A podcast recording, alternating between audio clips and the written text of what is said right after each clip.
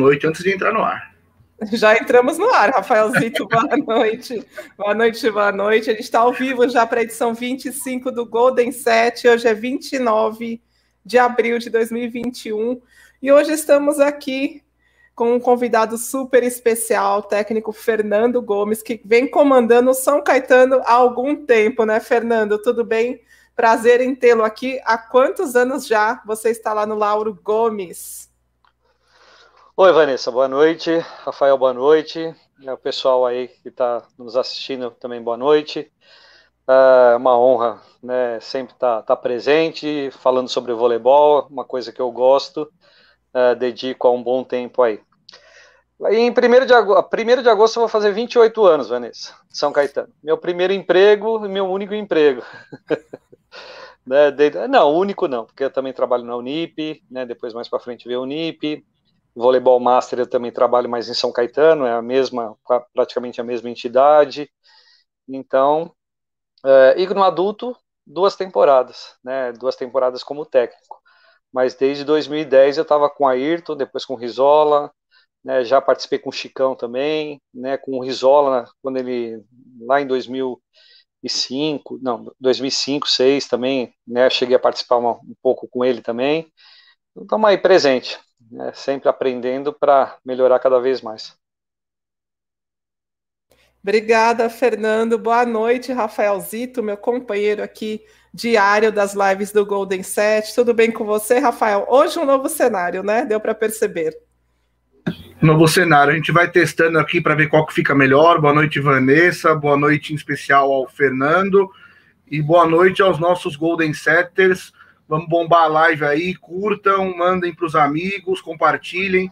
Vamos fazer render bastante esse papo de sobre voleibol. O que eu queria saber do, do Fernando, 28 anos, você falou, né, em, em São Caetano. É, conta um pouquinho sobre, desde assim do início, sua trajetória, você é de São Caetano, quantos, quantos, quantos anos você está atualmente, como que começou tudo, como que o voleibol surgiu na sua vida? Fael, é, é, eu, eu, moro em São Caetano, né, desde que eu nasci. É, nasci em São Bernardo, mas sempre morei em São Caetano, né. Uh, a gente sempre brincou muito na rua. Estou com 47 anos, vou fazer 48 agora em junho, e a gente sempre brincou muito na rua. Então, é, tinha né, o pessoal que jogava futebol, normal, a gente também jogava futebol, mas a gente gostava de tudo. Então, colocava lá tinha os portões, que eram portões mais baixos, e quintais, né, que hoje em dia é difícil você ver apartamento, só apartamento, então tinha os quintais, a gente jogava em quintais, né, uma parte na rua, uma parte no quintal, ou a minha rua é, não passava tan, tanto carro assim, então a gente colocava uma linha lá mesmo, mangueira, qualquer coisa assim para pôr a rede, e a gente jogava. E eu, eu morava perto do Vila São José, então, é, para quem é mais novo, não conhece tanto assim a história do Vila São José, que era o voleibol de São Caetano, né? Então, é, e era sócio do Vila. Quando eu fui uma vez, estava é, lá no clube e estava tendo um jogo de vôlei e tinha alguns amigos meus é, na, na, equipe. E como eu gostava de vôlei, eu perguntei, né? Como, como como eles estavam lá. Eu falei assim: ah, vai ter peneira no começo do ano, você tem que fazer a peneira e, e para ver se você se aceita ou não. Então eu participei da peneira, eu passei no, no Mirim, mas sempre fui um jogador razoável, né? nunca saltei bem, uh, então não sou alto, tenho 1,76m, e, e, na época já tinha 1,71, 1,72, mas para sub-15, sub né, que era o Mirim na época, tava, tava bom. Uh, mas eu sempre tive uma manchete muito boa. Então, na hora de fazer, eu acho que né, foi, tudo, foi tudo bem feito e aí eu passei no Mirim. Mas também só joguei aquele ano. No ano seguinte, eu, é, eu prestei para técnico em eletrônica e era integral. Então, eu fiz técnico em eletrônica, né? E eu saía de lá e ia para o treino. E eu não ia ser federado. Aí era muito trabalho. Eu falei assim: não, eu vou jogar só jogos escolares né? Aí eu fui levando eletrônica na minha vida, mas eu falei assim, um dia eu vou ser técnico. Aí eu fui fazer faculdade, quatro anos, e no primeiro ano que eu estava na faculdade, a, a Rose Meire, que trabalhou em São Caetano, né? Então, né, colaborou muito, fez mestrado, está fazendo doutorado agora, inclusive conversou comigo a respeito de, de voleibol. Ela me chamou para ser, para ajudar, né? Falou assim, ó, não tem, não tem é, ajuda de custo, não tem nada, né? Mas é em São Caetano, era voleibol feminino, então eu tinha. É, Vanessa, está tudo ok? Não? Só tá a minha câmera? Não, está tudo ok, a gente só mudou a diagramação. Tranquilo. Então, momento, tá momento, momento protagonista para você agora, que a câmera toda em você. Às vezes a gente muda assim a diagramação. Ah, tá então bom? tá bom. Não, sem problemas.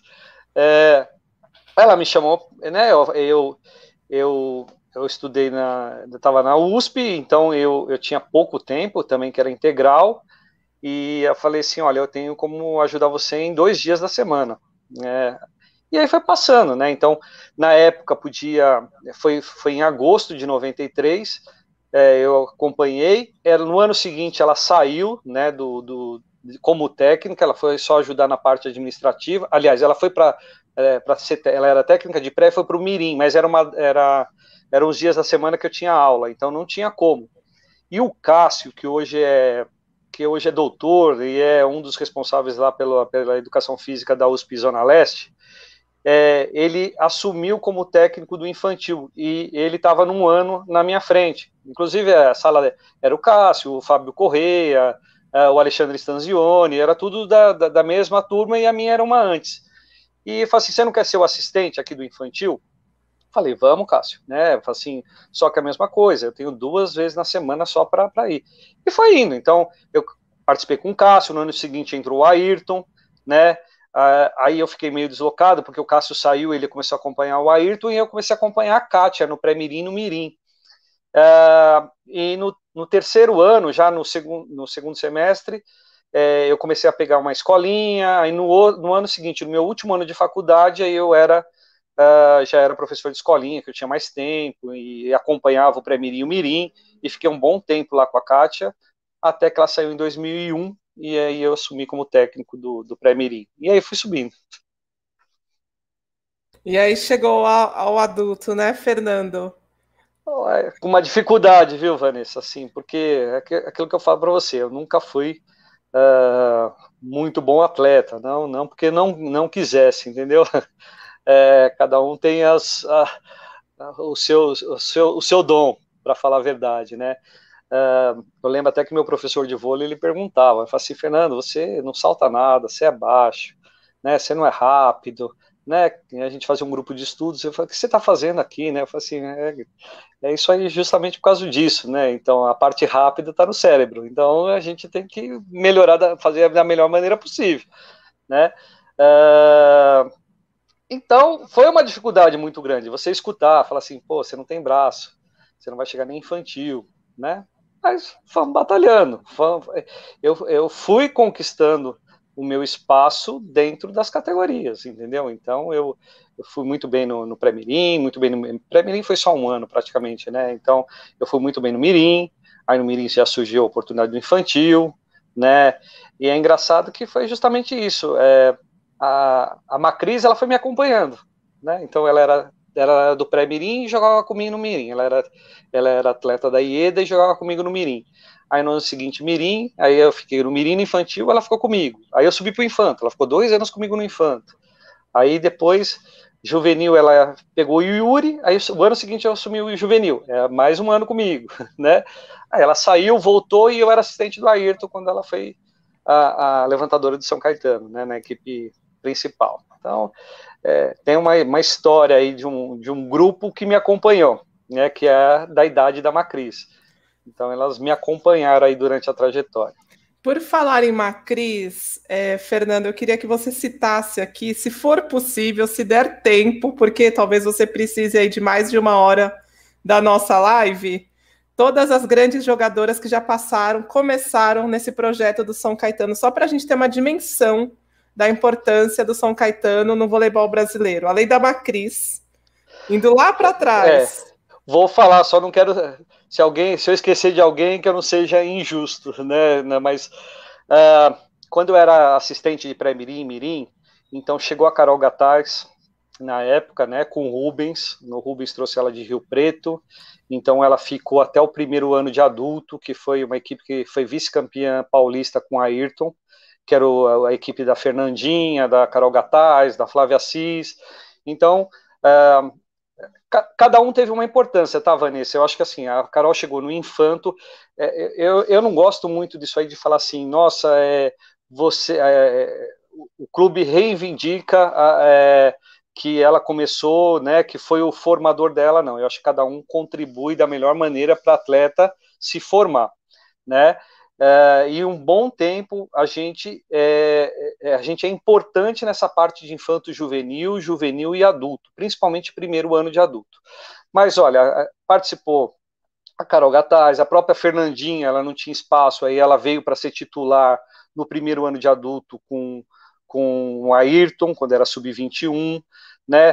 Uh, a Lara, ela ia parar de jogar voleibol, né? É, é, eu chamei, eu precisava, eu tinha uma vaga de ponta e eu falei assim, Lara, eu tenho uma vaga de ponta, você não quer vir? Não para não, vem jogar com a gente, né?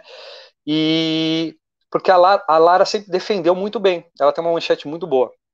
E eu chamei para ser, mas ela, ela tinha isso, mas ao mesmo tempo ela fazia um pouco de meio no adulto. A Lara, ela não, ela tinha passado a trocada, ela não batia a China. A Lara, quando chegou em São Caetano, ela, é, eu acho que demorou uma semana, Vanessa, que depende de cada atleta mas ela em uma semana ela corrigiu a, a, passada dela e aí ela começou a bater China e hoje é a, a bola principal da, da Lara é para trás, né? Então né, ela batia muito a bola de tempo costas saindo de trás, né? Mas para fazer né, a, a, corrida não. Então teve a Lara, a Macris que acompanhou a gente inteira, a Priscila Daroit era minha capitã no Infanto Juvenil, ela veio um, antes, um ano antes com o Yuri, na, no meu infanto juvenil, quando fala assim, nossa, é uma bola nova da Priscila Daroit batendo China na posição 1. A Priscila Daroit batia China comigo na posição 2. Ela saía da ponta e ia bater China, porque ela era central lá na seleção brasileira, né? Ela teve a transformação para oposta e o, e o Yuri deu a oportunidade para ela virar ponteira no, no São Caetano, né?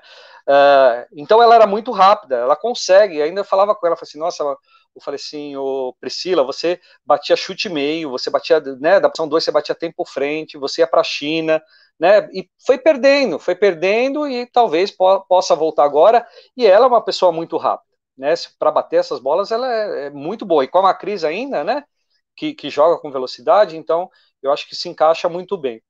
Uh, a Fernanda Garay chegou no Infanto Juvenil, uh, a, a, Ana Cristina, que hoje está tá no Sesc Rio, é, ficou aqui um bom tempo com a gente, desde de, né, 8, 9 anos fazendo escolinha, pré-mirim, mirim, né, era mirim, mas poderia jogar até juvenil, é que a federação não deixa, né, mas é, jogou também aqui com a gente, aí a Sara Ellen, ela não tinha oportunidade de ir lá no adulto do Pinheiros, e ela veio para São Caetano, né, também com uma proposta de ser oposta do juvenil, então ela era oposta e, e central no adulto.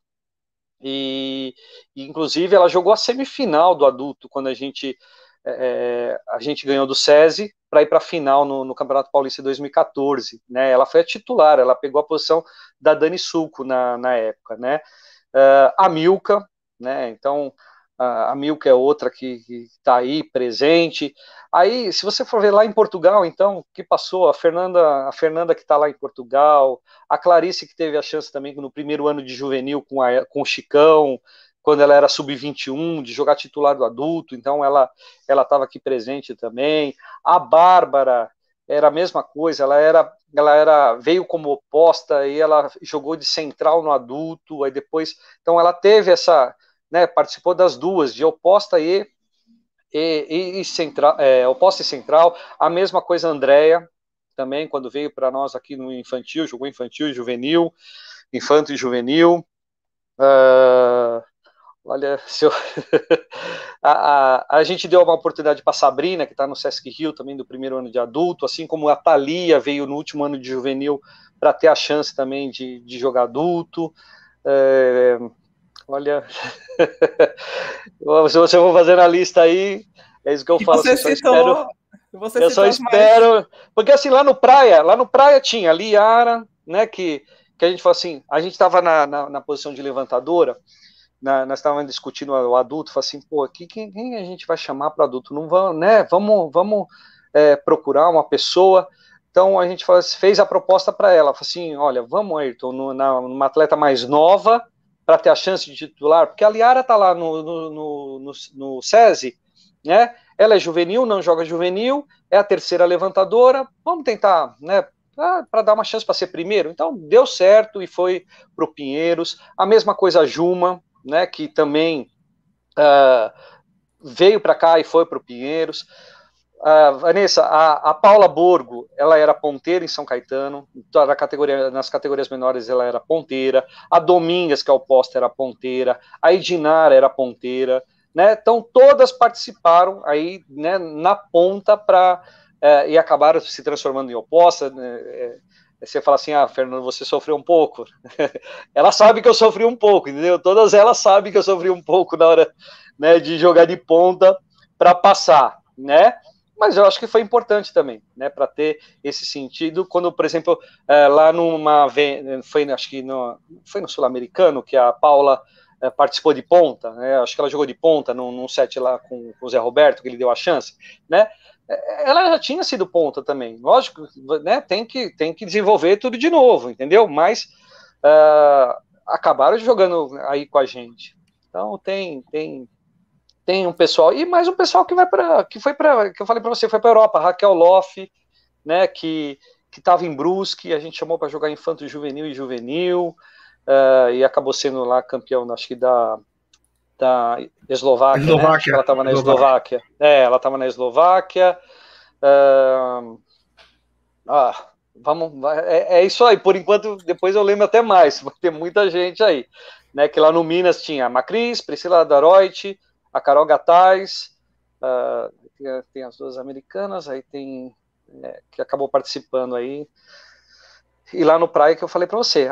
Aí depois jogaram também, né? Aí numa equipe principal. Aí não, aí já era diferente, que era a Mari, a própria Valeuska, acabou jogando em São Caetano, na época da Açúcar União. Então aí já era contratação de, de um outro de um outro nível, né?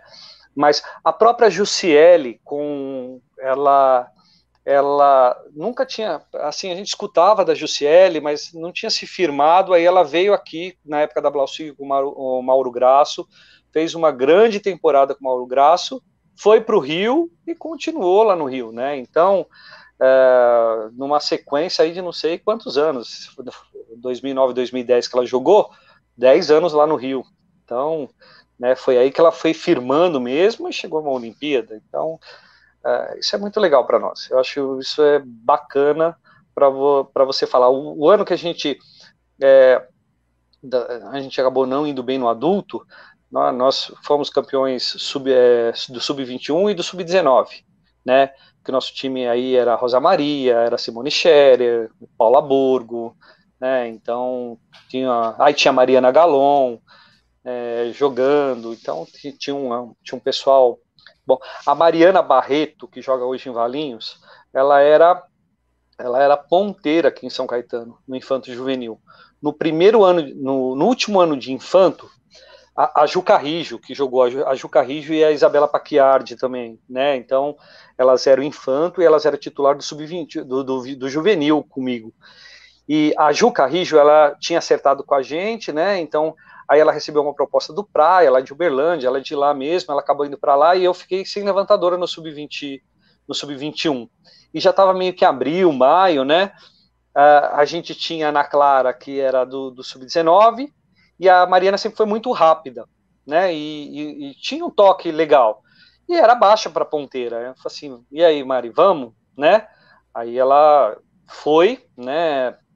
No último ano de infanto, ela era jogava de ponta lá, ponta e oposta lá no, no, no, infanto, e jogava de levantadora, de segunda levantadora do juvenil, né? Aí no ano seguinte veio a Carol Leite, aí a Carol Leite acabou jogando, tem a Carol Leite, acabou jogando no juvenil, e a Mariana era a segunda levantadora, e depois no ano seguinte ela foi a levantadora titular, né?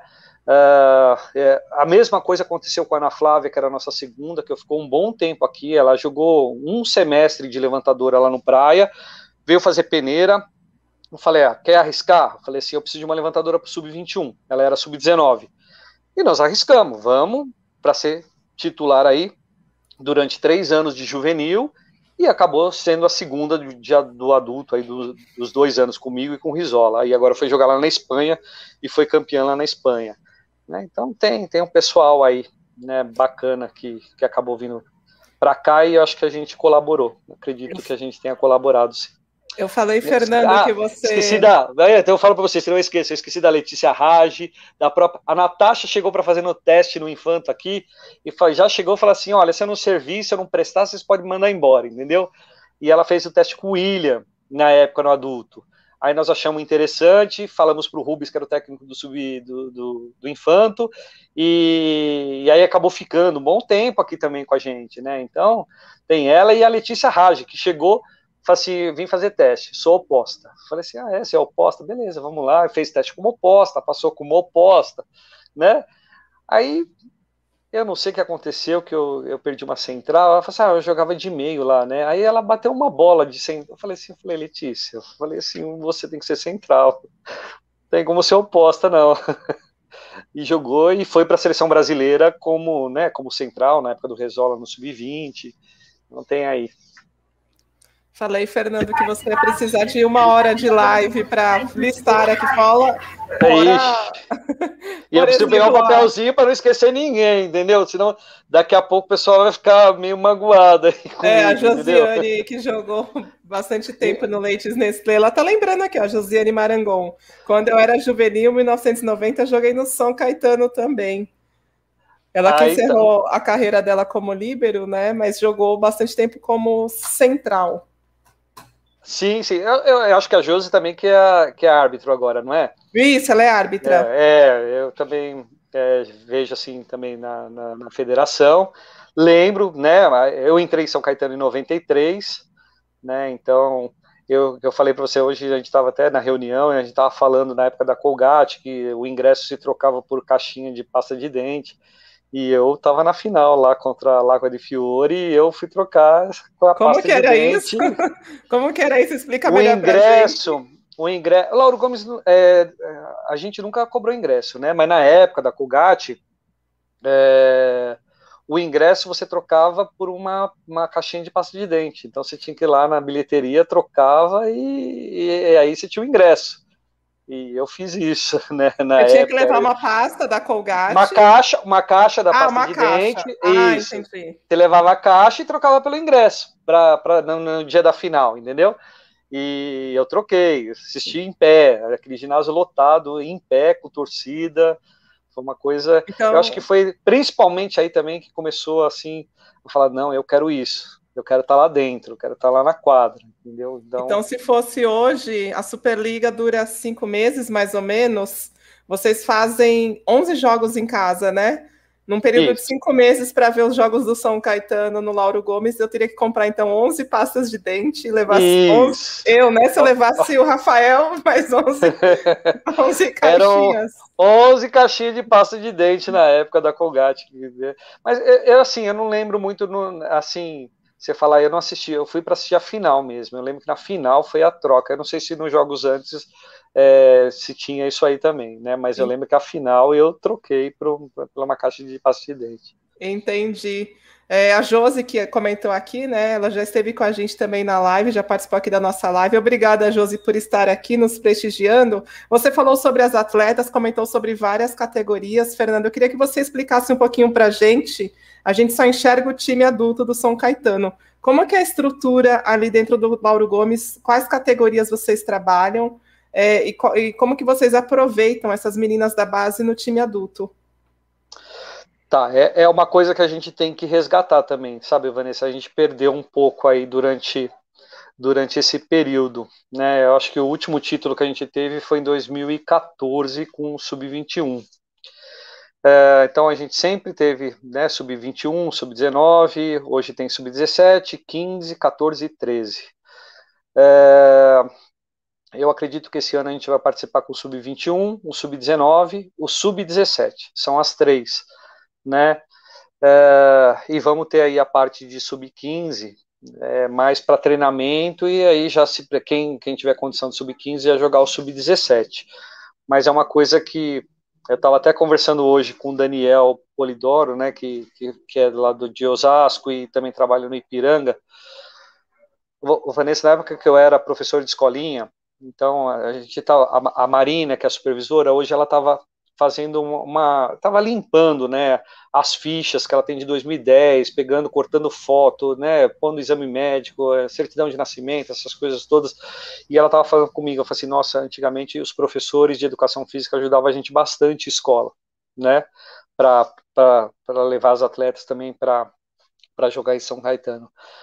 Aí eu tava falando com ele hoje, com o Daniel, falei assim, pô, Daniel, mas também era, era o seguinte, a gente colocava a mão na massa, e eu, a gente trabalhava a escolinha, eu, a Ieda, a Rose, a Glaucimar, que é aqui, a, a gente é, ia atrás de brinde, fazia pelo menos de dois a três festivais durante o ano e convidava todas as escolas. Então, quem era da escolinha do São Caetano jogava pela escola, a gente convidava o Projeto Futuro, a gente convidava uh, o pessoal do Ipiranga, uh, escolas de Santo André, e eu ficava das oito da manhã às oito da noite fazendo o campeonato de quartetos, né? Então, às vezes a prefeitura dava o pessoal da, os professores para apitar, pegava atleta também para apitar de mirim, de infantil para ficar apitando o, o, torneio e a gente lá o tempo inteiro e vamos vamos trazer brinde.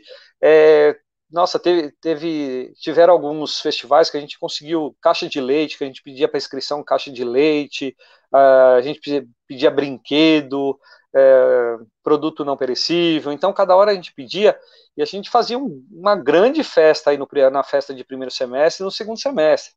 Eu já cheguei aí com eu, a Ieda e a Glaucimar, três professores, e também acho que tinha o Caio também, a gente foi em quatro professores, com 200 crianças para excursão no Play Center, para excursão no Hopi Hari, entendeu?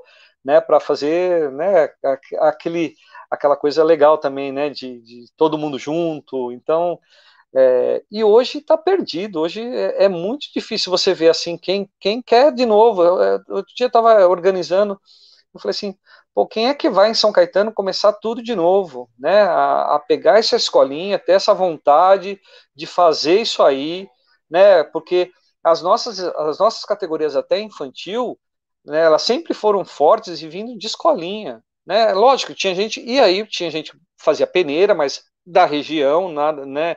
Não era de fora, nada disso, era da região, a gente conseguia sustentar, e aí o infanto juvenil, que, né, que já é um pouquinho mais, já tem alguma ajuda de custo. Então a gente pegava o pessoal de fora, que a gente tinha casa, e juntava com o pessoal do infantil que estava aí, né? Uh, hoje está bem difícil, está bem complicado para você ver quem, quem queira trabalhar nisso aí. E, e no Lauro Gomes tem o sub-21, a gente treina. Na escola Rosalvito Cobra tem o sub-19 e no Clube Gisela a gente tem o sub-17 para baixo, né? Temos algumas escolinhas aí de prefeitura, então tem no Gisela, tem no São Caetano Esporte Clube, ah, não, é no Fundação, no Clube Fundação, né, que, que tem, mas bem menos do que do que era antes, né? Então teve um ano que eu falei assim para Marina, eu falei assim, eu vou montar só uma escolinha, porque eu era eu era técnico de pré-mirim, de mirim, e eu tinha, eh, eu tinha, falei assim, vou montar só uma escolinha, Marina, né, que era da, de iniciante para baixo, de 12 anos para baixo. Quando eu cheguei lá, tinha acho que 40 meninas de 12 anos. Aí eu tive que falar assim, Marina, eu vou dividir dois.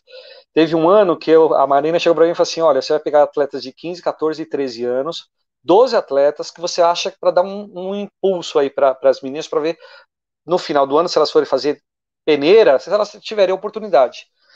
Vanessa, eu comecei com 12, eu terminei com 50 em uma, uma aula de uma hora e meia, né? Não sabia nem o que eu fazia, assim, porque toda hora eu assim, posso levar uma amiga? Falava, falava, não, pode, né? Pode.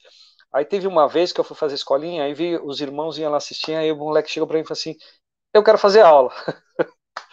falei, tá bom, então vamos fazer aula, vem, participa, trouxe mais, aí ele trouxe mais três, aí eu dava treino para os quatro, os quatro junto com as meninas lá para fazer escolinha. Então aparece, né? Vai, vai aparecendo uma. Eu já cheguei a, a no Educandário Nossa Senhora Aparecida, que era, aliás, no Educandário Nossa Senhora Aparecida, que é uma escola perto lá do São Caetano Esporte Clube, né? Quando a gente fez uma excursão no Play Center, a gente foi pedir lá para a diretora para não dar aula para o pessoal para liberar de tanta gente que ia para o Play Center com a gente, entendeu? Então a gente motivava o tempo inteiro, tinha é, é, essa vontade.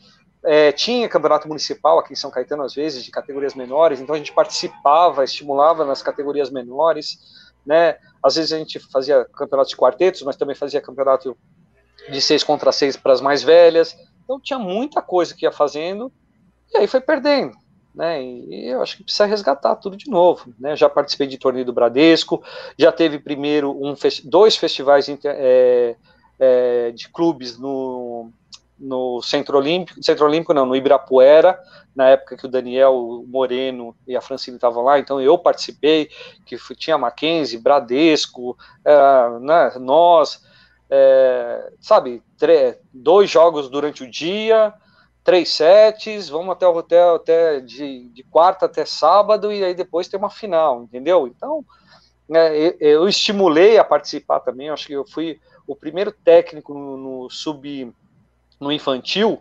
que recebeu uma proposta de, de, de jogar lá no, no, Rio Grande do Sul, que é o Festival de, de Novo Hamburgo. Eu recebi a proposta, combinei com os pais, vamos, né?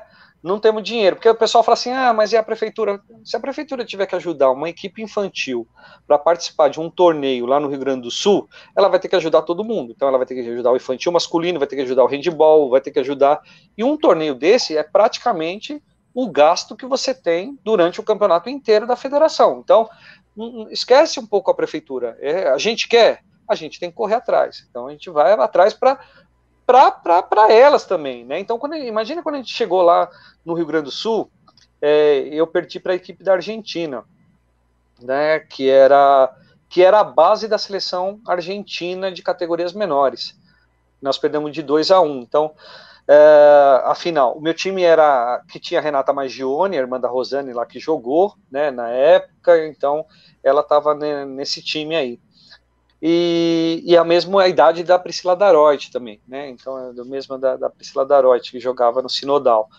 Então, é, era um torneio que enriquecia muito, assim, sabe? Então, você tem uma equipe argentina que o técnico, assim, elas não podiam beber suco, refrigerante, não podia fazer nada, elas podiam só beber água, era tudo certinho, tudo, tudo bem metódico, tudo, tudo ali, não, não, elas não conseguiam respirar, Vanessa, né? E aí você pega a escola gaúcha, você pega a escola catarinense, que era o pessoal que tinha mais ali, né? Não era só um time da Argentina, tinha outro time da Argentina. No outro ano que eu fui, tinha um time do Uruguai.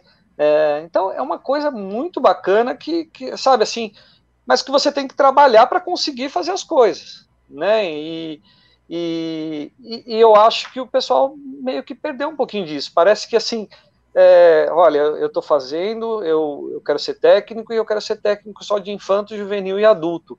Mas tem muita coisa para se fazer nas categorias menores para você começar, né? E te enriquecer mesmo, né? Eu, eu olha, eu, eu acho que eu, eu aproveitei muito enquanto eu estive trabalhando aí de professor de escolinha até categoria infantil, infanto juvenil, mas muito mesmo. Fernando, mas hoje, dentro da estrutura do São Caetano lá no ginásio Lauro Gomes, vocês trabalham com quais categorias além do adulto e de que forma a prefeitura aporta né, nesse projeto? É, então, é que eu te falei, lá no, no Lauro Gomes é o Sub-21. Só, tem o Sub-21 sub hoje em dia. Ah, Aí, por isso que você no, fala que vocês precisam resgatar as, a base, é isso?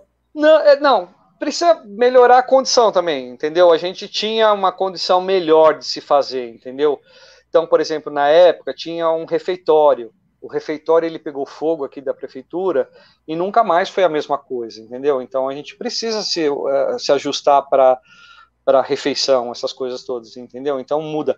Só que a, a nossa estrutura assim, no Lauro Gomes é o sub-21, no Rosalvito Cobra é o sub-19 e no Gisela é o sub-17 para baixo. Então sub-17, sub-15, sub-14 e, e as escolinhas espalhadas. Então tem escolinha é, se eu não me engano, no Fundação, tem escolinha lá no Gisela, né, que, e, que, são as duas que, que a gente pelo menos trabalha aí com o pessoal de escolinha. Então, tem as categorias. Só que hoje, para a federação, a gente sempre participou de todas as categorias da federação. Hoje não, a gente está participando de sub, vai participar de sub-21, sub-19 e sub-17. Né? Não vamos participar de 15, 14, 13. Né? É, então tem que resgatar isso aí também, acho que de novo. A gente tem que fazer tudo isso aí de novo.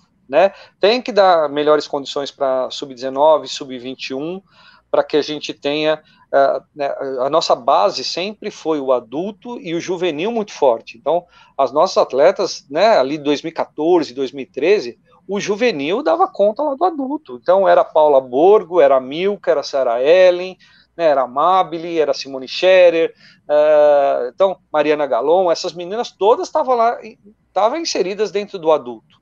Né? Então a gente precisa fazer isso aí novamente.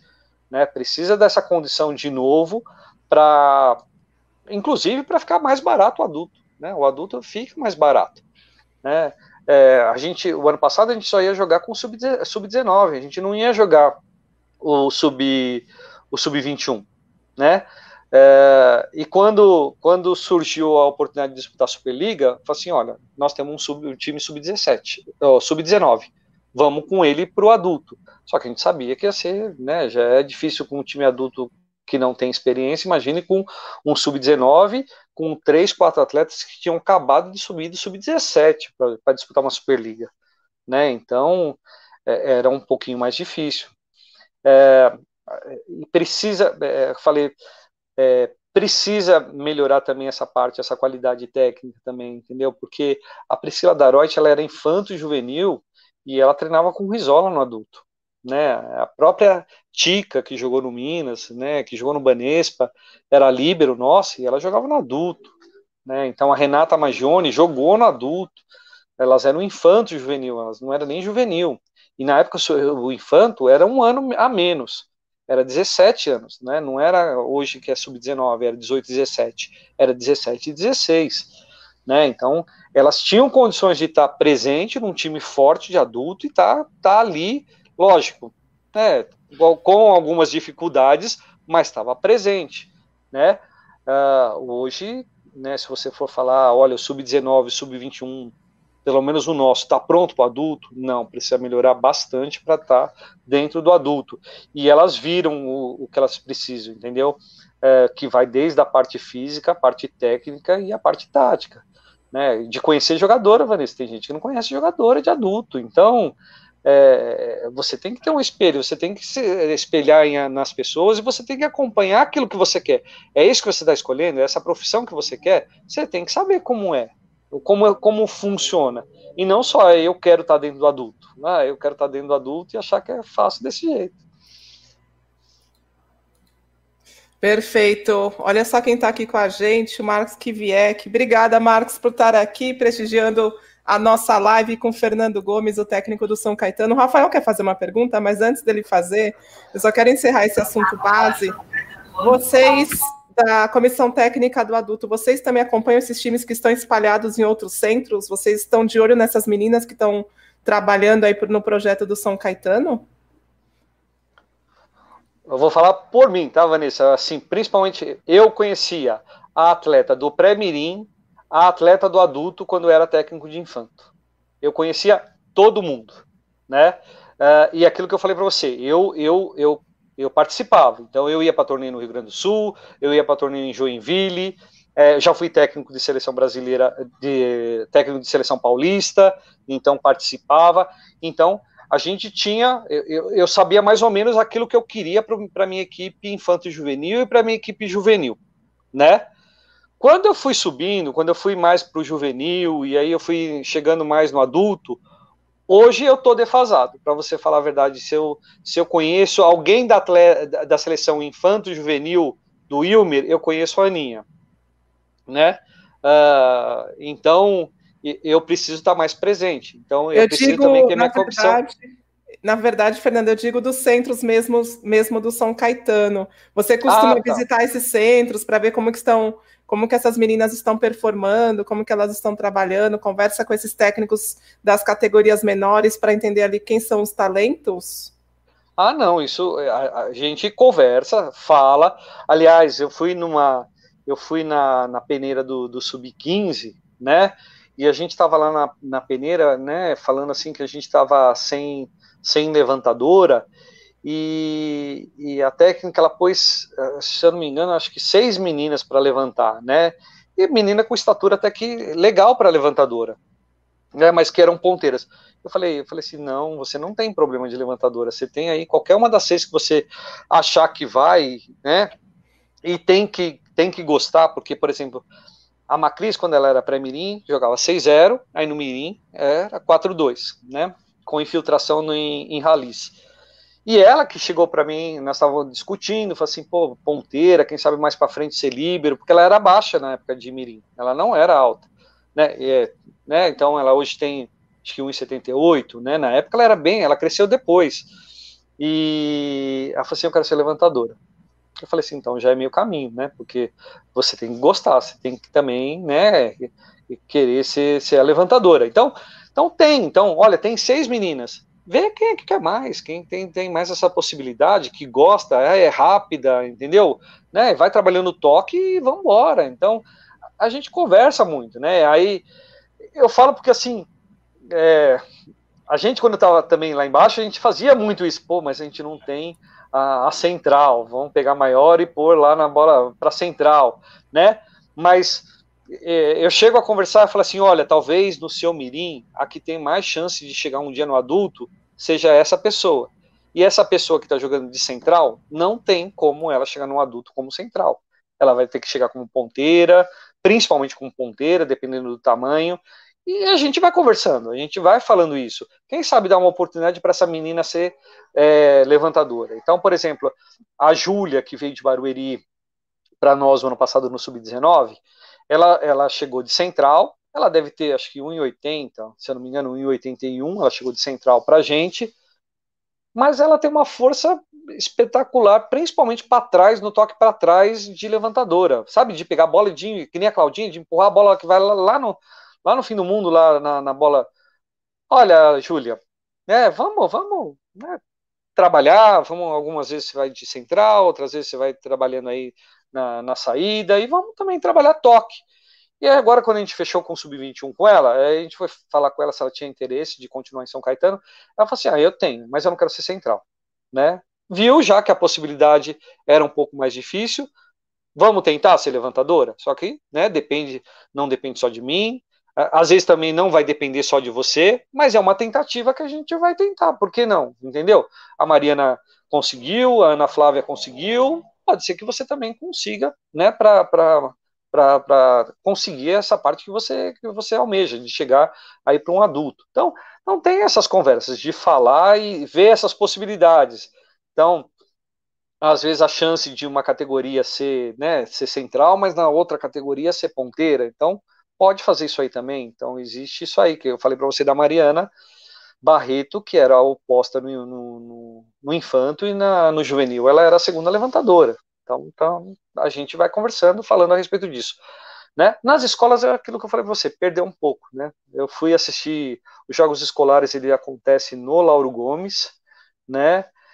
E a gente olha assim, é bem difícil, viu, Vanessa? Você olha um sub-21 jogando, né? Um pré-mirim né, bem estruturadinho, ganha do sub-21 de escola, brincando e olhe lá com uma diferença muito boa, né? Só quem é realmente que é federado que, que se destaca. E às vezes é aquilo lá, tá? Duas atletas jogam, ela passa, uma levanta para outra e assim vai, tá? em jogos escolares sub-21, as duas jogam e pronto, acabou. Tem, tem gente que fica lá no, eh, lá no, sabe, lá na, lá no canto da coruja mesmo, fica lá paradinho e fica lá. Então, é, mudou muita coisa. É porque eu jogava campeonato escolar aqui, não era desse jeito, não. Né? A gente tinha que ralar para conseguir medalha e eram bons jogos. Vanessa, vou eu agora, hein? O Fernando, você já comentou um pouquinho aí na, nas perguntas da Vanessa de jogadoras que iniciaram numa posição, depois mudaram falou um pouquinho também sobre essa questão de se especializar muito em uma função ou não.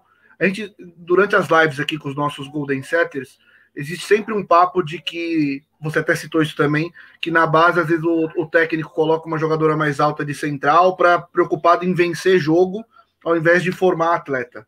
O que eu queria saber sua, o seu ponto de vista e como o São Caetano trabalha nesse aspecto. É, se especializa muito ou faz as atletas passarem por várias posições para ver em qual ela se identifica mais ou em qual ela ou até para chegar no adulto e ter mais é, ter mais fundamentos, né? Não ficar tão limitada.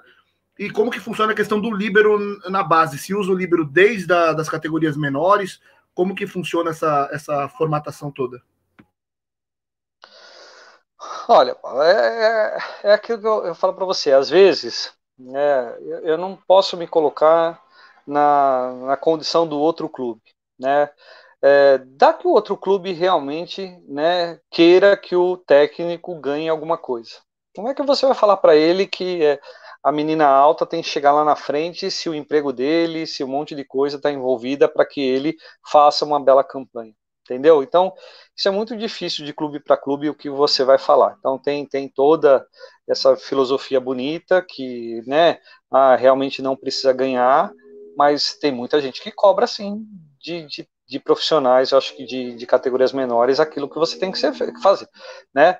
É, e às vezes não é só, só a própria estrutura, mas é a família, tem um monte de gente envolvida aí que, que fala, e aí você fica em maus lençóis quando você tem que, né, que prestar as contas. É, eu não vou falar para você também que São Caetano, porque assim, é, tem, tem atletas que acho que assim, é muito difícil você julgar e você falar que uma atleta não vai chegar num adulto, né? É, nem como ponteira, nem como central, e, e, você né, acabar com o sonho de uma menina que, que gostaria de chegar. Mas você tem uma expectativa para que, que, a, que a pessoa chegue em tal, tal, tal ponto. Então imagine uma pessoa que você acha que, né, esse é o problema, é, é seu achismo, e às vezes né, você pode errar. É, imagine você uh, achar uma pessoa que, que não, não vai responder nem como ponta, nem como central no adulto, tá? Uh, e ela se destaca muito bem, né? Ela tem 1,70 e ela se destaca muito bem no meio, de central. Então imagine uma, uma atleta de 1,70 de altura que está jogando de central, é muito boa, tá bem, tá feliz, e com 1,70 a possibilidade de chegar no adulto né, é, é difícil. não vou falar para você nunca que é, que é impossível, mas é difícil você chegar no adulto. Será que vale a pena você é, né, mudar de posição para ponteira, para você né, tentar chegar mesmo no adulto com uma, uma, uma atleta mais baixo, sendo que uh, ela está. Eu acho que você tem que viver os momentos. Então, muitas vezes, e muitas atletas, os momentos eles são de um ano, dois anos e não passa muito disso eu acho que você também tem que aproveitar, eu acho enquanto essa pessoa está feliz ali naquele momento com a, com a, sua equipe. Eu acho que você tem que fazer o seu melhor ali do pré-mirim, mirim, infantil para a sua equipe. E aquela pessoa que você vê a possibilidade de mudar de uma função com uma chance de você chegar no adulto, eu acho que aí é, tu, tudo é válido, tudo, tudo é importante. É, quanto à especialização, é, as pessoas têm umas que vão se encontrando, aquilo que eu falei para você, uma crise no mirim ela quis, né, falar assim, eu quero ser levantadora, né? E como é que você vai tirar uma coisa disso dela, né? Uma posição crítica, uma posição difícil, uma posição complicada, né? E você vai falar assim, não, não vai ser, vamos atacar, vamos, né, vamos fazer. É, é difícil. A mesma coisa eu falo para vocês quando também fala líbero. Olha, a atleta ela é ponteira e vamos transformar ela em líbero mais para frente, né? Tudo é possível né? Mas também quem tem algumas experiências como líbero, um pouquinho antes, também tem, tem uma, algumas vantagens de você seguir. Pode ser que mais para frente, eu já tentei muitas ponteiras também aí de tentar, fazer assim, não, agora vamos tentar ser líbero. E não se adaptou tão bem quanto era de ponta, né? Uh, uh, a categoria pré-mirim, mirim, ela não quis, ela não quis uh, seguir em frente. a filha do Madeira era muito boa, muito boa. Eu vi um jogo dela buscando uma bola na categoria Mirim uma vez, na, no Lauro Gomes. Eu falei, essa vai, essa vai ser uma grande líbero. Mas ela não quis continuar. Ela não quis continuar. É, ela tinha o propósito dela de estudar mais para frente e seguir. E ela era líbero no Mirim. né, no, no, no Mirim, ela, ela, e ela se destacava. Você vai perder uma pessoa dessa também, né, de, que, que, que tem toda a condição, você vê uh, velocidade, busca na bola, corajosa, uh, não era alta, você vai, vai tirar também disso aí dela também, de, de você, né, mesmo que você especializando ali no Mirim, você vai tirar essa condição dela, que ela fez muito bem, eu não sei até que ponto uh, vê essa vantagem ou não. Né? Eu acho que tudo é muito específico, assim. Eu acho que você tem que ver a sua equipe, é, como ela é, aquilo que você pode fazer, quem, quem você acha que, né, que tem mais condição de chegar, porque a gente sabe que de 14 atletas de Mirim, né, a gente espera que duas, três cheguem lá no nosso, no nosso adulto e olhe lá, uh, e fazer tudo da melhor maneira possível naquilo que é proposto e que você se propõe a fazer, atleta se propõe a fazer naquele exato momento, né? Então eu acho que isso e, e, falando também outras condições, né? Eu falo né, o tempo inteiro. Olha, não é só voleibol. Eu espero realmente que você é, siga a carreira de vôlei, né? De, de atleta, é, de adulto, né? mas outras coisas que você pode também, é, mais para frente, falar: opa, eu posso seguir uma outra coisa. Eu posso estudar, eu posso ganhar bolsa, eu posso ir para os Estados Unidos, eu posso jogar na Europa. Então, tem algumas coisas aí que a gente pode, pode ajudar também. Ô, Vanessa, é, qual foi a. Eu acho que foi o João Gabriel, né, o nosso último, a última mensagem que você colocou no ar. Eu queria usar ele, ela como exemplo, né? é, dele que ele começou jogando no Mirim, no esporte como central, e depois todo mundo foi passando ele na altura, ele virou, teve que ir para a ponta. Aí é mais uma curiosidade. Na, na base, mesmo a pessoa, o, o atleta sendo central ou oposto, passa por treino de fundamento de, de recepção também, porque a gente vê um outro caso também, a, a Tainara também está sofrendo um pouquinho mais no passe agora, porque ela começou como central, depois foi oposta. Se treina, mesmo sendo de outra posição, recepção para que quando chegue no adulto, se quiser mudar de posição, também não, não saia do zero? É, é, é, assim, se você falar que eu acompanho um pouco mais hoje as categorias menores, eu, aquilo que eu falei para você, vou em Pereira, todos os treinos, não, não chego a acompanhar, entendeu? É, eu vou falar para você que na época do meu pré-mirim, né, que era saque por baixo, e a gente tinha que dar saque por baixo, as atletas me odiavam falar que eu tinha que fazer um treino de saque-passe com saque por baixo, entendeu? Elas queriam me bater, né? Mas fazia parte, você tem que treinar o saque por baixo, gente. É, é, tá ali, faz parte daquilo que você tem que fazer, né? Se você for ver hoje, tem gente no juvenil, quando vai fazer o manchetão que tem que sacar por baixo, tem gente que não saca por baixo lá, não, né? Ela fica lá esperando para entrar lá no manchetão e não saca de jeito nenhum, entendeu? É... Então, eu, eu acho que tem que passar, independente do que for, aquilo que você falou. Olha, se especializou é, em central, aquilo que a gente tem que ver, a chance ou não de conseguir mas eu acho que você tem que dar oportunidade, sim, de passar, né, de, de defender. É, eu acho que você não tem que já deixar assim com receio o tempo inteiro, porque senão, é, se você não passa por isso, você né, fica com receio de defender. Eu acho que isso é, uma, é um ponto importante. É, eu acho que a, a, a, sua memória ela vai melhorando cada vez mais com as situações de jogo de voleibol para defesa, aonde você tem que estar, tá, né, menos menos eh, deslocamento, mais visão, eu acho que mais posicionamento, então eu acho que isso aí o tempo inteiro faz você participar sim, né, da, de como um, um todo, como você como atleta, né, então eu acho que você tem que participar de tudo sim, né, é, mas é, é, bem difícil, por exemplo, a gente fala assim, pô, agora a gente vai treinar bloqueio com atleta que passa os dedos da rede, entendeu? É, é uma coisa bem difícil, assim, de você fazer, mas tá lá, tá pronta para treinar, pronta para fazer, né? Para pelo menos, né? É, saltar ali, para que pelo menos a junção esteja presente, né, esteja né, junto com você, e se for passar, que passe por cima, né, na, na paralela, e não que, que acabe atrapalhando, mas que você esteja presente na posição, né, então, saber da posição, pelo menos perfeitamente. Então, eu acho que você tem que participar de tudo. Eu acho que você tem que participar, eu acho que você tem que deixar levantar uh, de frente para a saída, de, de lado, na lateral, de né, deslocando, essas coisas todas, você vai aumentando, você vai aumentando a, a, a sua maneira de responder a, a, um jogo que é, é, é muito variável. Né? Então você não vai ter o passe toda hora lá na mão, certinho, bonitinho. Você vai ter que correr, você vai ter que aí dar um toque na lateral, você vai ter que uh, sair pela frente na, no toque, você vai sair por trás no toque, e aí você tem que experimentando tudo para ver né, qual é a melhor situação para sair para cada, cada coisa. Foi que nem a Macris falou, assim, olha, eu não consigo é, me, me adaptar muito bem para a bola de trás, muito, né, eu sou talvez mais rápida porque eu pego, pegue a bola com menos dedos, né, na, na, no contato com a bola, seja mais rápida, mas eu tenho uma dificuldade mais para trás, e aí eu vou me adaptando com uma mão para trás, então são coisas assim que você vai descobrindo também e vai melhorando aí a sua, a sua capacidade técnica aí para fazer. Eu acho que você tem que experimentar muita coisa, experimentar de experimentar rolar, experimentar é, fazer rolamento ou só o meio, né? Se você adaptar no rolinho, é, sabe aquele meio rolinho que você vai lá e só rola na, na lateral e não o rolamento completo. De repente você se adapta melhor e você é mais rápido nisso aí.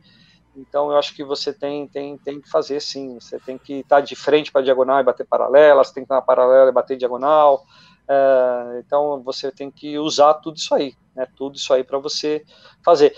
E uma coisa que eu vejo também, que eu falo, eu falo com o preparador físico do adulto, às vezes, né?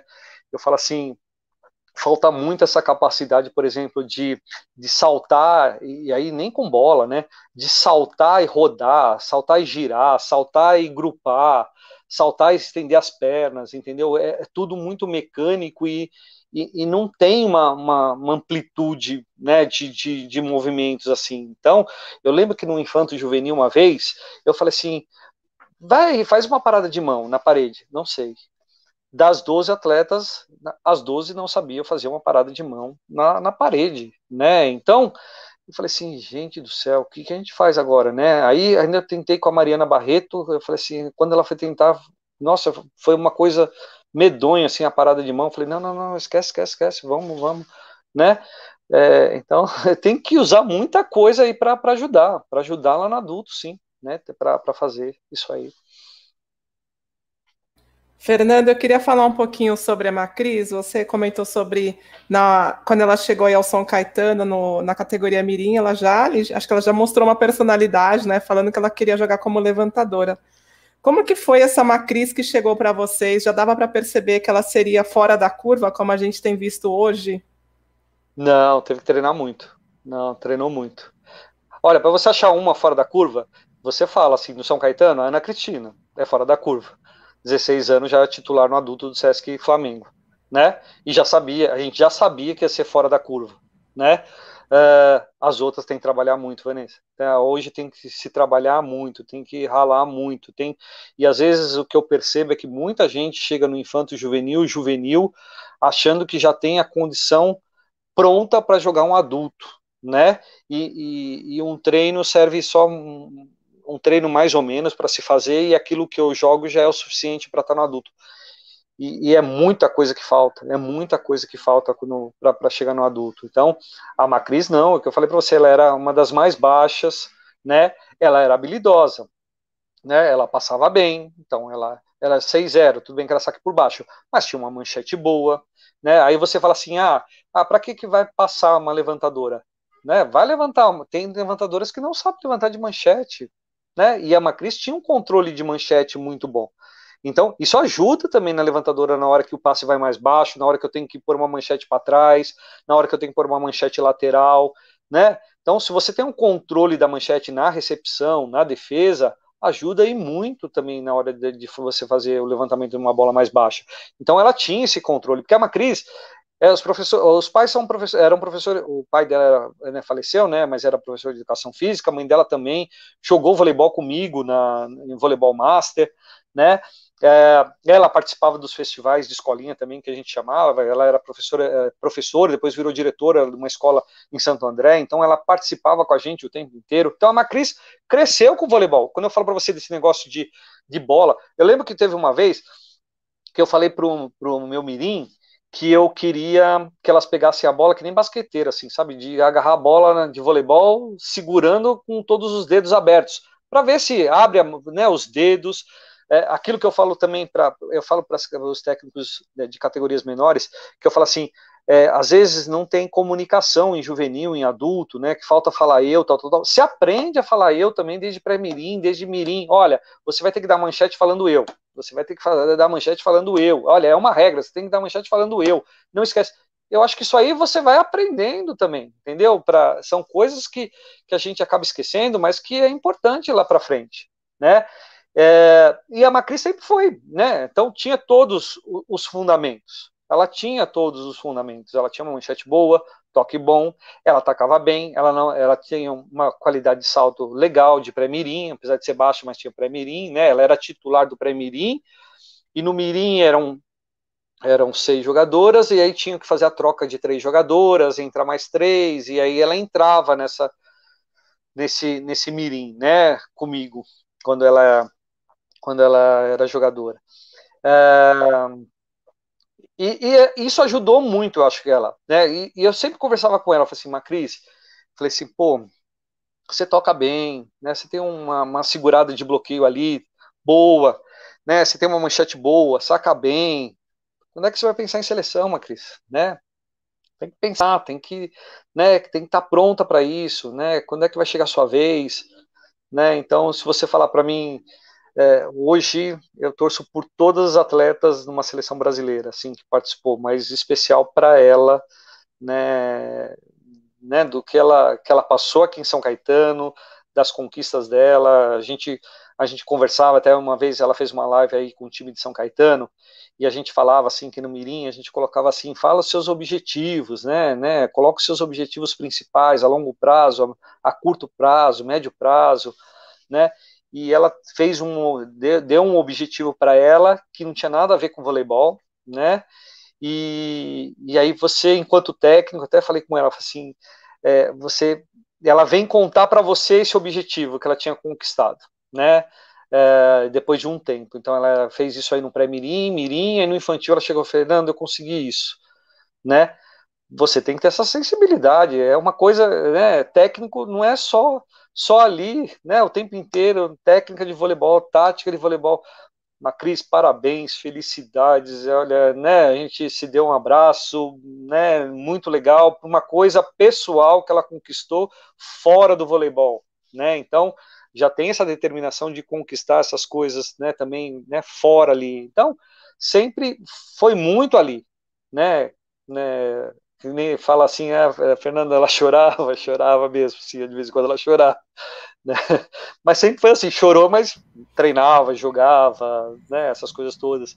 Eu falo para ela que é, o infantil, nós somos campeões no, foi o único ano que eu fui campeão do infantil e, e foi com uma largada de segunda na Macris, 16, 14 numa largada de segunda, né? Então é, e é uma coisa que eu incentivava assim, falava assim, pode largar. E eu falei para ela na final, pode largar de segunda que vai cair. Né? Tinham duas atletas que não defendiam tão bem, ela estava no fundo, vai ser do chão mesmo, a Cris. Não deu a primeira, porque não, não teve o rally, voltou contra-ataque, foi do chão, largar de segunda, caiu, campeão. Né, é, na época era sub-15, sub né, que era o, era o infantil, e foi a primeira vez que eu consegui o título lá do infantil. Então, é, é uma coisa assim, sempre buscou esses fundamentos e sempre ficou ali, né? E sempre gostou de treinar. E você pode perguntar, ela sempre quer mais, ela sempre procura mais. Aí eu quero acertar isso, aí eu quero acertar aquilo. E vai, e busca. Então, não é você ponto fora da curva, não. Treinou muito para chegar onde está hoje. Então ela já, já dava da, as segundinhas dela, né? A marca registrada dela, tão novinha assim na adolescência. Fernando, é, eu queria entrar já na, nessa temporada que acabou de vocês da Superliga Feminina, mas antes, já que você tocou no assunto Ana Cristina, você falou, né? Ana Cristina, sim, é um fenômeno. Foi aquela jogadora que, quando pisou em quadra e atacou a primeira bola, você falou: essa jogadora é diferente. Não, a Ana Cristina a gente já tinha a primeira assim. É, vai ser alta. O pai tem dois e não, não sei quanto. A Cissa tem 1,82 e 1,83, né? Então vai crescer, vai, vai, vai ser grande, né? Então tem tudo para vingar como uma, uma grande jogadora, né? Então ela foi crescendo, crescendo, crescendo, né? Então, e você já sentia que quando ela era iniciante, aí fala assim: o que, que você é? Você é iniciante de novo. Nossa, você é iniciante de novo. Né? Então, eu nunca ia para Premirim, Mirim, então ficava lá, né? Sendo que ela tinha condição. Eu vou falar para você, a Rosane, que está hoje no Praia, ela era assim também no iniciante. Ela era iniciante, né? Que tem iniciante, pré-mirim, mirim. Ela era levantadora titular do mirim nosso, no meu mirim. Então, o mirim era no, a equipe de 90, ela é 92, ela já era titular, né? E ela, ela era alta na época. Eu lembro até que um árbitro chegou para mim e falou assim: Mas põe ela para atacar. Eu falei: Gente, mas ela tá gostando, deixa ela ser levantadora, tem muito tempo aí para você fazer, né? Uh, deixa ela levantar com esse 1,83. Qual, qual, qual o problema, entendeu? Então, é, são coisas assim, a não ser que ela quisesse falasse para mim, olha, Fernando, não quero ser levantadora, mas a Rosane também, né? É, é, era diferente na época que ela era iniciante, né? Então, é, tanto que eu encontrei com ela lá no, no praia, falei, nossa, Rosane, também torço demais por você, né? Para você se acertar, se ajustar, tá presente aí o tempo inteiro. Torço por todas, né, Vanessa? Né? Quem passou por nós, a gente tem um carinho especial, mas torço por todas que, que estão aí na, na, na batalha do dia a dia. Então, é isso aí. É isso aí. Então, bora falar da temporada. A gente já, para variar, Fernando, a gente não consegue controlar bem o tempo aqui. Já estamos com o tempo estourado que a gente tinha combinado com você. A gente vai dar uma corridinha agora para falar de temporada 2020-21 e próxima temporada, né? Você já tem algumas boas notícias para os torcedores do São Caetano. Então, quando a gente conversou nessa temporada que acabou, você, você tinha comentado que vocês iam jogar Superliga, já tinham aceitado o convite da, da CBV né, para disputar a Superliga, só que ainda não tinham patrocinadores. Vocês tinham os recursos da Prefeitura de São Caetano do Sul. Para quem não conhece bem aqui essa região do ABC Paulista, da Grande São Paulo, São Caetano do Sul é uma das cidades mais ricas da região, se não for a mais rica depois da capital, né, né Fernando? E como que foi essa temporada para vocês? Uma temporada cheia de dificuldades que vocês enfrentaram. Imagino que tenha sido a mais difícil dos últimos anos. É, não, não tem nem, acho que difícil para todo mundo, né? Então imagine sem orçamento. Então, o que aconteceu foi a, a gente tinha montado a equipe nossa sub-19, o Infanto Juvenil, né? E o juvenil não. A gente né, acabou dispensando quem tinha que dispensar, então né, estava lá aguardando alguma, alguma, o patrocínio, né, que era para renovação. E aí a gente teria o sub-21. Uh, ah, chegou lá para abril, mais ou menos, março, abril, né, quando a gente foi conversar lá com, com o patrocinador, ele acabou falando que né, tinha outros propósitos para a temporada e que não ia continuar com São Caetano. Né? Então a nossa receita caiu, veio a pandemia, então a, a prefeitura ela é, cumpriu né, os seus compromissos, né, então a gente deixou, né, não ia disputar campeonato, não ia ter que pagar uh, federação, essas coisas todas, a gente só tinha dinheiro disponível para pagar a atleta e, as, e, a comissão técnica das categorias menores. Né? Então, até dezembro. Então, a gente tinha essa verba até dezembro para pagar a, a, o sub-19. Né? Então, ficou nisso aí. Então, vamos procurar patrocínio. Né? Então, vamos, vamos atrás. Eu fui atrás. Né? Eu lembro até que eu falei com você, antes mesmo disso aí, eu já tinha matriculado. Deixa eu só beber um pouco d'água. Eu já tinha matriculado no curso lá de, de marketing da, da Unip, para tentar começar a pensar aí de uma maneira diferente, como é que a gente pode tentar captar recursos. E então nós fomos atrás. Então eu conversei com três pessoas aí que ficou de ajudar a gente né, um, né, até, conversou com a gente, não, Fernando, tá tudo certo, vai dar tudo certo com a empresa, vem aqui, vamos marcar, tava tudo marcado, aí chegava no dia e falava assim, não, Fernando, a reunião foi mudada, aí falei, tá bom, então vamos, mudou, até que teve um dia que ele chegou, foi mudando, mudando, mudando, e falou assim, Fernando, não vai ter mais, cortou tudo, então não vai, aí você fica com a frustração de, de não conseguir, né, e foi chegando, o que, que a gente vai disputar? Superliga B, não, a gente tem um tempo, né, tem um tempo maior até até a Superliga B. A gente pode montar um pouquinho mais para frente.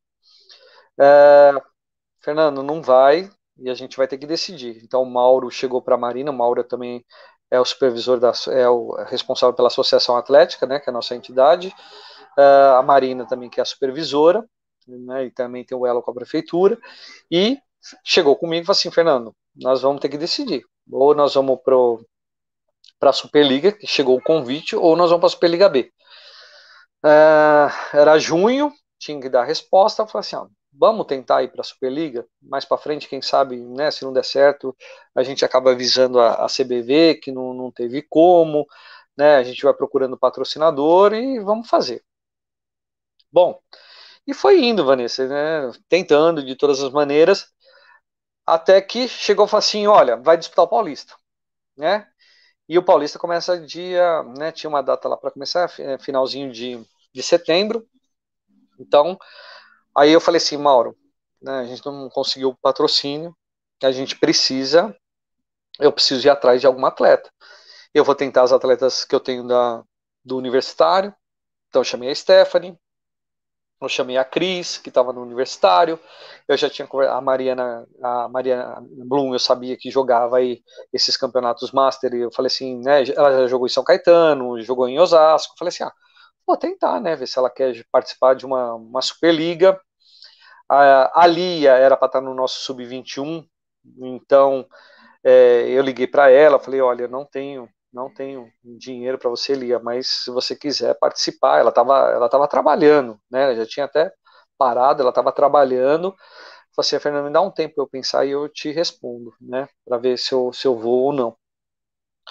Aí algumas atletas me ligaram, falando assim, dá uma chance. Eu falei assim, gente, eu não tenho nada, eu tenho a casa, e tenho alimentação. Né? Almoço e janta é o que eu, que eu posso fazer. Esse é o meu compromisso com, com vocês. E elas foram aceitando. Né? Então, aí veio a Laís, veio a Bruna, né, que queria oportunidade, a Laís queria oportunidade, mais para frente veio a Bia Palmieri, que também uma oportunidade, e mais essas meninas que eu já tinha chamado, né, e, e aí você imagina, mesmo, Vanessa, mesmo que você fale, é, é uma oportunidade, né? Eu quero estar presente numa Superliga, mas sem dinheiro é difícil. E toda a comissão técnica não recebeu absolutamente nada, né? Então a gente ficou sem receber, né? Ainda até quando eu falo assim, Ayrton, a gente não tem nada. Eu falo assim, não, mas eu vou com você, Fernando, vamos junto, né? O Pedro, a mesma coisa. O Thiago, que é o estatístico da seleção brasileira, também falou, vamos. O atendente, que é o André, falou, vamos. Aí o Adriano, que é o preparador físico, o Renato, que é auxiliar, ele já tem, eles são concursados, então eles, né? Então tem, tem, uma, tem, tem a maneira deles aí de, de recurso né? A Mariana, fisioterapeuta, também falou, vamos, então, não, vamos todo mundo, né, para lá. Incrível que pareça, um ambiente bom, muito bom, assim, durante a temporada, né, é, a gente não teve, só o Adriano que teve caso de Covid, né, mas ele, ele teve que dormir um dia no hospital, né, para para a avó da, da, da, esposa dele, e, né, a gente não sabe se foi nesse, nesse, nesse, nesse período, né, mas a avó da, da esposa dele também teve Covid, então não sei se foi porque ele pegou né, desse jeito, ficou afastado um, né, quase um mês, uh, e no último teste, né, no dia 3 de março, 4 de março, uma atleta nossa também né, que não, não era, não estava nem entre as 12 de viagem, 14, ela acabou também pegando, mas também falei, como você pegou? A gente pede para tomar cuidado, porque uma coisa é você pedir, né, para toma cuidado, não, é, não se expõe, né? Olha, olha quanta gente. O problema não é só você, é você e olha quanta gente tem envolvida aqui, né, no departamento que pode acontecer alguma coisa, né? Mas falaram para mim que ela foi também ver o namorado lá em Campinas e aí voltou e aí teve o surto também em Campinas e aí eu falei, né, e foi na última, na última né? Aí a minha preocupação com ela, assim, agora, pô, acabou a temporada, estava tudo certo, né? né? Tava tudo bem, tudo ocorreu bem da melhor maneira possível, né? Aí, mas aí o pai ficou preocupado, veio pegar ela aqui em São Paulo e levou para Minas, né? Então, mas aí eu fiquei ligando para ela para ver como é que estava, tudo certo. Falei, faz o teste depois de novo de 14 dias.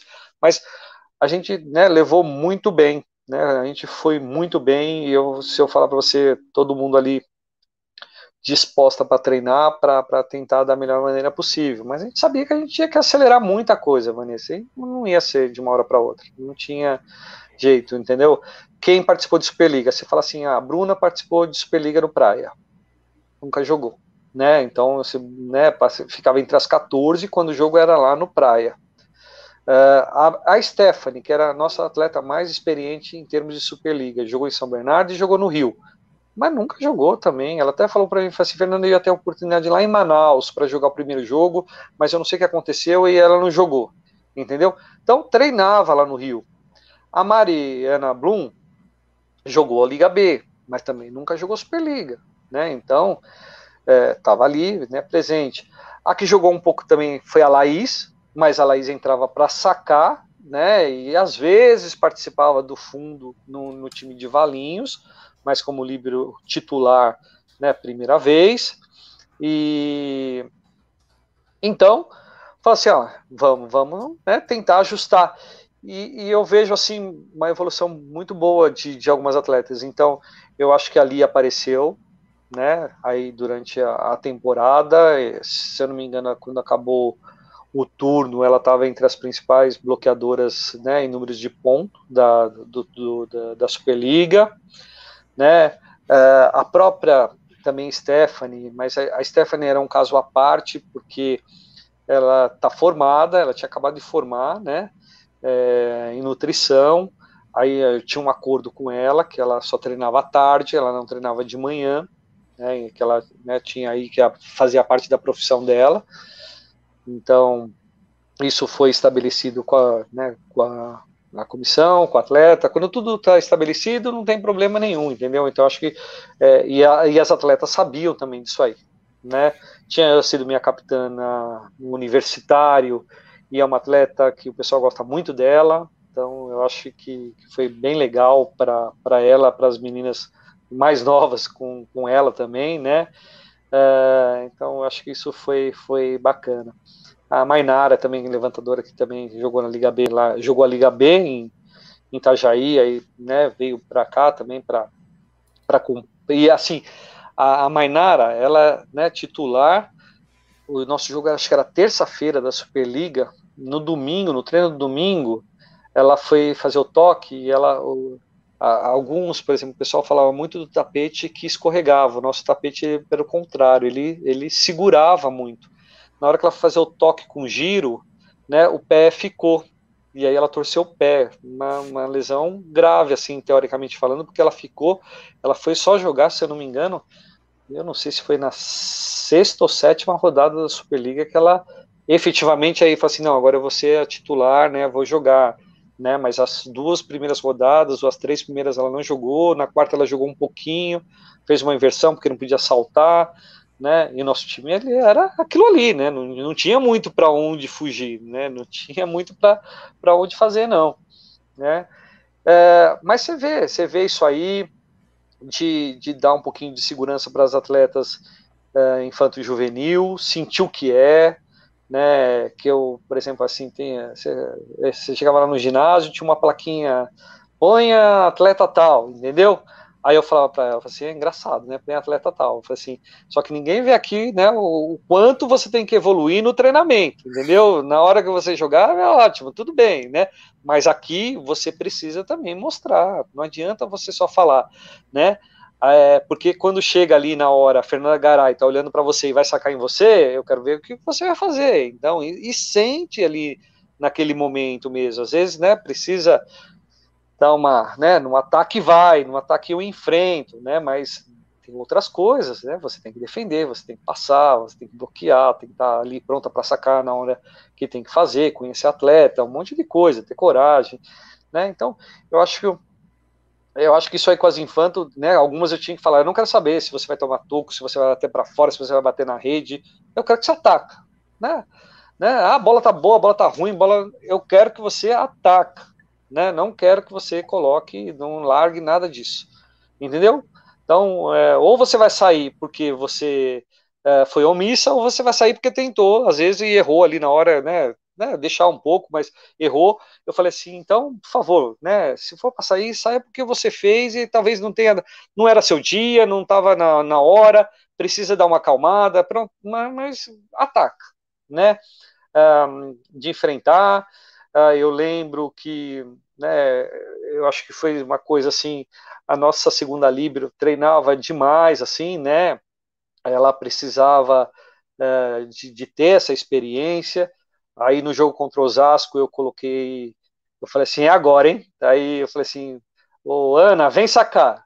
Aí ela olhou assim, sabe quando assim vai lá, tá tão nervosa que não sabe nem aonde entra, uma coisa assim, da, da onde que é a zona de substituição, vai lá e saca. Sacou na Camila Bright, a, a, que ela é fã, né? Então, aí no final teve que tirar foto, chorou. Então, são coisas que a gente passa que é, eu falo para você, né? Eu posso não conseguir nenhuma vitória, mas são coisas que ninguém, ninguém sabe o que é. Então, ninguém sabe a felicidade que você sente em grandes conquistas feitas pelo atleta.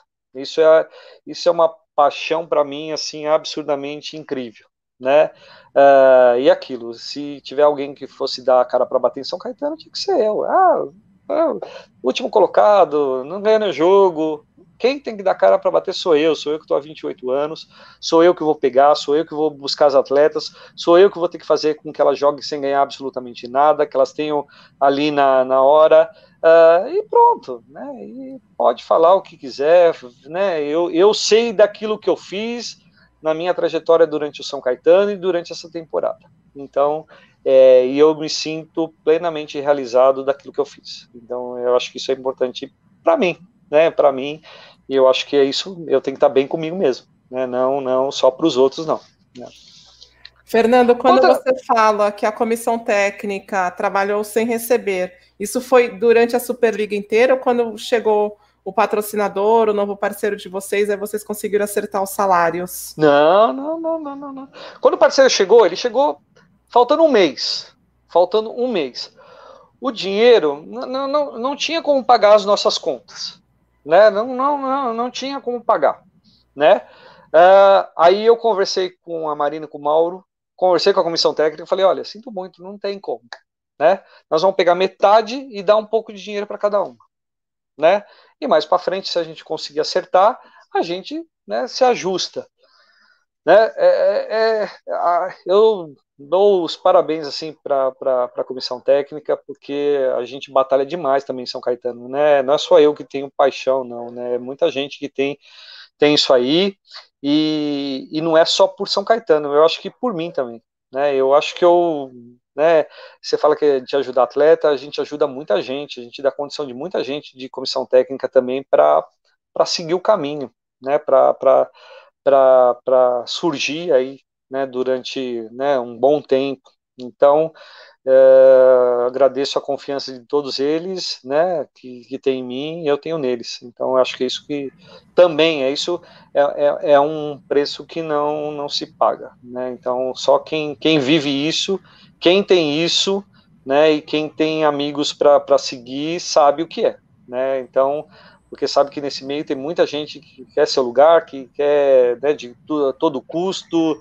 Uh, são 12 técnicos dentro de uma Superliga Feminina, são poucos que têm oportunidade, uh, mas uh, eu acho que essa, essa temporada, é, essa parte da comissão técnica, das atletas, de ter essa confiança, eu acho que ajudou bastante a gente aí né, durante a trajetória. E você comentou também que lá no início da temporada vocês tiveram que decidir, né? Vamos disputar a Superliga A ou vamos disputar a Superliga B?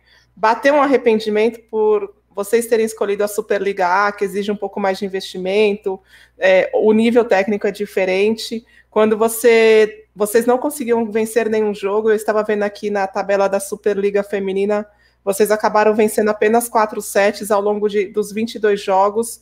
Você acha que, de repente, era melhor ter preservado o grupo e ter ido para a Superliga B? Então, todo mundo fala isso, né? Todo mundo, é, ninguém sabe como é a sua casa. Então, é, a, a minha casa, então eu vou explicar quando a gente decidiu jogar a Superliga A. A gente tinha um objetivo, que era conseguir um patrocinador. a exposição ela é muito maior numa Superliga A do que uma Superliga B, né? Nós tínhamos na Superliga cinco jogos de TV, né? Na, no primeiro turno. Nós tivemos mais dois no segundo turno, né? Uh, então a gente tinha mais chance de aparecer do que numa Superliga B, que talvez é um jogo, é, talvez não, é o jogo da final, né? Que, que acaba passando.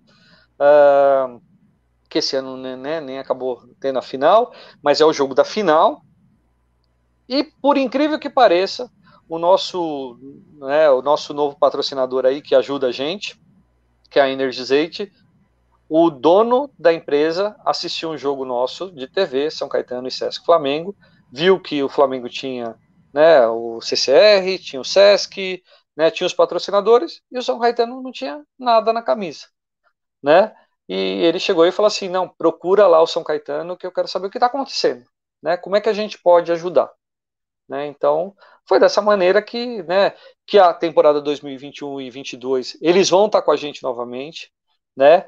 É, precisamos ainda de, de, um orçamento maior, né, para disputar até a própria Superliga B, né? Então, vamos correr atrás, mas ele está presente na nossa vida hoje porque a gente disputou a Superliga A. Né? Então, se a gente não tivesse disputado a Superliga A e tivesse só disputado a Superliga B, uh, do jeito que foi, né, que eu acho que uh, uh, tem muita coisa envolvida né, numa Superliga B para acabar. Né? Então, se as, se as, equipes elas não aceitaram, mas pode ser que realmente as equipes gostariam, né? de estar presente numa Superliga A. E quem ficou em terceiro e quarto? Se, se eles aceitaram, ótimo, mas e se não, não aceitaram e tinha que, que, que, que fazer essa, essa parte aí, o masculino conseguiu, lógico, nós estamos numa pandemia, uma coisa complicada, né, mas o masculino ele acabou terminando aí e subiram as duas equipes. Né, eu acho que a Superliga B, ela é feminina, ela é muito diferente da masculina. Né, então, eu estava até vendo a live ontem da, da Keila, é, a gente tem que repensar aí, porque a Superliga feminina, tem muita gente que quer participar e não quer subir. E às vezes é, é, atrapalha, talvez, por exemplo, de uma equipe que tem um orçamento interessante na Superliga B, né, que poderia até jogar uma Superliga A e, e assim e não vê o interesse de, de outras equipes para a competição. Interesse que eu falo assim, né, o, o propósito da Superliga B, que é você subir para uma Superliga A. Né, então, uh, vamos, vamos organizar agora para essa temporada. Vamos, fazer e estamos aí. Não, não me arrependo, aquilo que eu falei para você. É, as equipes de maior investimento pode falar que né, por que está disputando a Superliga A, se não tem condição, só ganhou 4 sets, essas coisas todas. Algumas equipes que estão lá no topo hoje também passaram dificuldade e tiveram lá embaixo. Começaram lá embaixo.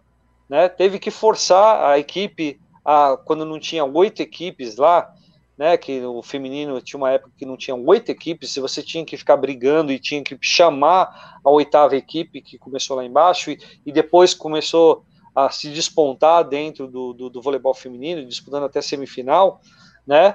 Uh, então tiveram seus momentos também que, que foram lá para baixo, né? Então eu acho que você uh, tem que pensar nisso, né? Sabendo que uh, São Caetano é, é uma equipe tradicional, né? Ela tá no voleibol um bom tempo, né? E é uma coisa difícil de você derrubar. Então, independente do que for, a CBV sempre vai contar com São Caetano para formação de atletas, para formação de profissionais, que é aquilo que eu falei para você, não é só atleta, é também profissional, né? E a gente é uma estrutura sólida dentro do voleibol. Então, eu acho que, né, de repente, um investidor pode sim chegar e falar: não, é isso que a gente quer, é isso que a gente está buscando. Fernando, a gente tem foto então aqui, né? Vocês começaram a Superliga aqui com o uniforme azul sem patrocinador. Isso comoveu, gerou, gerou uma comoção na época, todo mundo querendo ajudar. Eu até entrei em contato com você, é. expliquei que os torcedores estavam falando com a gente que queriam ajudar, queriam criar vaquinha, queriam é, contribuir né, com o projeto, porque todo mundo entende, sabe da importância do São Caetano no, no voleibol brasileiro. E aí vocês conseguiram, então, o patrocínio da Energize. É, essa questão de vocês não terem vencido nenhum jogo, terem ganhado apenas quatro sets, isso isso afeta na hora de vocês buscarem novos parceiros? Isso impacta negativamente na hora de você apresentar uma proposta e, e falar dos resultados que vocês não obtiveram na temporada passada por conta da falta de recursos? Então, se a gente for conversar a respeito de um patrocinador que só vai avaliar uma temporada, eu, se você falar assim, é lógico que é difícil. Né? Você vai avaliar uma temporada, você ganhou quatro sets. O, a empresa, nós temos aqui uma levantadora que tem condição de estar numa seleção brasileira hoje, que jogou de pré-mirim a adulto no São Caetano. Nós temos nessa final que disputou da Superliga, do Praia e do, e do Minas, olha, aí Priscila Daroit, que antes do Praia participou, antes do Minas participou do Praia, lá, e São Caetano. Aí você vai lá na outra e participou de São Caetano. E jogou em São Caetano nós temos um histórico, nós não estamos né, no voleibol à toa. Nós temos muita coisa para falar, e quando a gente fala assim, olha, tá ali, todas as atletas que participaram de, de, de categoria sub-20, sub-18, adulto, é, sub-23 que teve, participou de Pan-Americano, participou de campeonato universitário, seleção brasileira. Então, tem muita coisa que a gente né, fez sim. A gente fez para o voleibol e não é possível que isso aí você se apague, você apague, né? Não tem, não tem, é aquilo que eu falo para você, né? Todo mundo já sabe a história do Domingas. Todo mundo sabe a história do Domingas.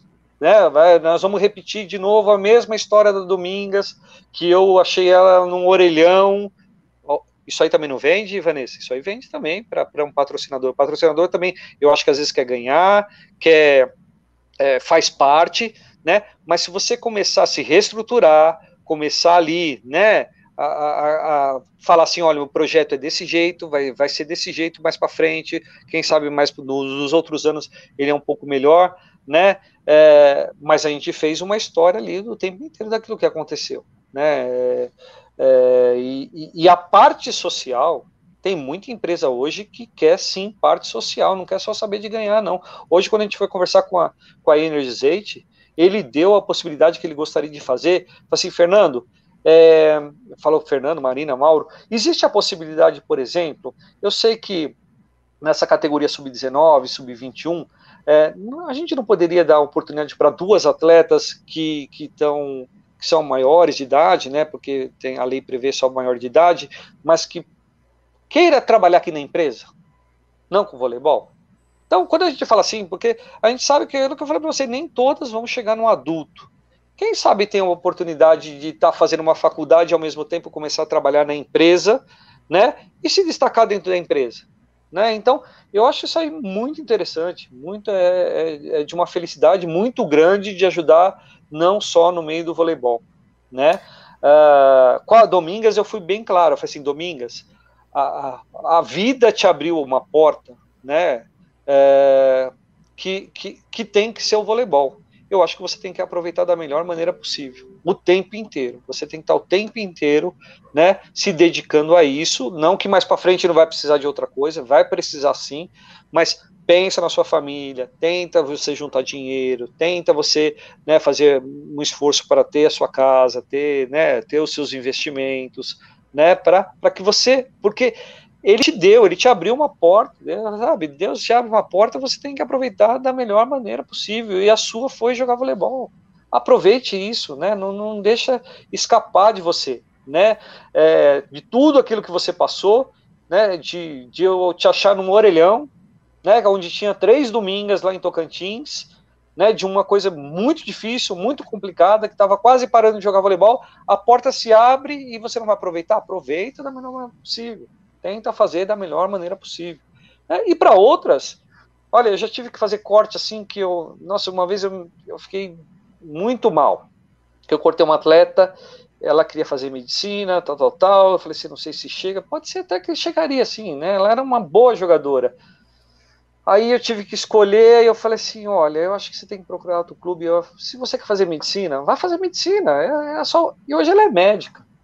E uma vez eu encontrei com ela, né, no, no Lauro Gomes, aí eu falei assim, eu queria falar com você que eu acho que, eu não sei se eu, se eu pequei com você, entendeu? Se eu, né, na hora eu, que, eu, que eu conversei com você, se foi uma, uma, uma chance que eu pedi para você escolher e escolher de maneira errada, Falei assim, Fernando, foi a melhor coisa que, que eu fiz na minha vida. Eu acho que foi o momento certo, né? E, e bate na nossa cabeça, sabe? Assim, Vanessa, aquilo lá, assim, será que foi isso aí mesmo? No momento certo que eu, que eu dispensei, que eu falei, né? Eu tinha um atleta que me acompanhou, eu seguiu de pré-mirim, mirim, infantil, né? Chegou à seleção brasileira, aí começou a, a, a ter um caminho, né? né trocar diferente. Então a gente treinava treinava 8 horas da noite, é, era das 8 às 10 da noite, aí ela trocava, ela ficava durante a noite acordada e durante o dia ela dormia, entendeu? Sendo que ela tinha que estar no supletivo para fazer. E eu cheguei a falar assim: olha, se você não se formar pelo menos um semestre no supletivo, e já tinha uns 5, 6 anos comigo, falei assim: não quero você o ano que vem aqui. Você vai ter que dar um jeito. Ah, Fernando, eu falei assim, gente, você tem dois, você tem dois semestres para você passar um semestre. Eu falei assim, não é tão difícil, não é tão complicado. Não passou, não ia, trocou, ficava a noite acordada, de manhã, não, não ia de jeito nenhum. Aí eu tive que dispensar, né? E, né, e hoje eu penso assim, será que foi a melhor coisa mesmo que eu fiz? Né, porque para algumas eu também foi o contrário, eu dei muita chance. Eu não sei se esse timing ele, é, ele foi o importante assim para algumas atletas, entendeu? De, de maneiras diferentes de se pensar. Para essa menina que eu falei para ela que não ia dar chance, e para outra eu já segurei muito a barra. Eu falava assim: não, vamos dar mais uma chance, vamos dar mais uma chance, vamos dar mais uma chance, entendeu? Então. É... É, é, essas coisas, eu tô, é que eu tô lembrando de uma história aqui de, de uma atleta nossa que pediu demissão para mim, eu falei assim, não, não, não, não, você é mulher de fazer de fazer besteira, agora você é mulher de, também de assumir a besteira, então não é assim não, eu peço demissão, né? as coisas não funcionam dessa maneira não. Ô Fernando, a gente está chegando ao finalzinho aqui da, da nossa live, eu queria, você comentou que ontem viu a live que a gente fez com a Keila Monademi, a diretora do time feminino do Itambé Minas, do, do Minas Tênis Clube. E ela comentou que uma dificuldade enorme para eles é ter calendário de competições de base, né? Que eles desenvolvem essas atletas, formam essas atletas e as atletas jogam pouquíssimo ao longo da temporada. No masculino, existia um projeto lá com o Voleio em Tapetininga e o SESI São Paulo, que os jogadores da base do SESI São Paulo jogavam a Superliga pelo Voleio em Tapetininga. Vocês nunca, busca, nunca pensaram em buscar esses grandes clubes que não conseguem encaixar suas atletas de base para emprestá-las e aí vocês disputarem a Superliga? Naquela parceria que tanto se fala de ganha-ganha, né?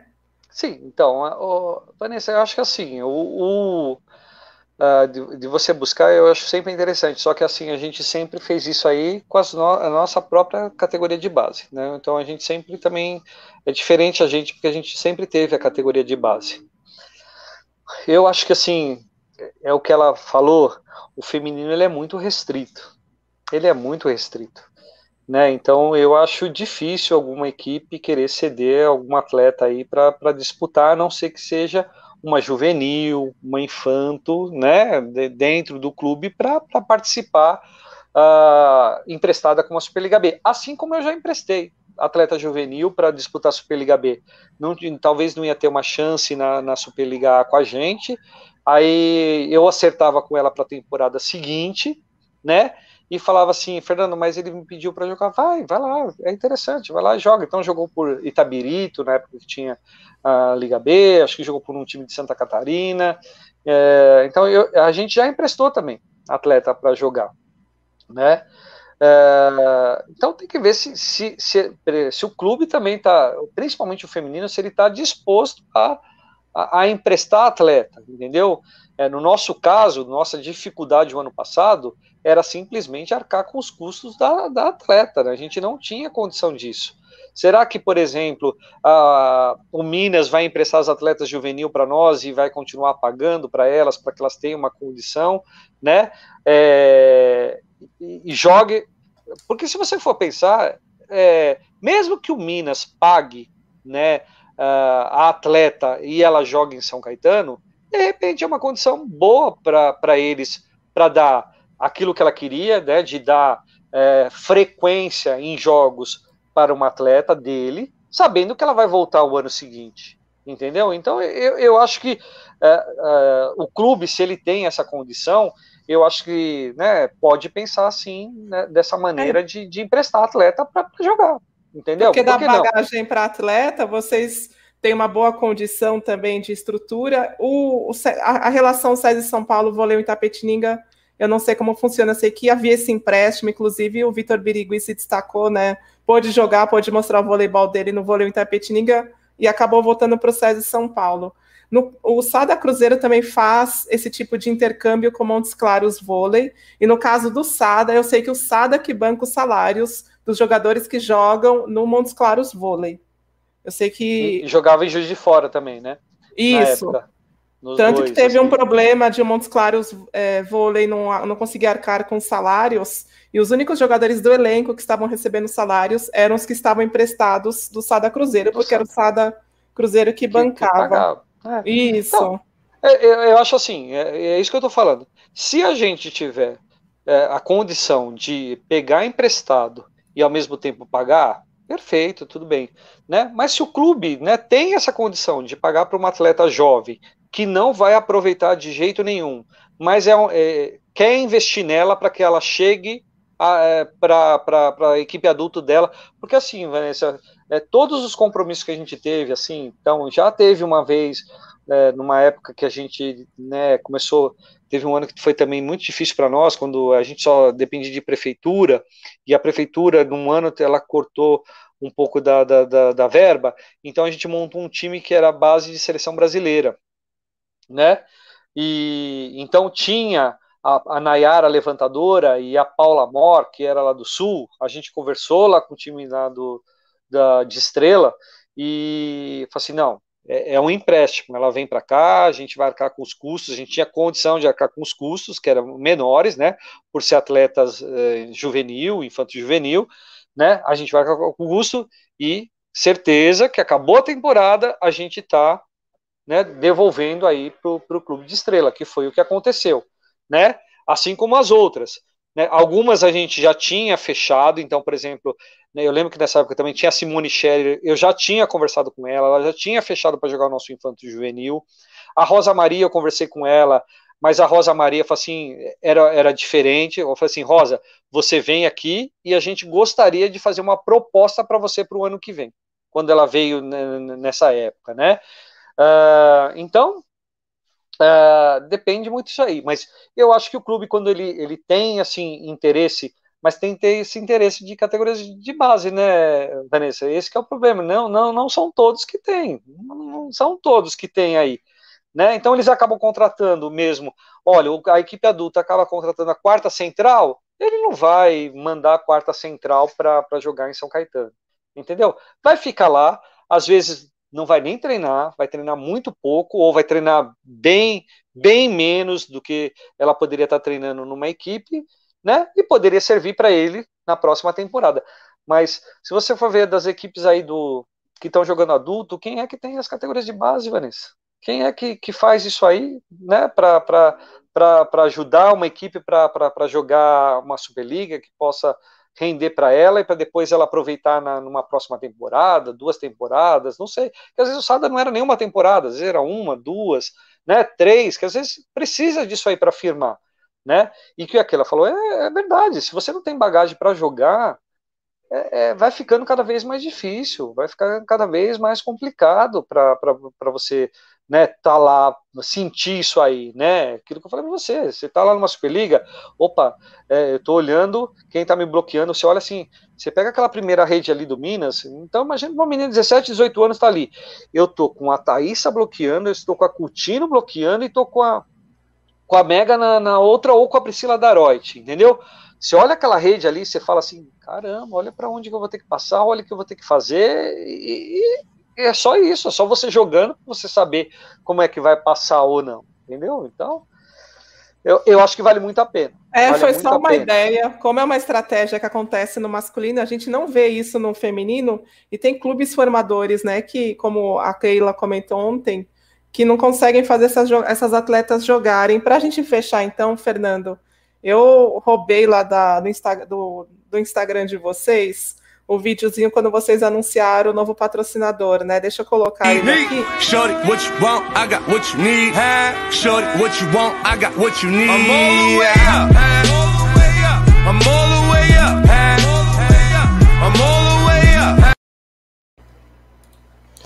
O videozinho, então, anunciando aí o, o, a parceria com a Energizer. Você falou que já está conversando com eles, né, para a Superliga B. Já está certo que vocês vão disputar a Superliga B em 2021-22? É, pelo menos é isso. Eu, tô vendo assim a movimentação, né? Tô vendo aí Valinhos falou que vai jogar, Maringá deve jogar, né? Então, eu, é, tudo a tendência é que a gente joga a Superliga B. Né? Então, nós vamos preparar para isso, né? E aquilo, reestruturar, tentar achar novos parceiros, né? Para que a gente consiga subir para a temporada 2022-2023, tendo um orçamento já para brigar, né? Para competir na hora de contratar atleta também para a temporada 2022-2023. Eu acho que isso é importante. Eu vou te falar uma frustração pessoal minha, inclusive tinha um comentário sobre isso aqui, eu não sei se eu vou encontrar era do Eduardo.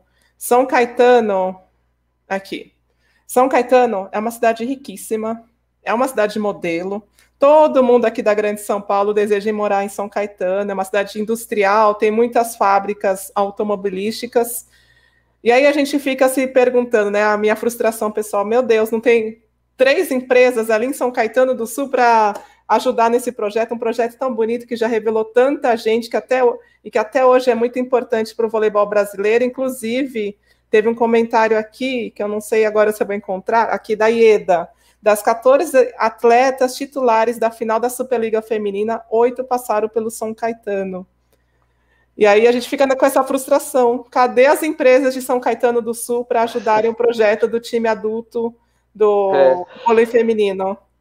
A Eda é uma das técnicas do São Caetano, ah. né? Então ela, a Macris começou com ela lá na, na categoria pré-mirim, né? Então na, quando quando começou a jogar, uh, é isso mesmo. Eda passou oito aí, passou pelo por São Caetano, se não for até um pouquinho mais ali na hora que a gente for fazer as contas certinho de, de né, na ponta do lápis, né? Que tem, a, que eu falei para você, tem a própria Lara que está no banco, a Liara que está no banco, a Rosane que está no banco, que às vezes né? Fala, opa, titulares, mas aí acaba. É... São Caetano tem, tem é, é, uma cidade muito boa de morar, né? É só a única diferença assim que eu acho que vejo para as outras cidades assim, não passa nenhuma rodovia. São Caetano é muito pequena, 15 quilômetros quadrados, então são as empresas pontuais mesmo que você tem aqui Uh, e eu descobri, Vanessa, que é, você tem que ir na pessoa certa. Então você tem que achar a empresa e ir na pessoa certa. Não adianta só você ficar mandando, ah, manda lá no Instagram. A gente manda, eu já mandei Instagram, já mandei e-mail. Né? Muitas vezes você não tem resposta, não adianta. Fala, ou oh, vou pensar, né? Ou eu agradeço, boa sorte aí na, na sua luta. Né? Você tem que conversar com a pessoa certa da empresa, mostrar, falar o que é, como é que é, né? É a mesma coisa com o pessoal da Energizate, a gente falou, é, elas mandaram um recado para o Clóvis, falando assim, né, de agradecimento, na, principalmente naquela parte final da, da, da Superliga, e que a partir dali estava começando o legado da, da, da, empresa. Então eu espero também, é isso aí, né, que a, que a empresa é, procure esses ramos aí de, de crescimento, né, é, invista cada vez mais aqui, porque a, é, a gente estava até conversando de futebol e voleibol, e falou que o voleibol feminino tem um alcance muito bom, né, de, eu acho que a, a gente tem que começar a preparar para isso, né, para as atletas terem realmente esse engajamento com a empresa, mostrar a empresa, falar da empresa, uh, é, eu estava, eu falei, falei da, na, eu participei de uma live da, da Poliesportiva também na segunda, que eu falei que a Mainara, que é a nossa atleta lá do, que era levantadora, né, que é a levantadora, ela colocou como é que você pode ajudar, você pode ajudar curtindo as, a, a, a, a página da atleta, o que ela posta, é, o que você acha ali interessante, dê força, né, porque assim, se a gente for ficar só levando de crítica, crítica, crítica, eu não sei como é que fala que esse pessoal quer melhorar o voleibol, se vai só crítica, crítica, crítica, crítica, sem, sem, às vezes nem saber, entendeu, Vanessa? Às vezes eu acho que você pode até fazer crítica, mas sem saber o que acontece, também eu acho muito difícil. Fala com a pessoa, conversa com a pessoa, né? A gente tem muita coisa aí para fazer, para ajudar as pessoas aí e para ajudar o voleibol, né? Eu, eu tenho meu objetivo de ajudar o voleibol e ajudar o voleibol de São Caetano, né, para pra, as coisas, né? Eu acho que é isso que a gente tem que fazer o tempo inteiro.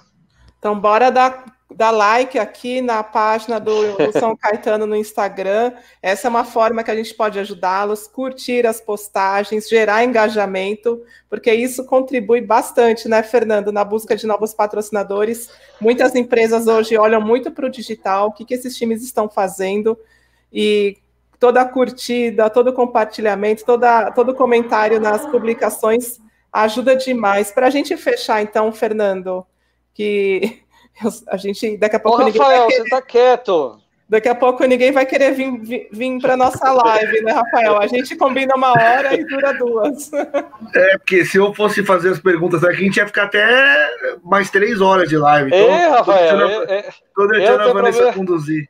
Pode ficar sossegado, que eu não tenho problema nenhum, tá? É só é... se vocês tiverem problema. Você falou sobre essa questão né, das críticas. Te machucava ouvir críticas ao desempenho de vocês nessa última Superliga, sendo que vocês estavam com o time sub-19, sub-21, as jogadoras não estavam recebendo integralmente, comissão técnica sem receber, vocês ali demonstrando todo amor pelo voleibol, o desempenho em, é, em quadra não era, não, não, não acontecia, até porque vocês estavam disputando jogos com grandes estruturas, né? Isso te incomodava, te deixava chateado?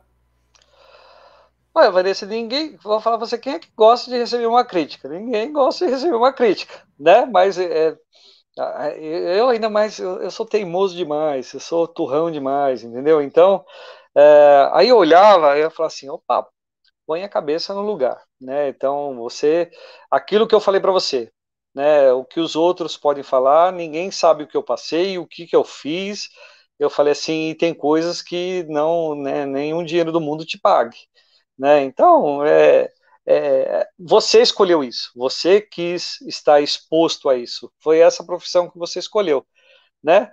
É, gente, quanta, quantas vezes você escuta falar que o Zé Roberto é ultrapassado, que não sei o que lá, que é, o cara é tricampeão olímpico, faz o time render da melhor maneira possível, perde atleta, rende de novo, tal, tal, tal, e, e tá ultrapassado, é uma coisa assim, você fala assim, opa, é coisa para não ajudar, entendeu? É, mas como é, que, como é que você fala uma coisa dessa, entendeu? Então, é, todo mundo tá, tá, tá exposto ali. Aí vai lá, fala do Rio, fala do Rio. O cara foi 10, 11 vezes campeão da Superliga, entendeu? Então, se, se, se tá exposto ali e fala né, do Bernardinho, do Zé Roberto, Fernando não vai falar de você, né? Você escolheu isso, né? Vai para frente. Uh, Vanessa, eu, né, eu fui campeão de pré-mirim, eu fui tricampeão de mirim, eu fui campeão de infantil, eu fui tricampeão de infanto, eu fui tricampeão de juvenil, eu fui campeão brasileiro de seleções, uh, eu cheguei na seleção brasileira universitária, uh, da, da, da, né, que eu, né, que eu acho que foi a coisa mais interessante que aconteceu também comigo, que é chegar na, na seleção universitária. Uh, caramba, eu tenho muita coisa de boa que eu fiz. Né? Então, se eu ficar pensando de 2, 3, 4, 10, 100 que vai lá e me criticam, eu tenho muito atleta que fala, Fernando, torço muito por você, né? Obrigado. Eu, fiz para, não fui para aquela pessoa que eu fiz, então eu tenho que me sentir bem com aquela. Aquilo que eu falo para você, é, quando algum atleta, né, que em especial alguém de comissão técnica que que vem uma crítica para mim, aí eu acho que eu aí acho que é pior das coisas que pode, pode acontecer para um técnico assim, sabe? É, mas eu tenho que também saber que agradar, que eu, eu, não vou agradar também também todas as atletas. Pode ser que tem gente que não vai, né, não vai, não, não deu liga, não deu certo, né? Mas torço do mesmo jeito, eu espero que dê certo do mesmo jeito. Você escolheu isso, é né, aquilo que eu quero para você, que você faça da melhor maneira possível. Né, se não for no voleibol, que você escolha outra carreira e vá lá e faça. Né? Uh, então, o pessoal escuta, né? tem que tirar técnico, porque ele ganhou quatro sets. Então, então tá, né? É, é, pessoal que fala assim, nossa, é muito fácil, ela só bate paralela, né? É só estar lá na frente da paralela. Pergunta se é fácil você fazer uma atleta bloquear só paralela, se a menina só bate paralela.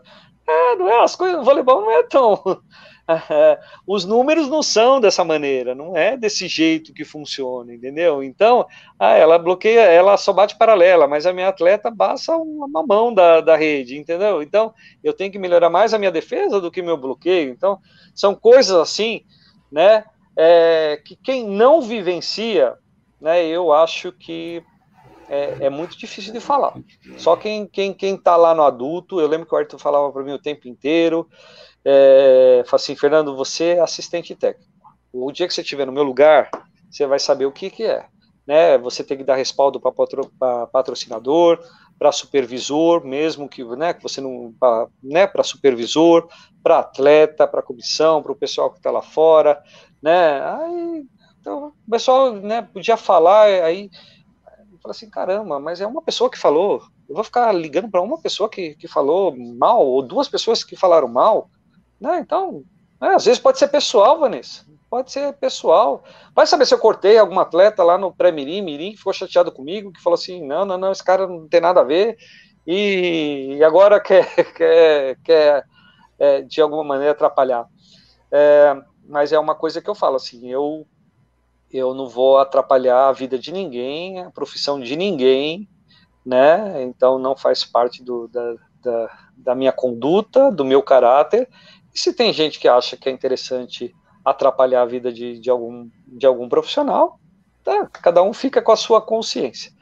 Né? Eu, eu, eu sei daquilo que eu faço em São Caetano, né, do que eu busco, do que eu batalho, do que eu estou no dia a dia. Uh, eu, vivo, eu vivo para São Caetano, né, para o voleibol de São Caetano. Não quero sair do voleibol de São Caetano. Já falei para a Marina e para o Mauro que um dia eu vou substituí-los como supervisor, né? Eu brinco com eles, eu falo daqui a não sei quantos anos, mas eu vou estar no lugar de vocês. Então é isso que eu quero, né? E eu quero estar lá presente para melhorar cada vez mais a estrutura de São Caetano, cada vez mais o voleibol de São Caetano. Muito bonita, Fernanda, a sua história de superação. Eu te falei que a gente ia terminar a live, mas o Lorival me, pediu, me pediu para te perguntar o seguinte: Fala, fala um pouco da Lia, como ele vê o futuro dessa jogadora, que demonstra muito potencial. Podemos fechar então com essa pergunta do Lorival Farias? Podemos, tá, né? tô esperando o Paulo falar, fazer uma pergunta. É, é o seguinte, é, a Lia não, desabrochou assim, é isso que a gente fala, né? A gente nunca sabe quando vai desabrochar uma atleta. É, e ela desabrochou de uma maneira impressionante, assim, nessa parte, né? Porque ela participou com o Risola da Superliga, né? Então ela estava lá, treinava de vez em quando, estava presente. Ela treinou a, na última temporada também, né? Que a gente tinha patrocinador, ela estava lá, era quarta central, e surgiu a oportunidade para ela esse ano ser a titular, né? E, e a Lia tem uma, uma capacidade de bloqueio muito boa, muito boa mesmo. Assim, ela não é uma jogadora muito alta, mas quem acompanhou, por exemplo, a Carol, né, do, do, do, do Praia, quando ela jogava aqui as categorias de, de, base, quando ela foi do Pinheiros, era já uma coisa monstruosa no bloqueio também, assim, sabe? Era uma coisa que a gente falava assim, não tem como ir para diagonal com a Carol no, no juvenil. Era uma era uma coisa assim que você falava assim, é difícil, é bem complicado de você passar. E eu acho que a Lia melhorou nessa parte de bloqueio absurdamente né? Precisa ainda se ajustar no ataque, né? Que muitas vezes ela puxa em cima da levantadora, a levantadora não, não sabe, não tem nem espaço para levantar, entendeu? Então precisa de, né, de melhorar essa, essa, essa percepção de onde vai a bola para ele, porque é uma jogadora que bate uma bola muito rápida, né? Então é, desenvolvendo a bola para trás, gosta de bater também essa bola para trás, né? Uh, tem que melhorar o saque, né? Tem que estar tá um pouco mais pronta para defesa, apesar que teve, tiveram alguns momentos bem interessantes na parte defensiva, que ela foi lá, correu, buscou, caiu, né? Uh, então eu acredito muito nela, assim. Né? É, é aquilo que eu falo assim, vai chegar uma seleção brasileira? Não sei, depende dela, depende do que aconteceu. Se você falar algum tempo atrás, todo mundo fala, Carol, ela tinha 1,80, não vai chegar à seleção brasileira, tem 1,80, tem 1,80. A Carol se destacava também sempre pelo bloqueio, mas nunca pelo ataque, né? E hoje melhorou muito o ataque dela, né? Tanto de frente quanto para trás. E está numa seleção brasileira, né? Então, né, a gente não pode né, impedir os sonhos de ninguém. Mas eu acredito que ela teve uma evolução muito grande nessa temporada. Uh, que eu falei para você, ela estava ela estava perdendo para a para a Thaísa e para quem que era a terceira? Eu não lembro quem que era a terceira. Eu não sei se era a não, não é, não sei se era a própria Carol, mas ela era a quarta em número de bloqueios no final de turno, né? Ainda continuou, né? Seguiu isso aí. E se você for ver, a gente jogou bem menos sets do que muita gente, né? Do que, né? Porque caso é, nosso jogo era 3 a 0, então só foi quatro jogos aí de 3 a 1. Então, eu acho que foi, foi uma, uma grande surpresa aí para nós é, essa temporada e, e acho legal para ela, né? Uma pessoa que batalhou bastante também, assim, sabe? Aquilo que eu falo assim, é, é, tá, é, tá pronta para tudo. Então não teve a dificuldade, foi lá, arrumou um emprego, tô trabalhando, Fernando, não sei se eu vou continuar, me dá um tempo. Não, Fernando, eu vou, vou largar o emprego, eu quero, tô pronto aí para vocês, eu quero, né, começar minha carreira de novo aí para começar minha carreira de novo não, mas né, me firmar aí na carreira, né? Então tá, tá indo, tá indo. É, teve propostas, né? Tem que estar tá conversando para ver o que pode acontecer. Então eu acho que, que é uma coisa muito legal para ela. Ô Vanessa, eu ia deixar minha pergunta para uma próxima oportunidade. Eu tenho outras aqui, então a gente já fica um convite para uma próxima oportunidade. Mas essa eu vou ter que fazer, que eu tô aqui faz tempo, né? Até a Vanessa viu, a gente colocou que eu coloquei no nosso, nosso chat aqui que eu estava querendo fazer. É, agora, técnico do adulto, né? Você e meu cachorro resolveu latir agora. Técnico do adulto, você teve, passou por, por trabalhou com vários técnicos, né? O Rizola, o Ayrton. Quem, como que você se define como técnico e quem te influenciou mais? Você pegou um pouquinho mais de quem? Como que você se define? Olha, quem eu mais acompanhei foi o Ayrton, né? Então, isso aí foi o Ayrton. Uh, ele estava em 2002 quando ele chegou no adulto, que ele, na 2001 que ele estava no adulto no Paulista, então estava é, lá na final dele.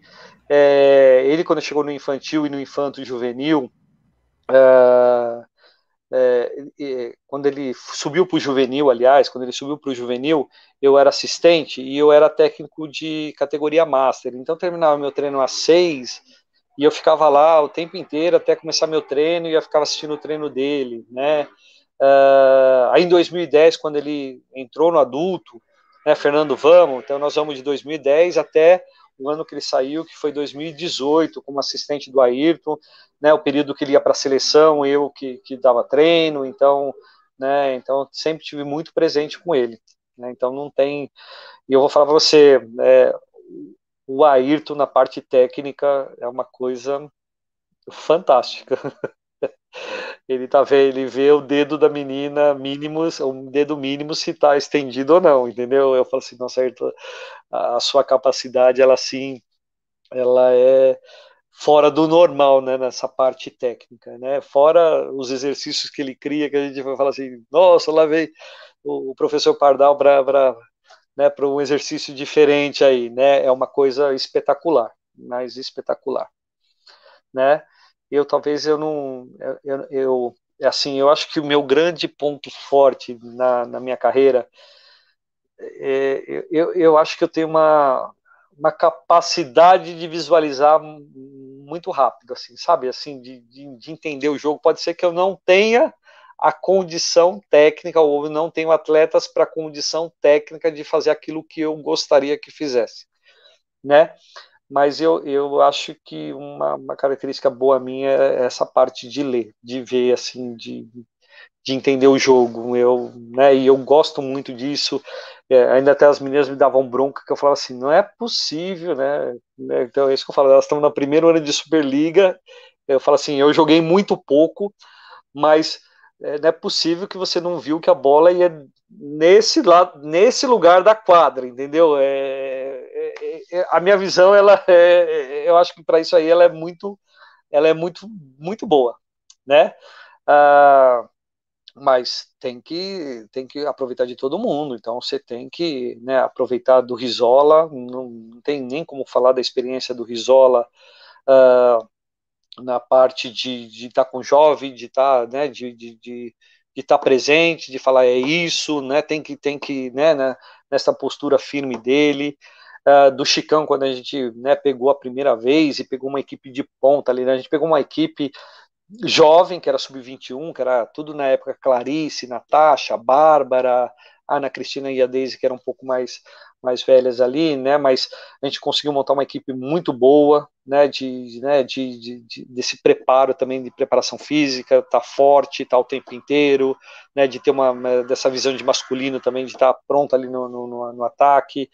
É, eu acompanho o João Crisóstomo, que é, é, era assim, eram vários exercícios no treino, né, para um fundamento, então eram exercícios rápidos, curtos, mas né, de uma, uma grande amplitude, uma, né, de uma grande variação para você fazer isso.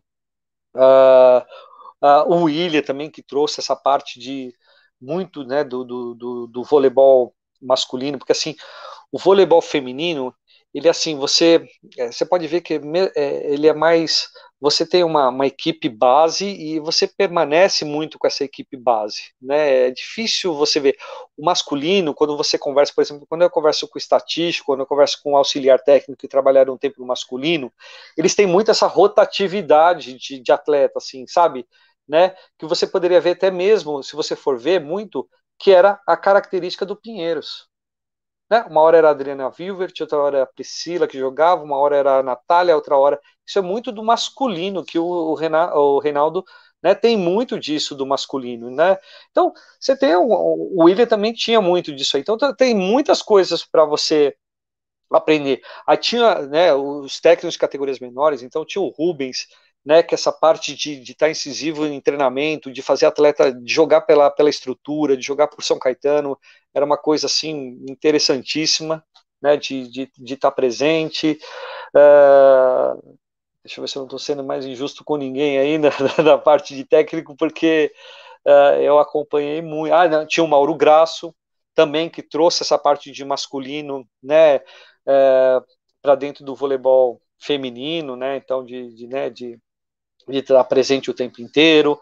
Uh, então a gente vai, vai acompanhando e ver né, aquilo que a gente né, pode aproveitar de melhor, aquilo que a gente, né, que, que eu acredito, que eu não acredito, né, então tem que, tem que fazer isso aí, tem que aproveitar o tempo inteiro, é assim que você ganha experiência, é assim que você vai ganhando experiência, né, então eu tenho que parar, é assim, de escutar muita gente, de você, de você tem, que tem muita gente que fala assim, ah, o técnico ultrapassado, que não sei o que lá, que bababá.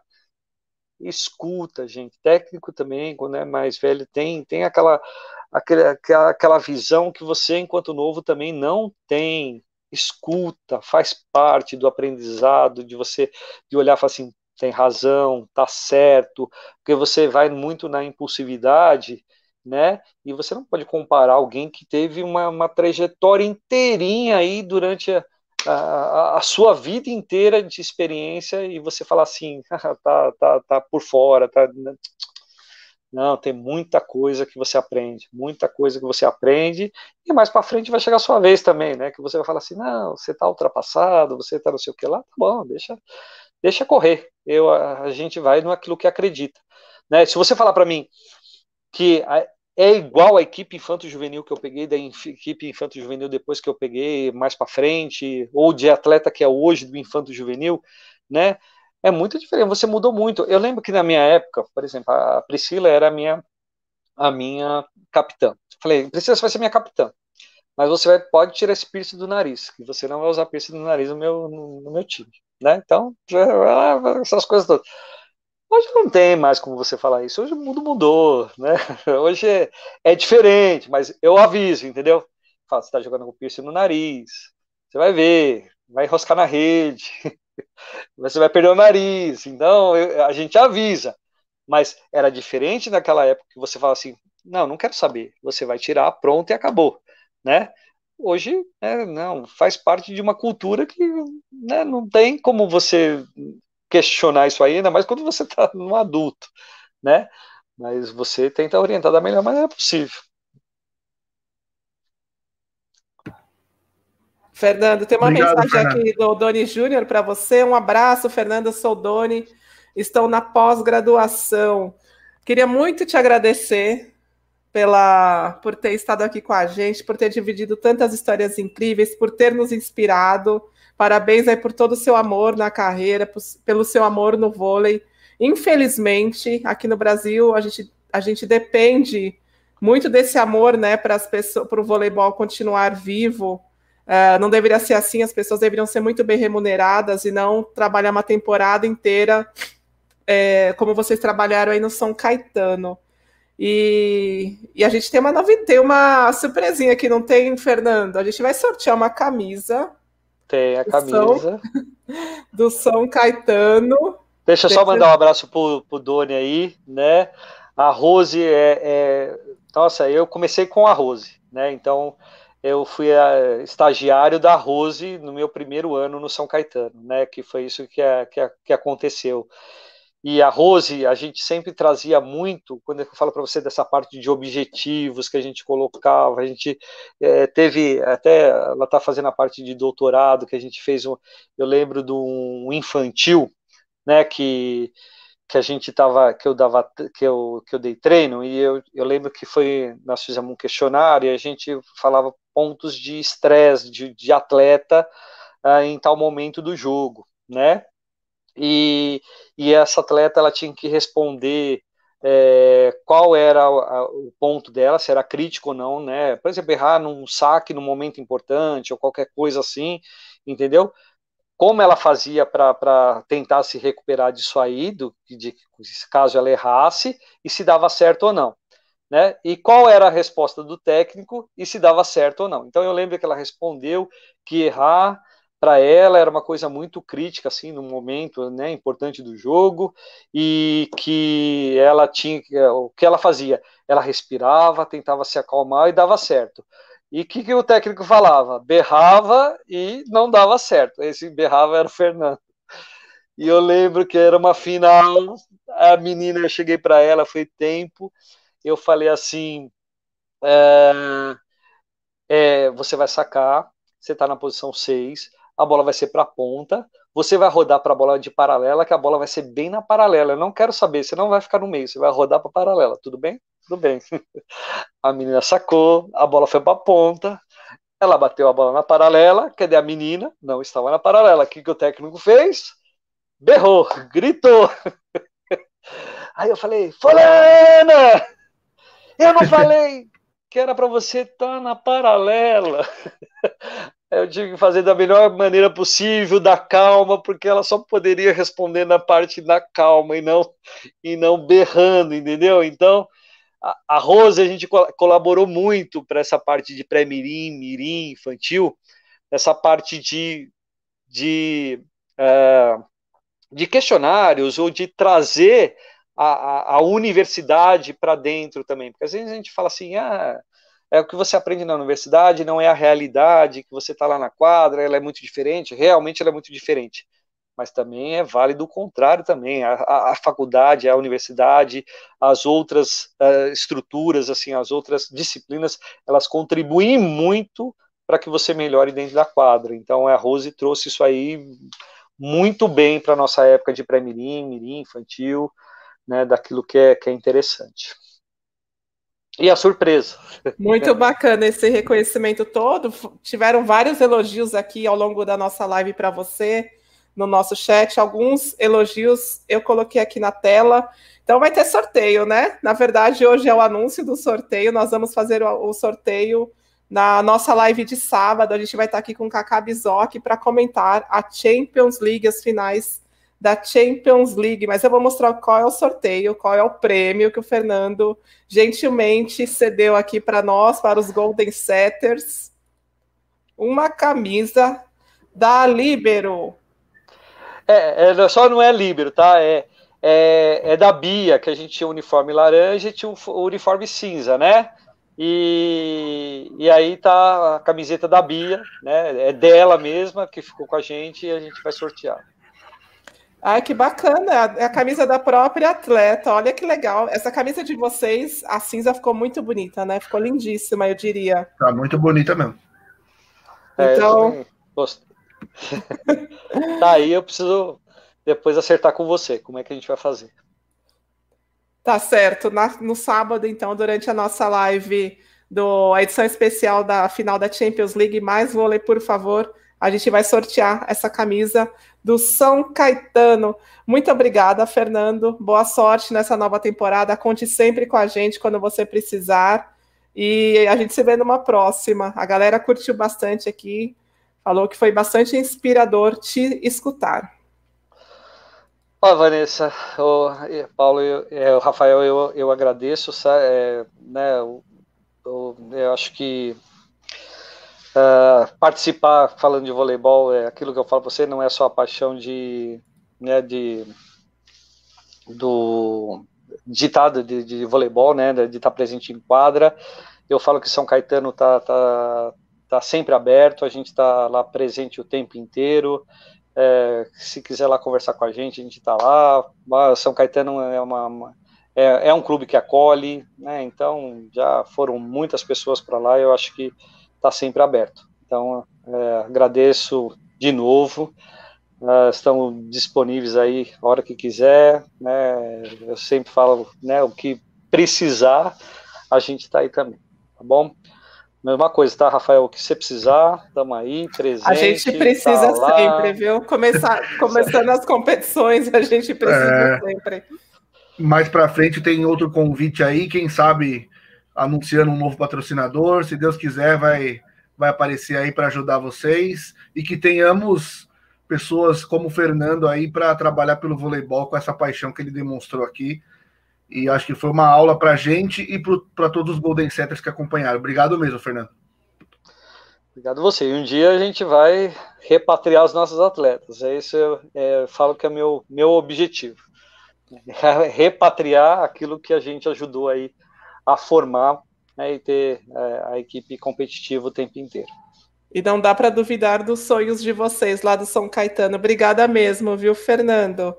A gente vai se falando, então, quando tiverem novos parceiros, nos aciona para a gente divulgar é, tá esses novos parceiros para vocês. Tá, tá certo? Bom, assim, ok. Até mais. Obrigada, tchau, tchau. até a próxima. Tchau, Rafael. Até mais. Tchau, Boa tchau. Noite. Fernando. Até mais. Valeu. Tchau. A gente segue aqui então, Rafael. Ah, aqui, mais uma live muito boa aqui no nosso Golden Set, hein? Cada dia um personagem singular, né? Antes eu falava ímpar, mas ímpar tem vários, né? Então é um singular é o certo. E cada dia é mais difícil, né? Porque a gente tem que se preparar mais para conseguir conversar com esses grandes outra, né, personagens né, do voleibol. É, se a gente fosse é, fazer todas as perguntas, a gente ia ficar aqui mais duas horas, porque tem muita, Deixamos muita coisa para falar. Fora. Inclusive, deixei essa foto fora, que era um dos é. grandes, foi um dos grandes momentos do São Caetano, Blau Siegel, quando repatriou a Mari, a Sheila e a Fofão. Foi um timaço que chegou às semifinais da Superliga e, e reacendeu né, essa, esse orgulho do povo de São Caetano pelo time de vôlei.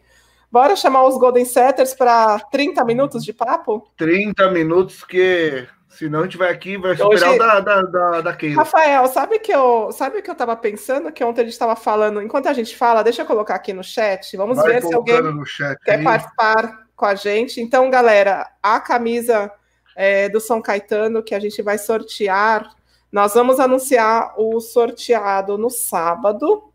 Amanhã a gente vai colocar nas nossas redes sociais o regulamento para participar desta promoção. Acho que não precisa fazer sorteio, não. Vamos pegar para nós, Rafael. Olha que camisa ah, mais linda. Olha, ah. eu gostaria, hein? Se você. É que agora a gente já prometeu, não tem jeito. E você não serve, Rafael, muito menos em mim. Ela deve ser bem ah, pequena. Ah, mas precisa. gente... Eu gostei tanto que eu não precisava nem usar, só de olhar aqui tá bonito. Pô. A gente coloca mas agora a gente já prometeu. A gente já prometeu. Já prometemos, né? Enquanto eu vou colocar agora no chat o, o link aqui para a galera participar, vamos chamar quatro pessoas, né? Se tivermos quatro convidados. Isso. É, eu quero corrigir, enquanto você chama, você coloca no grupo aí, Vanessa, é, eu quero corrigir uma, uma informação, né? Hoje eu fiz o texto, então eu tinha falado que eram 19 brasileiros campeões da Champions, são 20. Eu tinha esquecido de um, que foi o Maurício Thomas, que ele era auxiliar do Giovanni Guidetti em 2016, 2017, no Vakif Bank. Olha então, que bacana. Tinha eu, enquanto também chegam os nossos convidados, os Golden Setters. Ah, e semana que vem a gente vai fazer o concurso é, da camiseta dos Golden Setters do layout. Deixa eu anunciar o que, que a gente vai ter amanhã, Rafaelzito. Meus clássicos. O, o peixinho do Zé Roberto aí, ó. Ah, esse peixinho é histórico. A gente não deu o peixinho, mas a gente ficou com vontade de dar esse peixinho. Então, amanhã, 8 da noite, sexta-feira, o Rafael Zito vai estar aqui com vocês. É isso aí. Comandando o, o programa Meus Clássicos. Foi uma sugestão da Márcia Ivana, esse nome ela batizou. Espero que Márcia Ivana esteja com a gente amanhã. Então, a gente vai falar sobre Brasil e Rússia, quartas de final, Olimpíadas de Londres. Todo mundo tem uma história sobre esse jogo, todo mundo lembra o que estava fazendo, com quem estava, o quanto sofreu, o quanto suou, como a gente suou nesse jogo, né? Você não suou ah. porque você viu esse jogo do, do Guincho. É, eu, eu suei com o sol e me movimentando para lá e para cá até o Guincho chegar, né? Mas Sabe como é? Eu não, vou, eu não vou estar com vocês amanhã, só vai estar o Rafaelzito, mas eu vou contar aqui como que eu estava naquele dia. Eu, eu de meu gatinho, eu estava vendo o jogo, estava sozinha na sala e meu gatinho não parava de abrir a porta e fechar, abrir a porta e fechar. E estava me dando um desespero, e coitado, toda a minha atenção eu joguei nele. Falei: caramba, você vai entrar, vai sair, como se um gato entendesse isso. Mas estava desesperador aquele jogo, não dava para você jogar, não dava para eu só estava pensando no pior. Eu estava um pouquinho pessimista e pensei, meu Deus, o Brasil vai perder, vai ser eliminado, atual campeão, não vai brigar por uma medalha. Mas amanhã eu vou ficar na arquibancada assistindo vocês, então, comando do Rafael Zito, para os meus clássicos Brasil e Rússia, Olimpíadas de Londres, quartas de final. E outra coisa, deixa eu já chamar aqui o Márcio, o Marcelo Jardim, o Igor Garcia e o Paulo Nascimento. É, a gente. Tudo bem, gente? Ontem a gente estava comentando sobre fazer uma live de assuntos aleatórios e a gente falou que faria um de escola de samba, um de, de literatura, um de Big Brother. Eu pensei, vamos fazer uma live e misturar tudo isso, né? Dá para a gente fazer vários assuntos numa live só. Todos os assuntos aleatórios, para todo mundo se conhecer mais, debater outros assuntos. A gente pode fazer uma, uma, uma bota, o tema, bota o tema aleatórios e lá né, a gente fala de tudo. Os Golden Sets são tão criativos que vai surgir um monte de coisa. Né? Vamos, vamos. Não sei se, se eu vou ter domínio de todos os assuntos, mas todo mundo tem domínio sobre um assunto. Uh, aí a gente faz um, uma mistureba, uma salada, uma, uma bela salada e fala de tudo um pouco. Então, Boa noite, Márcio Brito, Paulo Nascimento, Igor Garcia e Marcelo Jardim. Qual Boa que é a pauta de hoje? Ô, Vanessa, antes de, antes de é, a pauta de hoje, eu queria, quem se sentisse à vontade para falar, né, desse uma pincelada do que achou da nossa, da nossa entrevista agora com o Fernando. Então, podemos começar com o Márcio, depois o Paulo, o Igor e, por fim, o Marcelo. Bora, Márcio, o que, que você achou? Boa noite, meus amigos. Boa Tudo noite. bem com vocês? Boa noite. Paulo, Igor, Marcelo, Vanessa, Rafa. Vocês estão no meu coração, vocês sabem disso, né, gente? Mexeu com vocês, mexeu comigo. Diria Márcia Goldsmith. Teve alguém gente. que comentou aqui no chat que a gente, Rafael, é a, a novela das nove agora. É, é. Agora eu não vou saber, Ô, Vanessa, desculpa, eu acabei lendo. Diga. Não, falar nisso, tô assistindo a vida da gente, viu? Ah, tá vendo? Esse é um assunto importantíssimo para nossa live aleatória. gente, eu amo, é eu amo, gente. Eu tô, hoje eu comecei a responder umas perguntas nos stories, não terminei ainda porque tem muita pergunta. Mas alguém me perguntou: você era time Manu ou time Ana? Óbvio que eu era time Manu. Também, também. Antes era time, antes era, o pessoal tá boiando, viu, Márcio? Na, na, na, nossa live aleatória a gente explica o que é time Manu e time Ana, mas a galera antes tá do Márcio, antes do Márcio, começo... antes do Márcio, antes do Márcio completar, É, eu, tô, eu tô boiando mesmo, mas eu tenho certeza que o time que a Vanessa é é da Marjorie este ano. É, isso mesmo. É isso eu não mesmo. sei o nome do personagem, mas é dela. Não, mas não é por causa da Marjorie, né, Márcia? É porque a Manu é realmente incrível. Não, uma fofa. O que aquela menina é discriminada pela mãe? Eu tenho vontade de ver aquela eu... mãe arrebentar a cara dela. Eu queria muito ser amiga da Manu, pena que ela não existe. Ah, eu também. Ela é muito linda, é muito fofa. É muito fofa mesmo, não dá levar para casa. Best friend forever. Mas a gente, gente, fala mais sobre time Manu e time Ana na nossa live é... aleatória que vai existir foco. um dia. Foco, foco, Ó, foco. Vou, eu vou falar uma coisa da entrevista hoje do Fernando que eu achei sensacional. Ele mostrou uma humildade para pegar o time do, é, do time do São Caetano e começar do zero realmente, sabe? Porque assim, todo mundo, quem conhece voleibol, como eu conheço, o Paulo também acredito, todos nós, sabe da importância do São Caetano na história do voleibol feminino brasileiro. Todo mundo sabe. Todo mundo viu Mana Moser jogar, uma Fofão jogar, uma Sheila, uma Mari, uma Popó, uma Patrícia Coco jogar naqueles times do São Caetano. Isso em várias épocas. Então, por isso que eu falo, para mim, a importância do São Caetano tem a mesma importância do Minas e do Pinheiros pela história do voleibol feminino brasileiro. Isso eu não estou falando dos anos 90, dos anos 2000, estou falando da década de 70. 70, 80, 90, aí vai. Aí vai. E a humildade que ele teve para montar esse time sem receber nada só mostra o caráter dele e da comissão técnica. Isso você vê que é amor ao esporte. Quantos técnicos teriam a capacidade, a coragem de tomar a atitude que ele tomou? Pode contar nos dedos. Ô, Márcio, mas isso é tão triste para o vôlei, né? A gente, Sim. quando a gente fala do principal esporte olímpico do país, segundo mais, o segundo esporte popular, na teoria, você acompanhar um técnico de Superliga, da, das principais ligas do mundo, falando que eles não receberam uma boa durante uma boa parte da Superliga. Isso eu acho bem triste. É assim, claro que é uma atitude louvável, é, mostra todo o caráter deles, o amor deles pelo esporte. Mas, por outro lado, é muito triste a gente ouvir isso. Exatamente, é bem por aí. E bem por aí. E cair de encontro, uh, Vanessa e Rafa e todos que estão aí, no, uh, no que a Keila falou ontem sobre administração, marketing esportivo, investimento no esporte. Aí, alguém já ouviu falar eu, anos atrás eu escutava que a Itália não pagava o salário das atletas. A gente estava na liga mais forte do mundo até então, 2004, 2005. Hoje na Itália você não vê isso. Eu não conheço nenhum clube italiano devendo para atleta nesses últimos anos para cá. Ou um clube fazendo isso que está acontecendo com o, São Caetano, com o São Caetano. Não tem. Não tem mais. Lá é um nível profissional. Parece que a gente estava retrocedendo. Retrocedendo muito. A gente tá, parece que voltando para o amadorismo. É isso que eu tenho medo. É isso que me preocupa.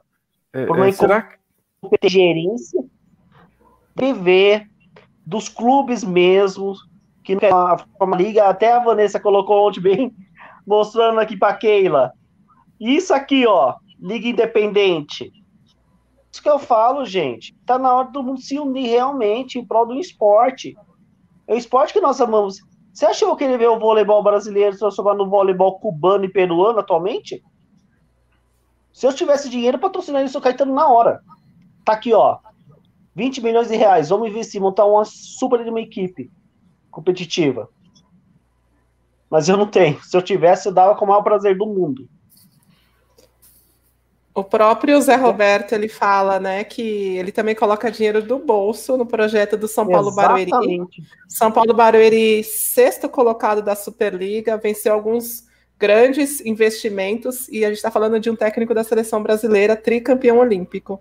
Então, quando a gente ouve esse tipo de história, eu, eu acho que a gente tem que dar passos para trás e entender por que existem essas histórias. Por que, que o vôlei não é sustentável? Ontem até comentei é. isso com a Leila, né? Por que, que o vôlei não é sustentável? O que, que a gente precisa fazer para essas empresas se interessarem pelo vôlei? Por que, que elas não estão no nosso esporte? Entendeu? Sabe quando uma loja está mal. É, eu, eu sempre é, faço analogia com o negócio. Por que, que uma loja não está vendendo? Eu vou ficar reclamando que o cliente não chega, mas por que, que o cliente não está vindo até mim? Entendeu? Acho que tem que fazer um pouquinho essa coisa. logística reversa. Uhum, falta alguma coisa. E se, acontece com o Zé Roberto e quase aconteceu com o Bernardinho, porque se não chegasse o Flamengo, o que, que talvez fosse acontecer com o Sesc, né? Então aí já complica, né? A gente vê que os dois é, campeões olímpicos renomados, dois dos melhores técnicos do mundo, passando por esse tipo de dificuldade, imagina os outros. Mas aí, Rafael, levantando, gente, acho que a nossa pauta vai ser essa hoje, né? Deixa eu só ler aqui o comentário do Bruno, que o Bruno, o Gustavo, desculpa, o Gustavo já tinha sugerido para a gente fazer a live da, das escolas de samba. Ele falou assim: sugestão, conversa ou bate-papo com Golden Setters. Acho legal ser aleatório, mas na prática já é assim. Acho que ter uma pauta inicial pode ser legal e não se preocupar. Boa ideia, Gustavo. O Rafael, mas falando sobre esse. É, com, é, com, é, comentando sobre isso, né? Eu entendo que o Zé Roberto e o Bernardinho tenham tido dificuldades mas eu, nessa posição, eu me perguntaria por que eu estou tendo dificuldade, eu sendo um técnico de seleção e tendo toda essa grife, qualquer marca iria me escutar. Por que, que Osasco, dentro das suas limitações, consegue os patrocinadores? Por que, que o time do Minas consegue os patrocinadores? Assim, às vezes a gente coloca algumas, alguns personagens como vítima, mas eu, eu acho que a gente tem que entender também por que, que as empresas não estão chegando até eles, entendeu? E por que, que outros estão tendo sucesso? Eu fazendo mais uma vez a analogia com uma empresa. Se você tem uma, se você tem um e-commerce de vôlei e eu tenho esse e-commerce de vôlei, eu não estou vendendo, não chega, não estou atingindo minhas metas e você está bombando, eu ia querer entender por que, que você está bombando e eu fazendo o mesmo trabalho que o seu não estou. Entendeu? Não, o pensamento é semelhante, assim, é, é, não basta ser o Zé Roberto e Bernardinho, precisaria alguém do marketing para fazer esse meio campo, né? Para mostrar para o empresário quem é o Zé Roberto Bernardinho, porque muitos não conhecem. Por né? isso né? que isso, por isso que ontem na conversa com a, com a Keila, eu até toquei nesse ponto, nesse ponto, desculpa. Existe um pouco de amadorismo dentro do vôlei. Quando você conversa muito com, com os gestores, com os técnicos, você percebe isso, e você percebe que esses times que trazem esses investimentos maiores, eles têm departamento de marketing, eles ativam suas marcas e as atletas durante toda a temporada, eles têm uma assessoria de imprensa que alimenta a imprensa, a, a, eles expõem esses parceiros para a, a comunidade do vôlei e fora da comunidade do vôlei. E a gente vê que nem todos os times trabalham isso, então no final da temporada a conta chega, entende? Vanessa, podemos deixar uma pauta interessante? Assim, você vai ter que correr alguém que entende de marketing esportivo. A diferença entre investimento no marketing esportivo, na criação da Superliga, quando foi criada que houve aquele boom com os dias atuais?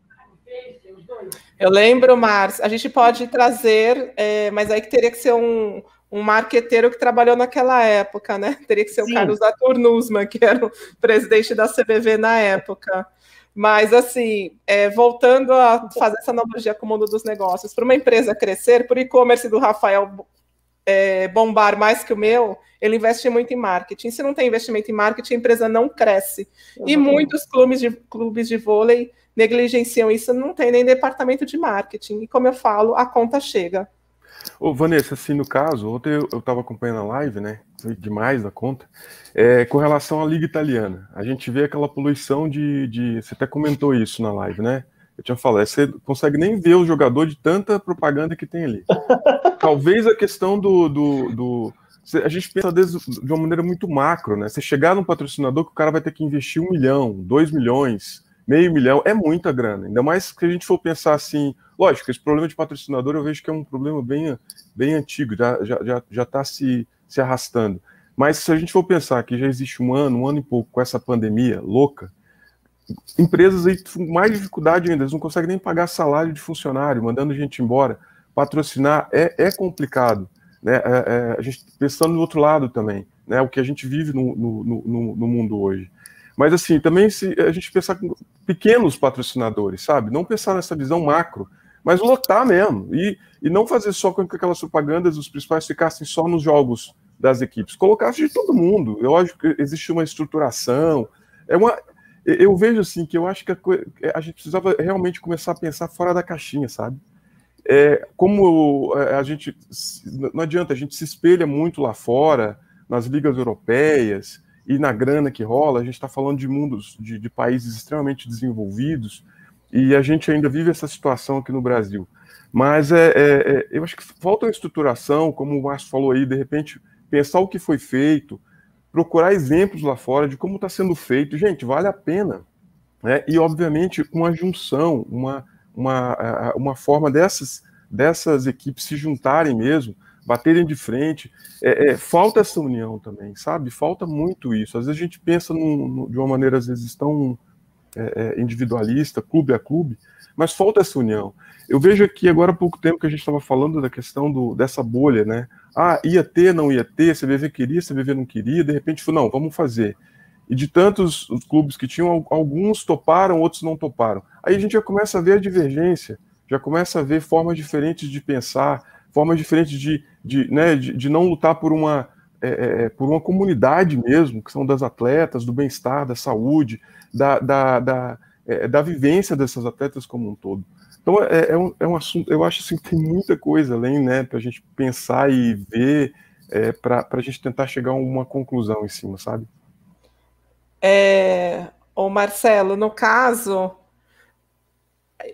é, nos clubes de futebol, eu gosto de olhar sempre os clubes de futebol porque o marketing deles está muito mais avançado.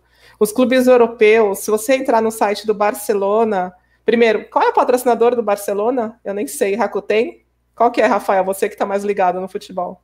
Rakuten ainda? Ainda é Rakuten? Então, a japonesa Rakuten está no, no, é patrocinador master, patrocinadora master do Barcelona. Mas se você entrar no site do Barcelona, depois faça esse exercício, existe um monte de patrocinador do Barcelona. Não existe só Rakuten. São lá eles entendem, as marcas entendem isso. Eh, talvez os clubes precisassem criar essa cultura, educar esse mercado que você pode é, ativar outras formas o torcedor do Barcelona e não só por meio do uniforme, a propriedade do uniforme que é caríssima uhum. e nem toda marca pode estar ali. Então, existem pequenas marcas ou grandes marcas que ativam outras ações do Barcelona e não deixam de ser patrocinadores, o dinheiro não deixa de entrar no caixa. O, você comentou sobre a Liga Italiana. O time do Taubaté é um time que segue um pouco o modelo da Liga Italiana. Eles trazem várias marcas locais né? Alguns patrocinadores maiores, os masters, que são mais nacionais, mas muitos patrocinadores locais. Isso faz com que você não dependa só de um ou dois patrocinadores, e se eles forem embora, acaba o seu time e você tem que ficar correndo o tempo todo. Claro que assim, existe, existe o ônus, né? Você lida com, sei lá, 30 departamentos de marketing, porque você tem 30 marcas na sua camisa. Mas esse, esse é um modelo que funciona muito bem na Itália. Você falou sobre a poluição visual, né? O Rafael está com frio e colocou uma blusa. Você falou sobre poluição visual. É, a, a, quadra italiana, existem muitas propriedades ali, eles vendem todas. Tem a arquibancada, que a gente também vê patrocínio, tem as placas, e ainda a camisa do, dos times é muito poluída. Só que uhum. funciona, é um modelo que funciona. funciona.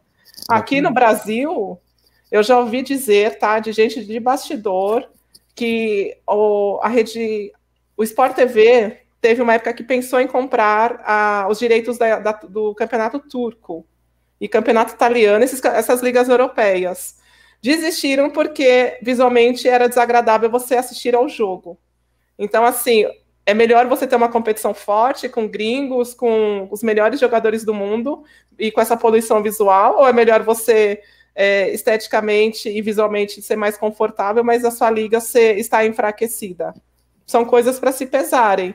E os clubes têm muito problema em relação à briga com a Confederação Brasileira, porque tem briga se a propriedade da rede é da, do clube ou é da CBV, se o menino que enxuga a quadra, ele, ele pode usar a camiseta do, do patrocinador do clube ou da CBV. Então, assim, são várias quedas de braço, entendeu? E como a gente comentou ontem, o Márcio até que fez a pergunta, uma liga independente, os próprios clubes iriam gerenciar todas essas propriedades, poderiam vender, inclusive, todas as, as marcas na, da quadra, do piso, e aí a, a, o veículo que quisesse veicular o jogo deles é, teria, compraria essa, esse, esse direito já com as marcas, é, com as propriedades da quadra. Sem dúvida. É, eu, eu, eu, eu, tava, eu li esse tempo atrás, uns dois anos atrás, três anos atrás, um livro do Guga, onde ele conta a história dele, né? Que eu sou fanático por tênis também. Tenho o ídolo Rafael Nadal para mim na cabeça, eu gosto muito dele. Mas eu, eu li, li muito. E ele falando da dificuldade que, que foi de, de conseguir os patrocínios. Quantos campeonatos, inclusive, ele viajou, às vezes tinha pouca coisa para comer, cara. E ele contando da dificuldade e, e, e, e, ele demonstrando o resultado, e mesmo assim ainda tinha dificuldade. Ou seja, é, é, buscar patrocínio deve ser uma coisa muito, não é fácil, não, porque senão não teria essa dificuldade, essa, né, essa, essa, é, é essas problemáticas todas. Tem que ter muita perseverança e tem que ter canal. É encontrar uma pessoa, um, que, que tem essa veia comercial e demonstrar e apresentar e, e correr atrás e não desistir. Né? Eu acho que é, é, é tem que ser assim. A gente vê várias histórias das pessoas, dos grandes cases de sucesso estão aí, né? lutando e, e, e, e, tem que correr atrás mesmo. E como você falou, muita coisa ainda para a gente ver e estudar e repensar e bater de frente com, com, com, com essas essas TVs loucas que estão aí no, na, na, aqui no Brasil há muito tempo, né, é, é, é, é, monopolizando tudo. Então a gente tem que bater de frente, sim, e temos que apresentar alguma coisa. Senão, gente, daqui a pouco vai ficar muito difícil, muito complicado, né? É triste. E foi o que a gente comentou ontem. É, se os clubes que estão trabalhando direitinho, ativando o departamento de marketing, têm dificuldades, imagina o clube que não tem nem departamento de marketing. Ontem eu comentei aqui, não sei se você viu, falei, comentei com o Rafael, a gente acaba um jogo, é, hoje as redações é, não tem mais muito jornalista, então eles não conseguem acompanhar um jogo em loco, não conseguem fazer entrevista, não tem fotógrafo. Então, os clubes precisam abastecer essas redações, já que não existem mais esses profissionais nas redações. Acaba o jogo, Rafael, quantos releases a gente recebe? Quase um jogo de 12 times, rodada cheia, seis Tava jogos. multado pouquíssimos, né? 12 times, 4, 5, vai? É, eu vi vocês falando mesmo. Não recebe foto do jogo. Aí você não consegue postar uma não. foto do jogo. Aí você tem que usar tem que a mesma foto, foto fria. A, é. é, a CBV tem que ver se o time jogou de branco e procurar uma foto de camisa branca de algum jogo que não apareça o adversário, sabe? É, então, assim, são pequenos Claro que existem dificuldades, o time nem sempre pode ter um fotógrafo, mas aí você vê que quando chega ao final da temporada e você vai negociar com o patrocinador e não consegue é, renovar com esse patrocinador, não consegue novos parceiros, um pouco existe um pouco da, da conta que você deixou pelo caminho, sabe? Você paga um pouquinho disso. Cara, a gente vê assim, eu vi a Natália falando que ela renovou com o time na Itália para ganhar 550 mil euros pela temporada. Ela recusou uma proposta, se eu não me engano, do, do, do time que ela estava na Rússia por 700 mil euros. Gente, o euro tá 6,5. Eu vi. Você imagina? Uma jogadora que às vezes nem um time inteiro tem isso para poder Daqui a pouco a Natália vai patrocinar o time do São Caetano aqui. Pra...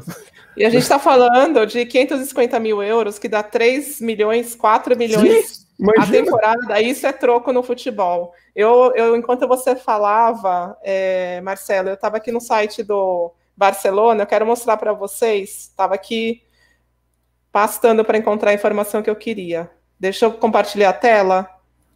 Espera aí. É, aqui a tela. Então, aqui eles colocam os patrocinadores master, Nike, Rakuten e Beko, não sei se pronuncia uhum. assim. E aí aqui eles colocam, né, para a gente ver todos os parceiros deles. Aqui só estão os master, os que estão na camisa. Quer dizer, não, Beko está na camisa? Eu não sei. Mas os master, os principais. E, e, eles têm vários outros, olha isso. Olha a quantidade uhum. de patrocinadores que eles têm. Inclusive marcas que a gente conhece, grandes marcas, mas essas marcas elas, elas não estão oh. na camisa, elas ativam de outra forma esse, essa, essa base de torcedores do, do Barcelona. E aqui no Brasil a gente ainda tem essa cultura do patrocinador tem que estar na camisa. E aí, se a empresa não consegue pagar uma propriedade da camisa, ela não, não faz mais, não, fecha negócio com o clube. O clube não fecha negócio com essa, com essa empresa, entendeu? É. Vanessa, você viu que tem um patrocínio brasileiro lá? Banco BMG, BMG? né? Não sei porquê. Vamos, vamos entender. Uh, deixa eu fazer só um adendo que você estava comentando sobre o Barcelona. Sei que ele é trabalho, sei que o Paulo quer falar, desculpa, gente, só para fazer um adendo. Quando eu fazia faculdade de administração, meu professor de marketing é, fez um trabalho de marketing de vários, vários tipos. E meu grupo pegou o marketing esportivo. Daí eu falei, na hora, vamos fazer sobre o Barcelona. E o Barcelona, pouca gente sabe, eles têm os sócios torcedores, porém, quem assina o pacote, se não me engano, na época, o exclusivo do Barcelona, tem direito a assistir jogos de basquete do Barcelona, com exceção da Euroliga, mas do Campeonato Espanhol, com exceção contra o Real Madrid, que é o clássico deles, handball e hockey sobre patins. E na época tinha investimento no basquete feminino. Mas tinha... isso, isso, Márcio, envolve direitos de transmissão. Como os clubes brasileiros de vôlei, eles cedem os direitos para a CBV e a CBV vende esses direitos para o Grupo Globo, eles não podem passar nenhum tipo de jogo dentro das plataformas das TVs oficiais deles. Eu estava vendo aqui, você chamou atenção pro, para o Banco BMG, né? Eles são parceiros oficiais do Barcelona aqui no Brasil. Eles colocam até hum. aqui, olha, parceiro oficial no Brasil. Curioso, né? Tem um para vocês verem o tamanho do, do mercado que eles vêm aqui no Brasil. Exatamente. Mais alguma coisa? Fechamos a live. Não, deixa eu falar, Não. pelo amor de Deus. Tem o, o Paulo. Tem o Paulo. Falar, eu vi. Bora, Oi, Paulo, gente. com o visual novo. De... Exatamente. Como chama esse corte? Moicano. É um... Moicano. É um corte, eu tentei fazer uma coisa e deu outra. é... Ah, tô aqui ouvindo vocês e admirando e reforçando aí tudo que a gente foi falando, escrevendo, digitando no chat, né, à medida que ouvíamos o Fernando. Primeiro que, por mais repetitivo que seja, a satisfação em estar aqui com vocês, de fato, é genuína e, e muito grande. Certamente os os momentos menos tensos da minha vida hoje tem a ver com estar aqui com vocês, então, de largado, eu já agradeço. E, e não, já aproveito também para, assim que eu terminar minha fala, você responde, tá, Vanessa? Mas fato é que eu tenho a impressão de que as, os comentários, parte dos comentários que você coloca aqui na tela e congela, são coisas que você tinha vontade de falar e acabou achando bom a galera falar, a galera falar com você. Aí quando eu terminar a minha fala, tu, tu se defende, beleza? e e da entrevista do Fernando, assim, bom, primeiro uma admiração escancarada por ele ter topado ser o linha de frente desse projeto. A gente fala muito sobre pensar a longo prazo, né? em, vários aspectos, não só no esporte, educação, por exemplo, é, onde se fala bastante sobre isso. Que precisamos melhorar a educação de base, precisamos, no caso do esporte de alto rendimento, melhorar a base, não sei o quê, tendo em vista esse pensamento de alto rendimento. Ora, como que um projeto, esse projeto de longo prazo, como que esse projeto de longo prazo vai rolar sem períodos de baixa? Isso não existe nem em projeto de trabalho nenhum, nem na vida. A vida é feita de altos e baixos. Não tem como você não passar por situações ruins. E aí o que a gente faz é se organizar para não sucumbir, para não deprimir, para não se matar e botar para subir, não é mesmo? Então, é, outra coisa que ele falou que me chamou a atenção também, assim, no sentido de eu ter gostado, foi a atenção que a gente tem que dar para que a gente tem que dar atenção, né, no final das contas. Num mundo como esse que a gente vive, em que todo mundo quer falar tudo e se sente no direito de falar sobre tudo. Então, primeiro que não é assim, né? Esse negócio de lugar de fala, eu estava comentando isso ontem com alguns amigos. Algumas pessoas se apropriaram dele no seguinte sentido: ah, então, lugar de fala é eu falo e você cala a boca porque eu tô certo. Não é isso. Não. Não é disso que se trata. Não existe nenhum diálogo possível com você mandando o outro calar a boca. Então. Fala um monólogo, né, Paulo? É, é, só falando de diálogo, são duas ideias, né? Diálogo, de dialética, são duas coisas, né? Não tem como monólogo, né? Você pode até conversar Exatamente. com você mesmo, mas você está falando com você mesmo. São duas Exatamente. ideias. E, e isso, ele falando, né, sobre os tempos serem outros, que antes você podia chamar a atenção de uma mina, uma atleta, porque ela estava com piercing, a ponto de querer expulsá-la do time, agora não é mais assim que acontece. Eu acho que ele se ligou que os tempos são outros e está se permitindo pensar nesses novos tempos para o bem e para o mal. No caso, eu acho ótimo, né, que ele não, não, não, não queira mais punir uma atleta, seja como for, pelo fato dela estar tá usando piercing ou tatuagem, ou o que quer que seja.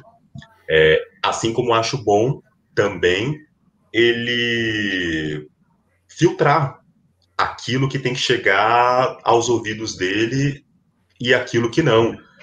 E isso, as trajetórias no esporte, seja de quem for, é, me interessam porque elas inspiram. Né? Todo mundo, a gente vai falar amanhã do jogo Brasil e Rússia e tal, e podemos falar de outros tantos. Eu acho que, dentre outras coisas, esse jogo nos comove, esses jogos e essas atuações, essas pessoas nos comovem, porque a gente se identifica com aquilo. A gente sabe que em vários momentos da vida a gente passou por dificuldades. E, no caso de uma vitória como a de Londres, por exemplo, elas passaram por dificuldades e conseguiram, enfim, conseguiram o máximo, né?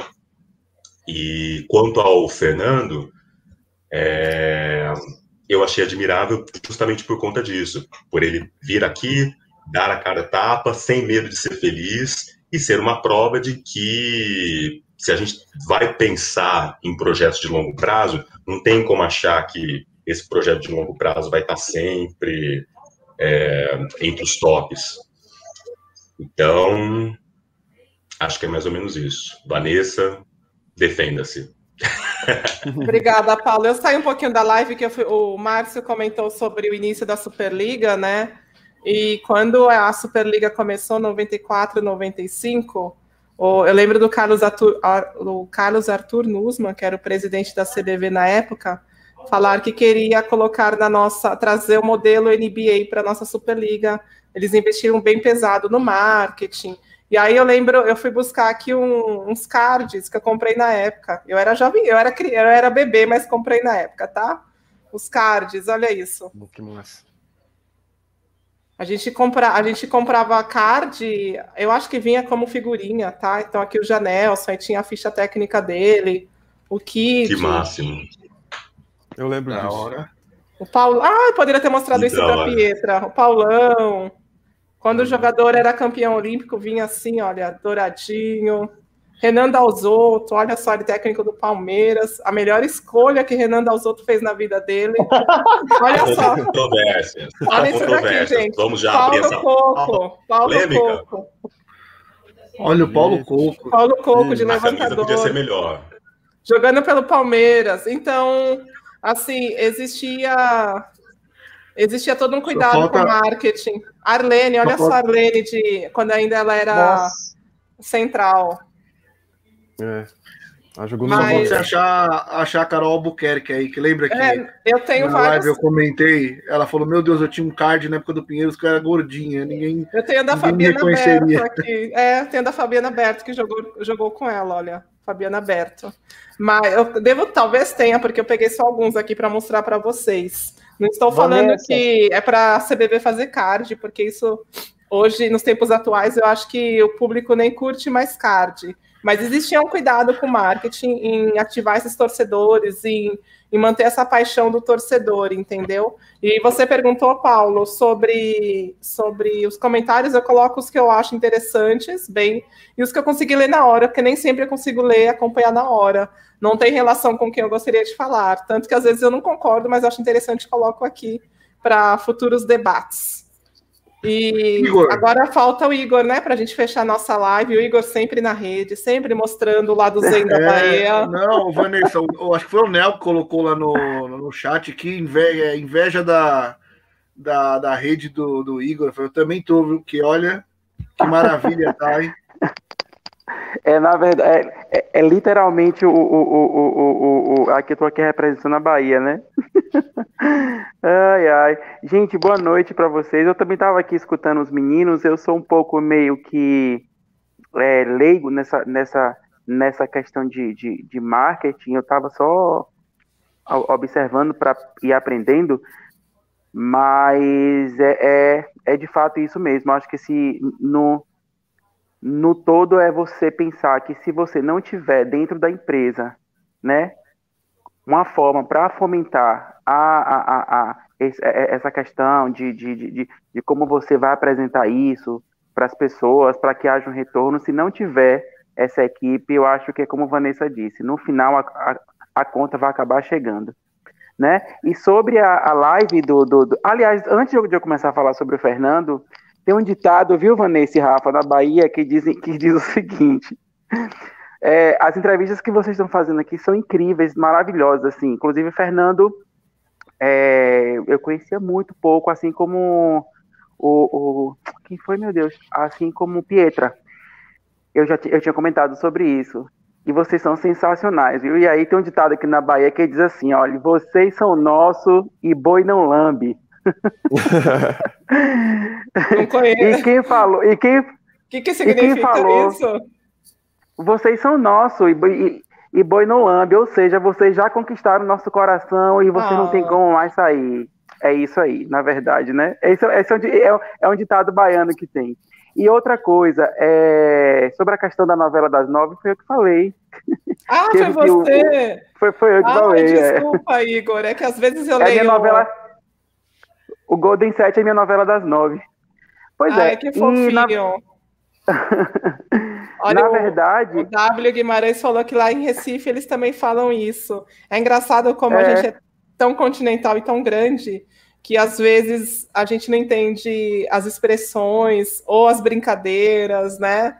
Uh, você sai, você sai da, sua, da sua zona de conforto e parece que você está pisando num país estrangeiro, porque são outras é. expressões. É, quando você gosta demais de uma pessoa, que você ama a pessoa, você fala assim, ah, fulano é meu e boi no lambe. Que nem eu, é. tenho, eu tenho parentes em, em, em Simões Filho, Lauro de Freitas e Salvador. Eu costumo ir bastante para ir. E aí eles ficavam, hum. rapaz, rapaz, eu, nossa, estão me chamando de rapaz. Aí eu entendi que é rapaz. É, é super normal. É, rapaz, pivete, aqui em Salvador, minha filha, você vai sair daqui assim com nova cultura, assim, estabelecida. E, na verdade, o, que eu achei de, de, de Fernando é o seguinte, é que a gente, às vezes, a gente está nessa coisa da superfície, né, dos heróis que só estão em evidência, no caso, Bernardinho, é é, é, é, é, Zé Roberto, e a gente às vezes não, não sabe que existem outros heróis que não aparecem tanto, né? Que às vezes não estão tanto em evidência. É... O que esse rapaz, a entrevista desse rapaz, eu, eu fiquei completamente passado, porque você, né, acredito que ele seja uma pessoa que, que, que tem a família dele, não sei como é a composição da família dele, mas imagine você trabalhar né? Simplesmente você não ter salário e como é que você vai se manter, entendeu? Simplesmente para por amor a um projeto que você não quer que esse projeto, isso realmente é, é, é se isso não se isso não mexe com a pessoa, de fato não sei se, essa, se a pessoa tem, nem, nem, nem, nem tem coração, né? Mas assim, eu achei sensacional. Eu hoje eu fiquei totalmente de espectador, sem comentar muito, porque a questão do marketing foi uma seara que é uma seara que eu não, não, não, sou, não sou muito entendido, né? Eu, eu, o que eu sei de marketing é, é, é, tudo muito superficial. Mas ele é maravilhoso, uma entrevista maravilhosa. E assim, vocês não deixando a desejar nas perguntas. Rafa hoje ficou um pouquinho mais calado, né? É, o Rafa tá quieto mas, hoje, né? Mas, mas assim, Vanessa, vocês dois têm a capacidade de, de, de trazer as perguntas que eu acho que todo mundo queria fazer, entendeu? E às vezes, e para melhorar ainda, a Vanessa não deixa as perguntas do chat passarem em branco, ela sempre coloca aí. Isso é sensacional, porque acaba que a gente fica verdadeiramente alimentado, né? Pra, é, eu, eu, tô, eu, tô, eu tô muito feliz com, essa entrevista de hoje, e assim, isso acaba trazendo a gente a outras reflexões, sabe? né? A gente, tá, a gente tá na pandemia, a gente, às vezes, eu como músico, né? Eu tô parado, parado em que sentido? Eu, eu tinha três óperas para fazer esse ano, ou seja, eu tinha três cachês bons para receber esse ano, eu não recebi, e o ano passado eu ia fazer quatro óperas, ou seja, eu fiquei de receber cachês porque a, a, a, por causa da pandemia, a questão de teatro, aglomeração, não pode, a gente tem que se reinventar em alguma coisa e você às vezes fica de, mão de mãos atadas porque você não sabe para onde você seguir, né? Então, assim, a entrevista desse cara, ele me trouxe, assim, a várias reflexões, não apenas só em pensar no voleibol, mas até na minha vida mesmo, pessoal, de que eu posso me reinventar e de que meu amor pelo que eu faço venha, venha me, me, me, me trazer soluções, entendeu? Foi uma entrevista muito bacana, de verdade, assim. E, Vanessa, a sugestão é sempre trazer essas pessoas que às vezes não aparecem tanto, porque elas têm muito a ensinar, tanto quanto os grandes, entendeu? Porque, não que eles não sejam grandes, porque eles são grandes iguais, igual, né? Eles só não, eles só não, só, só não estão em, em, nessa, nessa não questão da. Né? É, exatamente, não está em evidência, mas são heróis, entendeu? E ele falou uma coisa que eu achei super interessante sobre o Zé Roberto, né? Que a, é, é, é, é, sobre a questão de, do pessoal criticar tanto o Zé Roberto. E a gente está vivendo uma, uma, geração que a, ou o jogador ele tem que ser perfeito ou ele não presta, né? Você vê nos grupos de, de Facebook. A jogadora, eu já vi Lorene ser, ser enaltecida como rainha e no outro dia ser escrachada porque não estava em um dia bom. Entendeu? Então a gente precisa ponderar essas coisas, a gente precisa ter maturidade. E o que ele falou sobre Zé Roberto é isso. O Zé Roberto é uma pessoa que também é crucificado, mas uma, eu falo, gente, ele fala, uma pessoa como Zé Roberto e Bernardinho, você vai crucificar como? Tem que me provar mais o quê? Mais nada. Mas mesmo assim, as pessoas estão lá. Ó. Então, assim, a, essa live de hoje, para mim, ela produziu um efeito muito positivo, não só nessa questão de, de como funciona o, o, voleibol, mas como na forma de eu repensar até minha vida em, em algumas coisas que eu tô meio que sem saber para onde ir, entendeu? Então, assim, eu quero agradecer a vocês dois, e assim, vocês são sensacionais, gente, é incrível, eu tô passado, é isso. Ô, Vanessa, antes de passar para o Marcelo, que ele quer falar, é, primeiro eu vou explicar o meu silêncio hoje, é porque como eu vou ter que comandar amanhã, eu estou tentando aprender com a Vanessa como ela faz para não decepcionar amanhã ah, sem ela presente aqui. Rapaz. Imagina! E a outra, assim, quando a Vanessa me, me chamou para trabalhar aqui com ela no Saque Viagem, ela me falou muito sobre fazer algo diferente, né? E, e uma das coisas que ela falou é de contar histórias e o quanto é legal a gente conhecer esses personagens, tanto a Keila como o Fernando, que além do voleibol, as experiências dele na modalidade pode ajudar a gente em outras áreas, nas nossas próprias áreas, né? Podem ser ensinamentos para isso também. Então, sensacional. Isso aí tá, tá agregando muito, acho que a mim, acho que para a maioria das pessoas também. Com certeza. Eu tava Oi. pensando ontem, inclusive até comentaram, eu falei, ó, a gente se colocasse Keila como ministra da Saúde e Vanessa e Rafa como ministro do Esporte, não ia ter pandemia e a gente ia ter uma Superliga maravilhosa, tava tudo certo.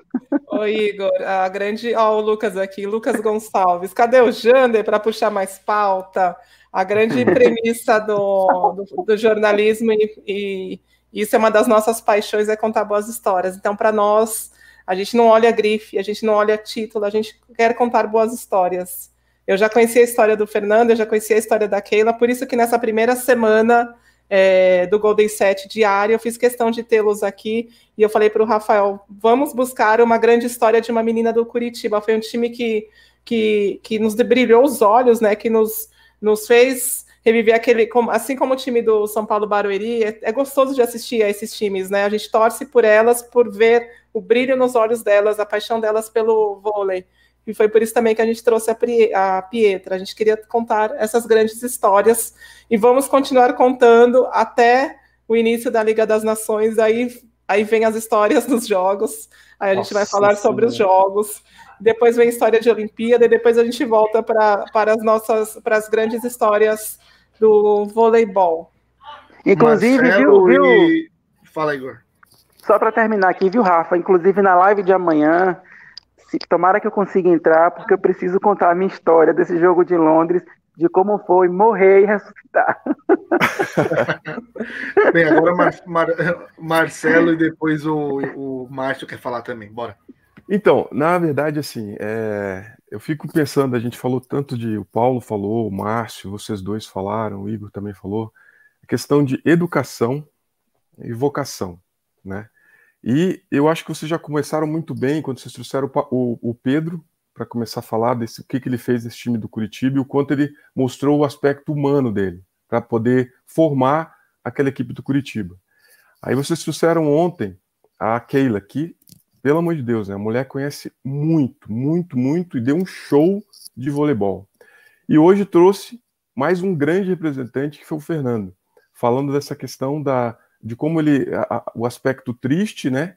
É, dessa questão da busca, da, da, força de vontade que ele tem e da maneira como ele lidou com toda essa situação adversa. Eu fico pensando assim, é, é, eles estão em projetos de base, né? O Minas é, é, é, é uma grande base do vôlei. E o que ela faz, a estrutura que o Minas tem e o que pode oferecer e como está construindo e quantas pessoas e quantas atletas também surgiram no Minas e que foram para grandes equipes, seleção brasileira.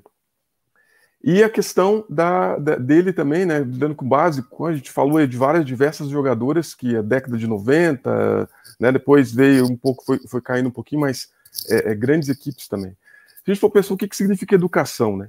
Edutire, é, extrair o que a pessoa tem de melhor. E está em grandes mãos, porque você está formando base, você está formando caráter dessas meninas, desses atletas, extraindo delas o que elas têm de melhor, falando para elas, potencializando, é, potencializando valores, virtudes. E são grandes pessoas, grandes personalidades, está, está muito em boas mãos. Né? E não consegue fazer isso se não tiver vocação. Uma pessoa que não tem vocação, que não gosta do que faz, que não é, tem determinação, não vai conseguir passar, como o Paulo falou, essa, essas adversidades que a vida nos, nos, impõe. E a gente tem que ter força, tem que ter. É, quando você é bem formado, enquanto pequeno, enquanto adolescente, eu fico pensando assim, minha mãe sempre falava, Marcelo, se a gente conseguir criar uma criança, é, formar uma criança bem, ela vai ser um adolescente muito bom. Se formar um adolescente bem, ele vai ser um adulto muito bom, um jovem muito bom. E é uma coisa que vai se pegando, é, a vida vai ensinando. Né? E a gente vai passar mesmo. A, a realidade é, é, é, cruel muitas vezes. E a gente tem que ter força, tirar força da onde não tem para poder dar conta de tudo isso. Então, olha, sinceramente, eu sou assim apaixonado por pessoas que têm esse tipo de. Obrigado mesmo, tô com o Igor aí, vocês estão de parabéns, porque trouxeram grandes lives para gente, grandes estudiosos. Então, de parabéns mesmo. Não poderia ter sido melhor. Sinceramente, não poderia ter sido melhor. E outra coisa, Rafa, você prometeu pra gente que a gente ia falar da superestimação da Itália hoje e das jogadoras, então dá tempo aí. A gente pode falar. Amanhã não vai ter Foi debate, mesmo. né? Não, temos que falar, gente. Pois é, inclusive. É inclusive Gente, a live de ontem, a live de ontem foi muito, foi muito legal. Eu falei, assim, de amanhã vai ter que, vai ter que esticar também. Deixa eu mostrar. O Bruno comentou. O, desculpa, o Bruno não, o Gustavo. Live de hoje muito filosófica, inspiradora, gostando muito. Enquanto você falava, Marcelo, eu lembrei aqui de um. De um. Deixa eu tirar todas essas tarjas. Lembrei de um, uma entrevista que eu fiz com a Pirvi. Eu já postei essa mesma entrevista Sim. no Instagram, mas faz um tempinho, talvez nem todos tenham visto. Então eu gostaria de postar de compartilhar agora a tela. Ela é bem curtinha, tá? Ela tem um minutinho, dois minutos e vinte. Mas fala muito sobre essa questão da inspiração, vocação, fazer o que ama. Tá? Deixa eu compartilhar a tela aqui. Calma que hoje eu estou de operadora de PowerPoint, amanhã é o Rafael.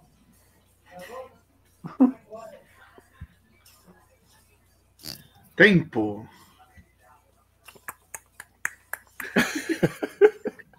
Rafa, Vou compartilhar. Como maquiavélico. Deixa eu compartilhar aqui a tela. Achei o vídeo. É muito bonito o que ela fala. Tem tudo a ver com esse papo que a gente está tendo. Vivi atacava com as duas mãos, né? Fantástico. Deixa eu ver se. Vou colocar no máximo. Não sei se isso aqui vai. Cadê o play? Máximo. Tá centralizado aqui... ali o play. Esse aqui é um conteúdo da Volley Play a nossa plataforma de conteúdo opinativo. Então a Pirvi vai falar por que, que ela ama vôlei, tá bom? Tá bom.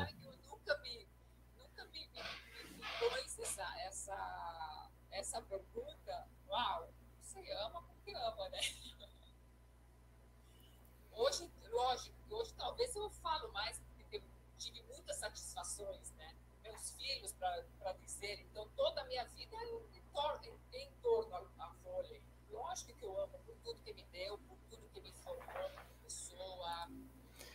É... Erro técnico, não é essa entrevista. Não é? Vale a pena, gente. Eu vou colocar aqui porque é muito bonito que ela fala, tem muito a ver com essa discussão que a gente está tendo. É, Vanessa, enquanto você procura. Já achei, já achei, Rafael. Achou? Só um minutinho, por favor. Essa daqui.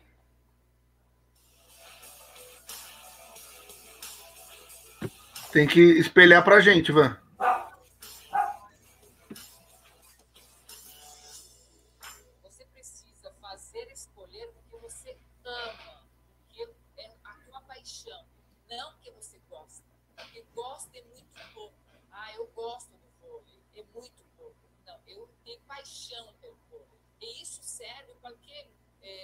Profissão você quer escolher. Então você precisa amar. Por quê? Porque para chegar onde quer chegar, numa Olimpíada, num Mundial, nos clubes, é muito sacrifício. Então tem muitas barreiras. Então, se você não ama, se você não tem paixão por aquilo que você faz, você não supera a primeira barreira, tanto mais a segunda, a terceira e a quarta. Porque cai, levanta, cai de novo, cai mais para mais profundo, mas levanta mais. Porque se você só gosta, a primeira barreira você deixa para lá. Falar, ah, para que, que eu vou ter que suar tanto? Mas me dói aqui, me dói ali, deixa para lá. É, então, isso que é a minha, a minha maior sugestão de amar é ter paixão pelo que você faz, não só gostar. Isso que é a minha, a minha... Exatamente isso. É amar o que a gente faz, não só gostar para ultrapassar essas barreiras. Em todas as carreiras aqui, todo mundo já enfrentou alguma barreira, já pensou em desistir, já pensou em mudar de área, já falou por que, que fulano ganha mais, eu não ganho, por que fulano chegou a, a tal cargo e eu não cheguei. É isso. É amar o que faz, acreditar no seu sonho, acreditar em você, que você vai chegar lá. Eu valeu a pena, não valeu colocar Opa. o vídeo? Opa, muito, muito, muito, E a nossa reação quando você falou, ai, uma entrevista da PIB e tal, não sei se vocês viram, todo mundo, claro, claro que a gente viu, que a gente gosta muito dela, né? Eu vou fazer um complemento breve à minha fala, é, para deixar registrado. Paulo, diga, diga, você diga. Faz, você faz esse, compl esse complemento e depois já levanta pro, pro Márcio cortar, que ele está esperando para falar aí depois de ti. Maravilha. Vou, vou fazer a matriz aqui para você, então, Márcio. É, é, então, eu insisto em conversar sobre política, né? Porque isso que nós estamos falando também tem muito a ver com política. Então, se nós estamos no país que estamos, presidido por quem estamos sendo presididos, as nossas esperanças não podem ser da ordem da elaboração, da ciência, do sofisticado. Então, eu lamento, né, que a maioria dos brasileiros não consiga fazer, enquanto eleitores, essa relação, porque se nós Mas vivêssemos. Isso em... a gente deixar para uma próxima, tá, Paulo? Não vamos ah, polemizar aqui com política. Fala, então se nós vivêssemos em um país em que, por exemplo, existisse uma política de esporte efetiva, de disseminação do esporte e tal, embaços como esse, da área da administração, sequer chegariam lá. E é, é, é isso que eu penso, e todos nós sabemos que idoneidade não é exatamente aquilo que a gente pode falar da CBV, né? Bora, Márcio, corta agora. Vou dar uma cortada agora lá, Batuque da Artamonova e Ana Moser. Vixe, Ô. Rafa, se lembra que você tinha uh, comentado comigo no WhatsApp, só fugindo um pouco do assunto, para passar a história das a altura das meias e redes que eu tinha elaborado? E disse, Márcio, entra na live, só que não deu para mim entrar na live até então, naquele dia. Era sobre no dia da Keila, não era? Não. Não, antes da Keila, um pouco antes da Keila. hum. antes da Keila. Você acredita Nossa, que eu fiz, a, eu fiz a altura da média de todas as atletas da época, uhum. desde 92 até 2016. Caramba. E hoje eu fiz a média de altura das seleções de 96 até 2016. Nossa, fazer gente, um comparativo. Desse jeito vocês vão roubar o lugar do Cacabizoc daqui a pouco. Mas achei, interessante. achei interessante. É um o Paulo comentou Cara, sobre a. Diga. Não, é porque assim. Ontem a Keira comentou muito alguma coisa sobre a altura das atletas, né? Uhum. Tá uma coisa que o Ari Graça tinha prometido quando ele entrou na CBV, que ia criar o gigantismo na seleção feminina. Daí eu fiz um comparativo de 96 até 2016. Conclusão: a média de altura das atletas oscilou muito pouco, dependendo muito das posições, muito das posições.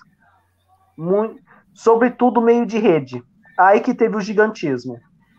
Porém, caiu muito nesses últimos, vai, de 2000 a 2016.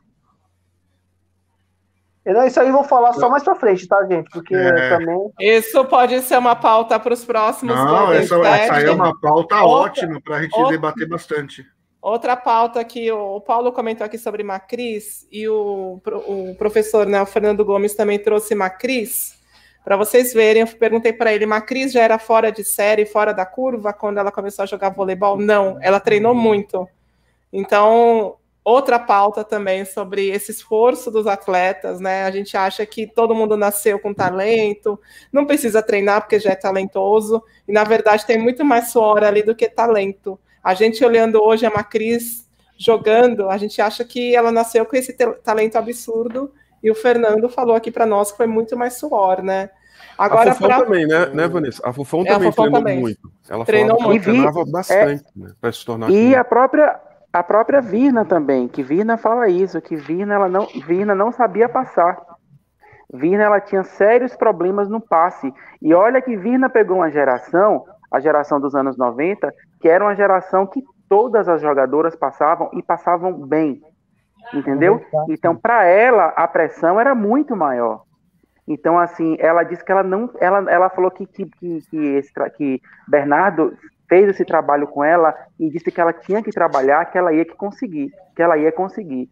E ela falou que ela foi no campeonato, não me lembro se foi no Grand Prix, se foi na Copa do Mundo, que ela ganhou o, a, a, o troféu de melhor passadora. Olha só. 99. Pegar. Tá Olha uma pergunta, Rafael, uma pergunta aí para o quiz, hein? Quando que a Virna ganhou o prêmio de melhor passadora no Grand Prix? É, Mas... boa. É, Mas... boa pergunta. Trazendo agora, tô, trazendo agora para os tempos atuais, a gente criticou tanto a Natália, quantas vezes já não criticamos? Imagina o esforço da Natália para se tornar essa passadora que se tornou depois dela sair da, da, depois de ela deixar a saída, né? Deixar a posição de oposta. A gente fecha então com. Mais alguém vai falar o, ou fechamos? Vanessa, não, Vanessa, só para falar que o, o Márcio é do time do Pedro Mosca, né? ele mostrou até o caderno, ele fez à mão a, a lista aí, pô. É... Meu Deus, gente. Quanto tempo Vanessa, você levou para quero... fazer essa lista? O, então, porque agora vai cair várias polêmicas. Só vou citar, só vou citar uma polêmica. Muitas jogadoras defenderam três Olimpíadas. Então era fácil você pegar e notar, tipo a Valeuska, Fabiana, Thaísa, Jaqueline, você já sabia a altura dela. 1,86m, 1,90m, 1,96m, 1,93m, entendeu? Ficava fácil de você anotar. Tá vendo? Ai, eu entendi essa tática. Ai, o Bruno, o Bruno Aí acabou de me avisar que a Poca foi eliminada mesmo. Ah, eu gostava tanto da Poca, estou arrasada. eu ainda acreditava numa reviravolta, embora eu não tenha dado um voto, mas eu acreditava na reviravolta. A Poca dormiu o programa do início ao fim. Não, a gente, vai discutir, a gente vai discutir aqui, não vamos falar sobre isso, mas eu queria no final eu queria uma final feminina. Gustavo Viana, vou ser sincero, viu? Vocês conseguiram resgatar o nosso gosto por lives em uma época que já estamos desgastados com essas lives e vocês tra estão trazendo um conteúdo de primeira qualidade. Obrigada, viu, Gustavo, por você estar aqui com a gente. E a gente não se esqueceu da sua live, da sua sugestão da live de carnaval. Antes do, do Marcelo, Vanessa, então, antes de despedir, eu, é, antes deixa de eu só fazer, eu quero fazer, eu, só... eu quero fazer propaganda nossa, tá? Eu que vou fazer a propaganda primeiro, Rafael, porque é o que paga tá as nossas contas. Então, bora lá. Se a gente não vender, brusinha, se a gente não vender brusinha. se a gente não vender brusinha, não tem ninguém aqui nesse Golden Set às 11h30 da noite. Voltando Vanessa, a falar de Big Brother. Respondeu. E você não respondeu a pergunta do rapaz ontem. Ele, ele pediu para você aumentar o tempo da promoção. Ah, você, isso você daí. Falou que, ah, é verdade. Vanessa, meu cartão vai virar daqui a pouco. Eu já gastei demais, tem que aumentar a promoção aí. Tadinho, eu não respondi para ele. É, deixa eu só voltar ao assunto aleatório. Eu sei se. Posso falar, Rafael? O Rafael não vai gostar do que eu vou falar, mas eu adoro ler os tarôs de Big Brother, né? No Twitter a galera tira um monte de tarô. Tem os tarólogos que tiram quem vai ser líder, quem vai sair essa semana, e eles acertam muita coisa, viu? O nosso spoiler. Não tem. Vocês não gostam de ler spoiler de séries? O que vai acontecer no próximo capítulo? Esses tarólogos são um spoiler do Big Brother. E o Rafael fica me pedindo, ai, o que, que, que tiraram essa semana? O que vai acontecer? Oh, e deram que a liderança dessa última prova ou é da Juliette ou é do Gil, tendo mais chances para Juliette e o Fio, que é o próximo eliminado. Era isso que eu queria comentar. Oh, não, então pera um pouquinho. Como, como, a Vanessa, como a Vanessa não gosta do Fiuk, o Gil sonhou que vai sair para é, vai sair para duas mulheres então o Fiuk vai ser o líder, né? Pro Gil sair com as duas mulheres, aí o Fiuk não, tá na final. Tem... Não, gente, pelo amor de Deus. Isso não. Eu, a gente comenta esses papos aleatórios porque eu duvido que alguém chegue até o minuto 3 horas e 19 minutos da nossa live. A gente pode comentar isso no final, porque ninguém vai chegar. Mas deixa eu compartilhar aqui a tela para apresentar as nossas brusinhas. Cadê? Aqui as nossas brusinhas. A gente está com promoção até amanhã, até essa sexta-feira. Essas camisas da Superliga, camisa do Itambé Minas, o campeão da Superliga Feminina, está com 20 reais de desconto. Também estamos com muitas promoções nos tênis, muitos tênis para quem joga vôlei, até 180 reais de desconto, uns modelos muito bonitos. Temos promoção em várias camisas, como na do São Paulo Barueri, Taubaté, Taubaté campeão da Superliga Masculina, também com 20 reais de desconto. A camisa, uma camisa que era muito esperada pelos nossos torcedores e que chegou nesta temporada. Dentil Praia Clube também com desconto. Essa camisa preta aqui foi uma das mais vendidas da temporada, 20 reais de desconto. Vice-campeão da Superliga. Estamos com desconto em várias camisas, em vários tênis. Até amanhã, aqui embaixo, tem a tarjinha da nossa lojinha, loja.saqueviagem.com.br. A gente está com frio hoje aqui, né, né, Rafael? Mas eu estou usando aqui a camisa do Taubaté, o campeão da Superliga Masculina, loja.saqueviagem.com.br. Pode fazer então agora, Rafael, sua propaganda a propaganda é para a galera ir lá no nosso site. Tem uma matéria bem bacana que eu subi hoje lá sobre a Gabi e o Lucarelli poderem entrar para a história da, da Champions League, né? São 20 brasileiros, como eu falei. Lá eu listo todos que já ganharam, a quantidade de títulos. E aí dá uma, dá uma entrada lá no nosso site. Hoje eu também bati um papo com o próprio Lucarelli, consegui fazer uma entrevista com ele rápida e amanhã também tem conteúdo sobre isso e a gente deve receber o um material da Gabi também. Então, ó, dá para dá para comprar também olha pelo nosso Rafa site, olha. Super novinho. Dá para comprar as brusinhas pelo nosso site também, olha lá, Vanessa. Só clicar no oh. banner que entra. Só clicar no banner e comprar as brusinhas do sa, da loja.saqueviagem.com.br. A gente tem então amanhã. O Marcelo queria falar, né? Pra não, continuar, imagina. Ah, então, eu só vou falar a programação de amanhã, voltando a lembrar, temos os meus clássicos, Brasil e Rússia, quartas de final, vamos relembrar esse jogo. A gente vai estar aqui amanhã numa conversa de bar, lembrando o que aconteceu, lembrando porque que o Brasil não ganhou. Para quem é assinante Volei Play, a gente já a gente tem esse conteúdo, o Kaká Bizoc analisando tintim por tintim esse jogo. Lembrando que o técnico russo, ali no quarto set, eu acho, tirou uma ponteira e deixou só Sokolova com a Líbero para ocupar a quadra toda, e foi a partir dali que o Brasil deslanchou. E a programa. Ah, sábado a gente tem o Mais Vôlei, por favor, edição especial final Champions League. Vamos estar aqui. Nossa, a galera vai enjoar da gente, hein, Rafael? Vai nada, ixi, mas Enjoa, vai nada, inclu... enjoa, não vai nada, gente. inclusive. Vai chegar uma hora que vocês não vão aguentar a nossa voz. Nossa, eu não enjo... sabe- Vocês não, não. enjoam dos apresentadores? Tem apresentador Não. que eu não posso ver na TV, que eu não Não, aguento mais. não, depende, depende. Eu não vou ser indelicada aqui e falar quem são, mas vários apresentadores eu não aguento mais olhar para a cara deles e ouvir a voz deles. Então, a Vanessa, partir pode das, falar, amiga. Você pode falar, ninguém vai falar nada. Fique tranquila. a partir Nosso, das, das seis nosso- e meia, né, Rafael? Mais ou menos. Opa, GC errado. Umas É, seis e meu- meia?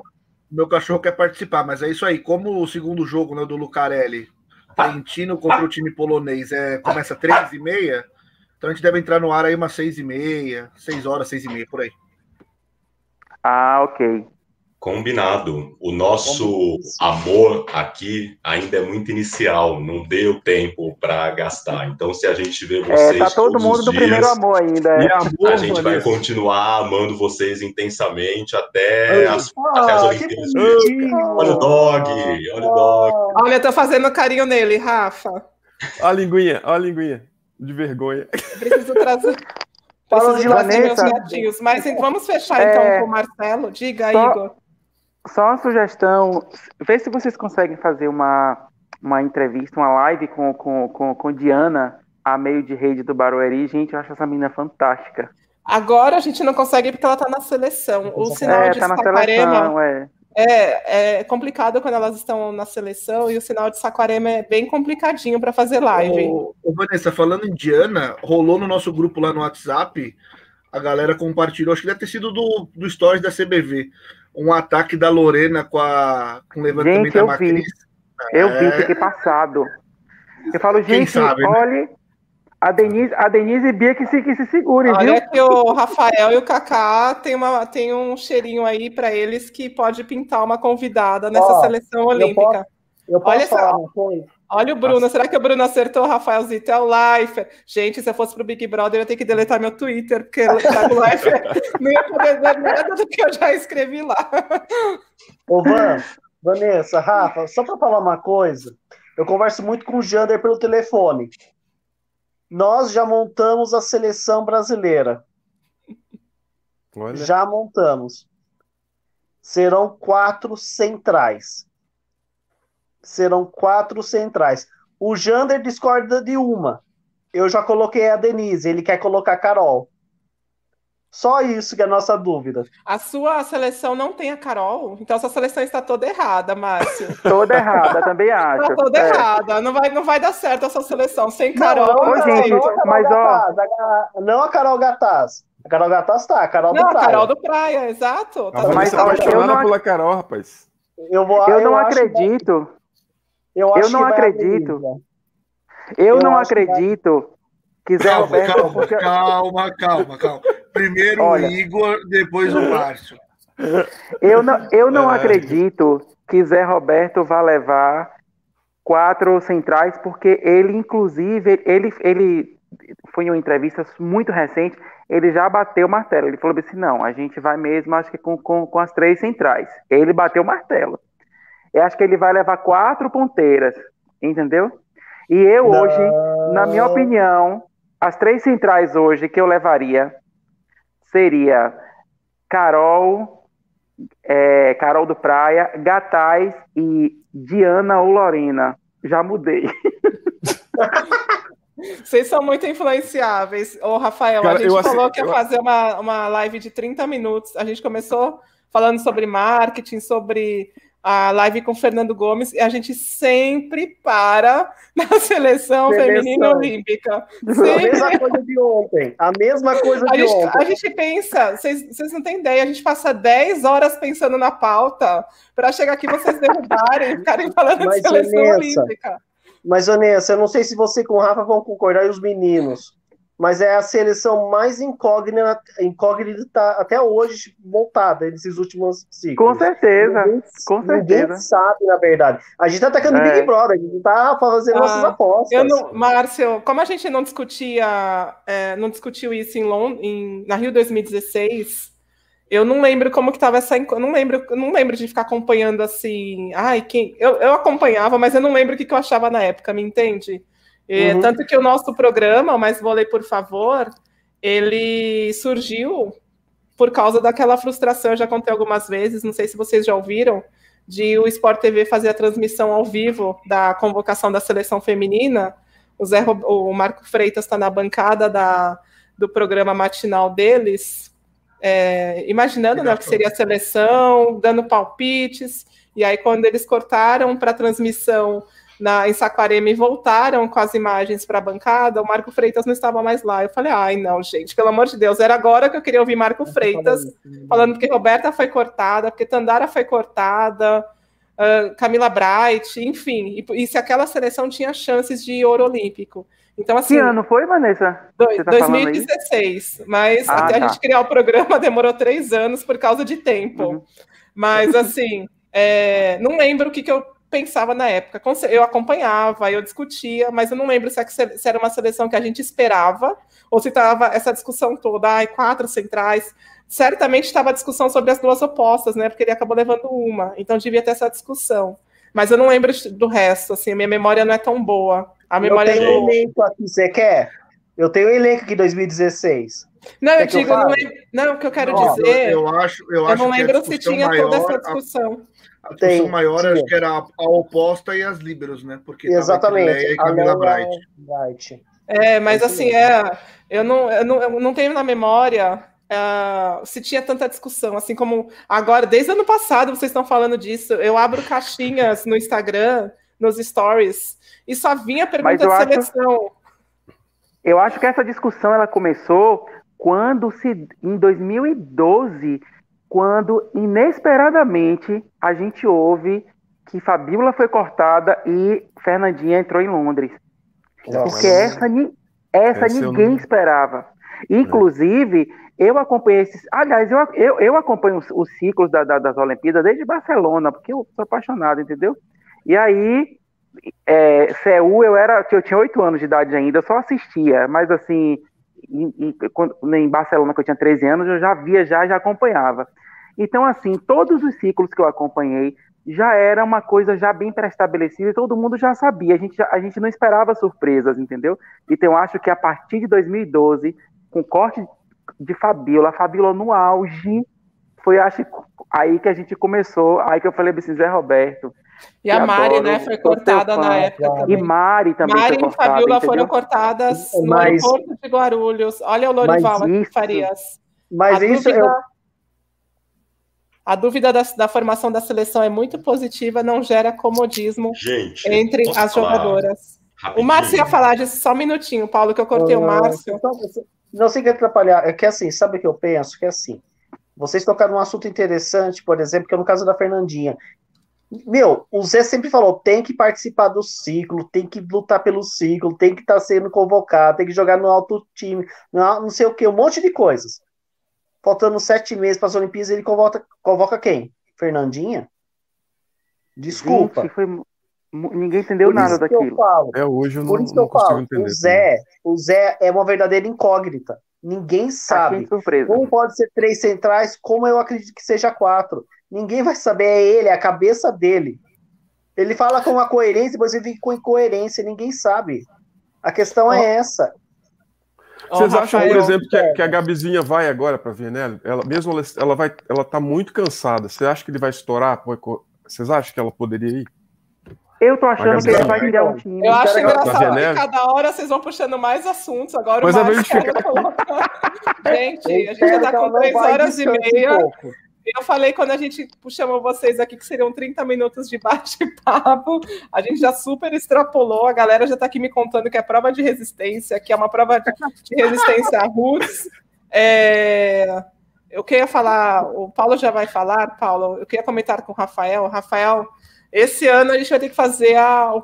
Assim que o Zé Roberto anunciar as 12 atletas, a gente tem que estar aqui ao vivo como, já que o Sport TV não fez em 2016 isso, faremos nós aqui no YouTube. E vocês estejam aqui com a gente. Vanessa, agora, agora, agora, agora, com mais planejamento, a gente tenta fazer igual que a gente fez um esforço de reportagem para fazer da Fernanda Garay e, e, não deu tão Isso, certo. Um monte de gente lá. Assim. Agora, com a gente, Zé, a gente vai mundo. tentar, né? Quem sabe se, der, se for transmitido. É. Gente... Não, a gente com certeza vai estar aqui para e trazer o Cacabizó aqui para comentar, e vocês, claro, os melhores comentaristas do mundo, para comentar a convocação das seleções feminina e masculina. Isso é certeza que estaremos aqui na pós-convocação. Agora, se a gente vai conseguir transmitir o sinal, aí eu já tenho medo, mas eu transmito agora para vocês verem o que está acontecendo no Big Brother. Tomara que, não, tomara que não caia aqui os direitos de transmissão, já vou tirar, mas lembra a prova, Rafael da Telma, ela ganhou no passado uma prova assim. É, a Thelma que você gosta bastante. Né? Ô, gente, só para só para lembrar, os treinos da, da, da, da CBV tem um, um, um, anjo de Deus aí que ele tá fazendo um trabalho muito bacana. Ele tá pegando, ele pega os, os, os stories e ele faz um, um compiladozinho, ele edita e coloca no YouTube. Treino dia tal, treino dia Sim. tal. Então, esse, esse, treino que o Rafa falou aí, da, da de, de Lorena atacando, gente, só a visualização minha já deve ter umas mil já de, de ver o ataque da menina. Tem, e não dá uma emoção? Uma... Quando você assiste, não é... dá uma emoção assim, não dá você ver as E o treino delas, cara? O que, que, é aquele não, treino de aquecimento? Uma... Olha lá, mais, um, imagem, mais uma pauta uma que a galera puxou e a gente tem não vai terminar essa live hoje. Tem uma imagem, tem uma imagem que aí é o Nel que deve estar dando 300 mil visualizações, que é um levantamento da Naemi de costas. Ah, também. Gente, eu vi Nossa, esse também, maravilhoso. Esse, esse para mim foi o mais surreal de todos. Verdade. Entendeu? Paulo, Ô, Vanessa, começar, uma coisa. O Nel não está eu aqui no chat. Se a gente começar a continuar a conversa sobre Naemi, ele vai brotar aqui, querendo entrar. Olha, deixa, deixa, eu dizer uma coisa a vocês. Gente, os melhores. Eu, eu tô viciado em podcast. Os melhores podcasts, Vanessa, fica quatro, cinco horas, minha filha. Então aqui tá maravilhoso. E eu tô. desde gente... que, pra você ter noção, desde quando eu comecei a assistir vocês, eu comecei a assistir live do monte de jogador de vôlei.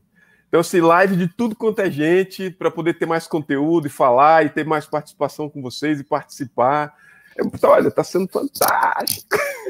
Mas eu, Marcelo, coitado do Paulo, ele queria falar, a gente estava. Mas deixa eu só comentar fazer o comentário do Marcelo. Eu, com certeza, a gente começou o programa Mais Vôlei, por favor, junho ou julho de 2019. Com certeza, sou uma pessoa que entende mais de vôlei hoje do que de um ano e meio atrás, dois anos. Não, 2020. É... Ai, nem lembro quando a gente começou. Mas com certeza eu sou uma pessoa que entende mais de vôlei hoje, por conta dos comentários que eu ouço de vocês, do que eu preciso estudar, de como eu vejo um jogo hoje, que eu não vejo mais com o olhar que eu via antes, e pelo que eu escuto dos técnicos, do Kaká. Com certeza eu, a minha bagagem está diferente. A gente... e, assim, e assim, Vanessa, antes de passar para o Paulo, desculpa, Paulo, só mais um detalhe que é, a gente, antes, na, no final da Superliga, a gente estava falando tanto do time do Minas, porque a gente, no, o, o Rafa não falava, por que, que ele não musesquiou, né, não colocou a Thaís e tal. Aí você assiste as entrevistas da Thaís agora, ela falando de como ela estava, de como ela falava para a Macris, Macris, fica de boa, tranquila, vamos mudar o jogo, joga com as meninas, não joga comigo, o joelho dela arrebentado, você imagina ela, aí você começa a entender, puxa vida, não tinha como ela passar de aposta, ela ia se arrebentar. Então a gente, hoje a gente tem respostas daquilo que a gente estava se perguntando há um tempo atrás, né? É, do porquê disso, do porquê daquilo, a gente vê ali e, é, é, é, e, como, e como ela foi sincera e transparente e a garra dessa menina, né? Pelo amor de Deus. Assisti umas três lives dela já falando da, de, do, do porquê não, e a maneira como ela joga, e a maneira como a Macris, o porquê da Macris fazer tal, fazer tal coisa. Bem interessante. Às vezes, uma mudança de saque da jogadora, ela começa a sacar a viagem, tem relação com o joelho, dor de joelho. Sim. Paulo, agora é sua vez. Opa, vamos lá então. É, vou fazer, vou aproveitar que eu sou tiozinho aqui, né? E dar ah, eu não. Ou não, viu? A... Ou não. Eu tô achando é, que é Eu tô achando não. que eu sou mais velho daqui sou... da galera. Eu sou mais tiozinho que você, Bom, eu tô achando. Eu não gosto Vamos de falar de idade. Vamos mudar o assunto. Vai, Paulo. não, é porque eu fico pensando que é, o que acontece de fato, a gente tem uma. A gente, a torcida brasileira, né? Uma certa obsessão pelo vôlei feminino, pela seleção feminina. E não é, e não é de hoje. O que eu consigo me lembrar mais quando eu comecei a entender as coisas foi nos jogos de 96 e depois vi entrevistas posteriores de quem esteve envolvido com aquele processo. E já lembro do Bernardo dando uma entrevista falando por que, que ele convocou a Filó e não a Denise. Em 2000, Carol Albuquerque, que seria convidada e não foi. O Joel, que arrebentou no pré-olímpico, acho que foi em São Caetano, inclusive.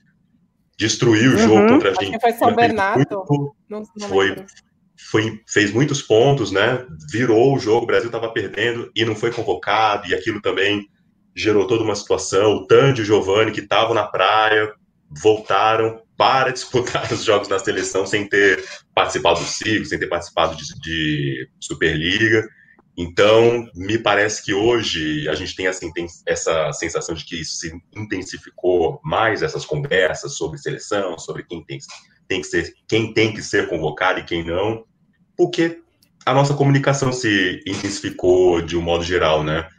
E Ô, tentando Paulo, voltar para o papo do, Ô, do Fernando sobre o que ele falou, é, sobre a questão do treino, né?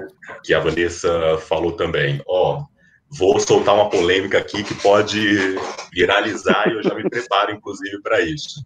Até Romário treinava. Exclamação. A fita do Romário, segundo Juca Kifuri, é que ele não gostava de treinar. Isso não significa que ele não treinava. E o que, que eu quero dizer com isso?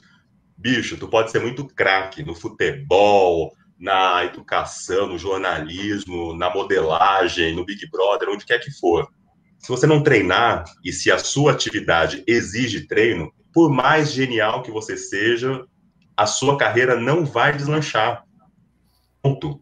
E por último, já para aproveitando para encerrar minha fala e me despedir, dizer que vocês são ótimos, a minha sugestão de pauta é que a gente fique falando sobre vocês. Vanessa, Kian, Rafael não, a gente vai... amamos vocês. A gente vai falar sinal, sobre Vanessa, nós. Seu sobrenome é chinês? É, é, chinês? É o que, que é? Não, é japonês, mas japonês? os próprios japoneses não reconhecem como um sobrenome japonês. Ele é um pouco raro no Japão. É, meu avô, né, que era o, o japonês legítimo, ele é da ilha de Okinawa, que fica bem ao sul do Japão. Então ali tem uns, uns nomes, uns sobrenomes mais diferentes, mas os próprios japoneses Existem três. Eu falo que eu vou acabar a live, agora eu vou querer explicar o alfabeto japonês. Existem três alfabetos. Um dos alfabetos, um dos alfabetos é, é para escrever. Não sei se vocês conhecem. Um dos alfabetos é para escrever palavras estrangeiras. E o meu sobrenome ele não é escrito com o alfabeto o kanji, né? O, o aquele, os desenhos que vocês veem, o, o mais complexo. Ele é escrito os japoneses escrevem com o alfabeto para como se fosse uma, uma palavra estrangeira, porque eles não reconhecem. O Kian, eles escrevem com esse alfabeto gringo. Você esse vai escrever. Alfabeto japonês é o. Chama katakana. katakana. Isso, katakana. O katakana é o para gringo. O hiragana é o mais simples e o kanji é o mais avançado. Então, o meu sobrenome é tudo isso para explicar que ele é japonês, mas nem os próprios japoneses reconhecem, porque a sonoridade dele é chinesa. É, Mas eu só ia falar é que da... a gente te reconhece como belíssima, como maravilhosa, queremos ficar. Gra e graças a Deus.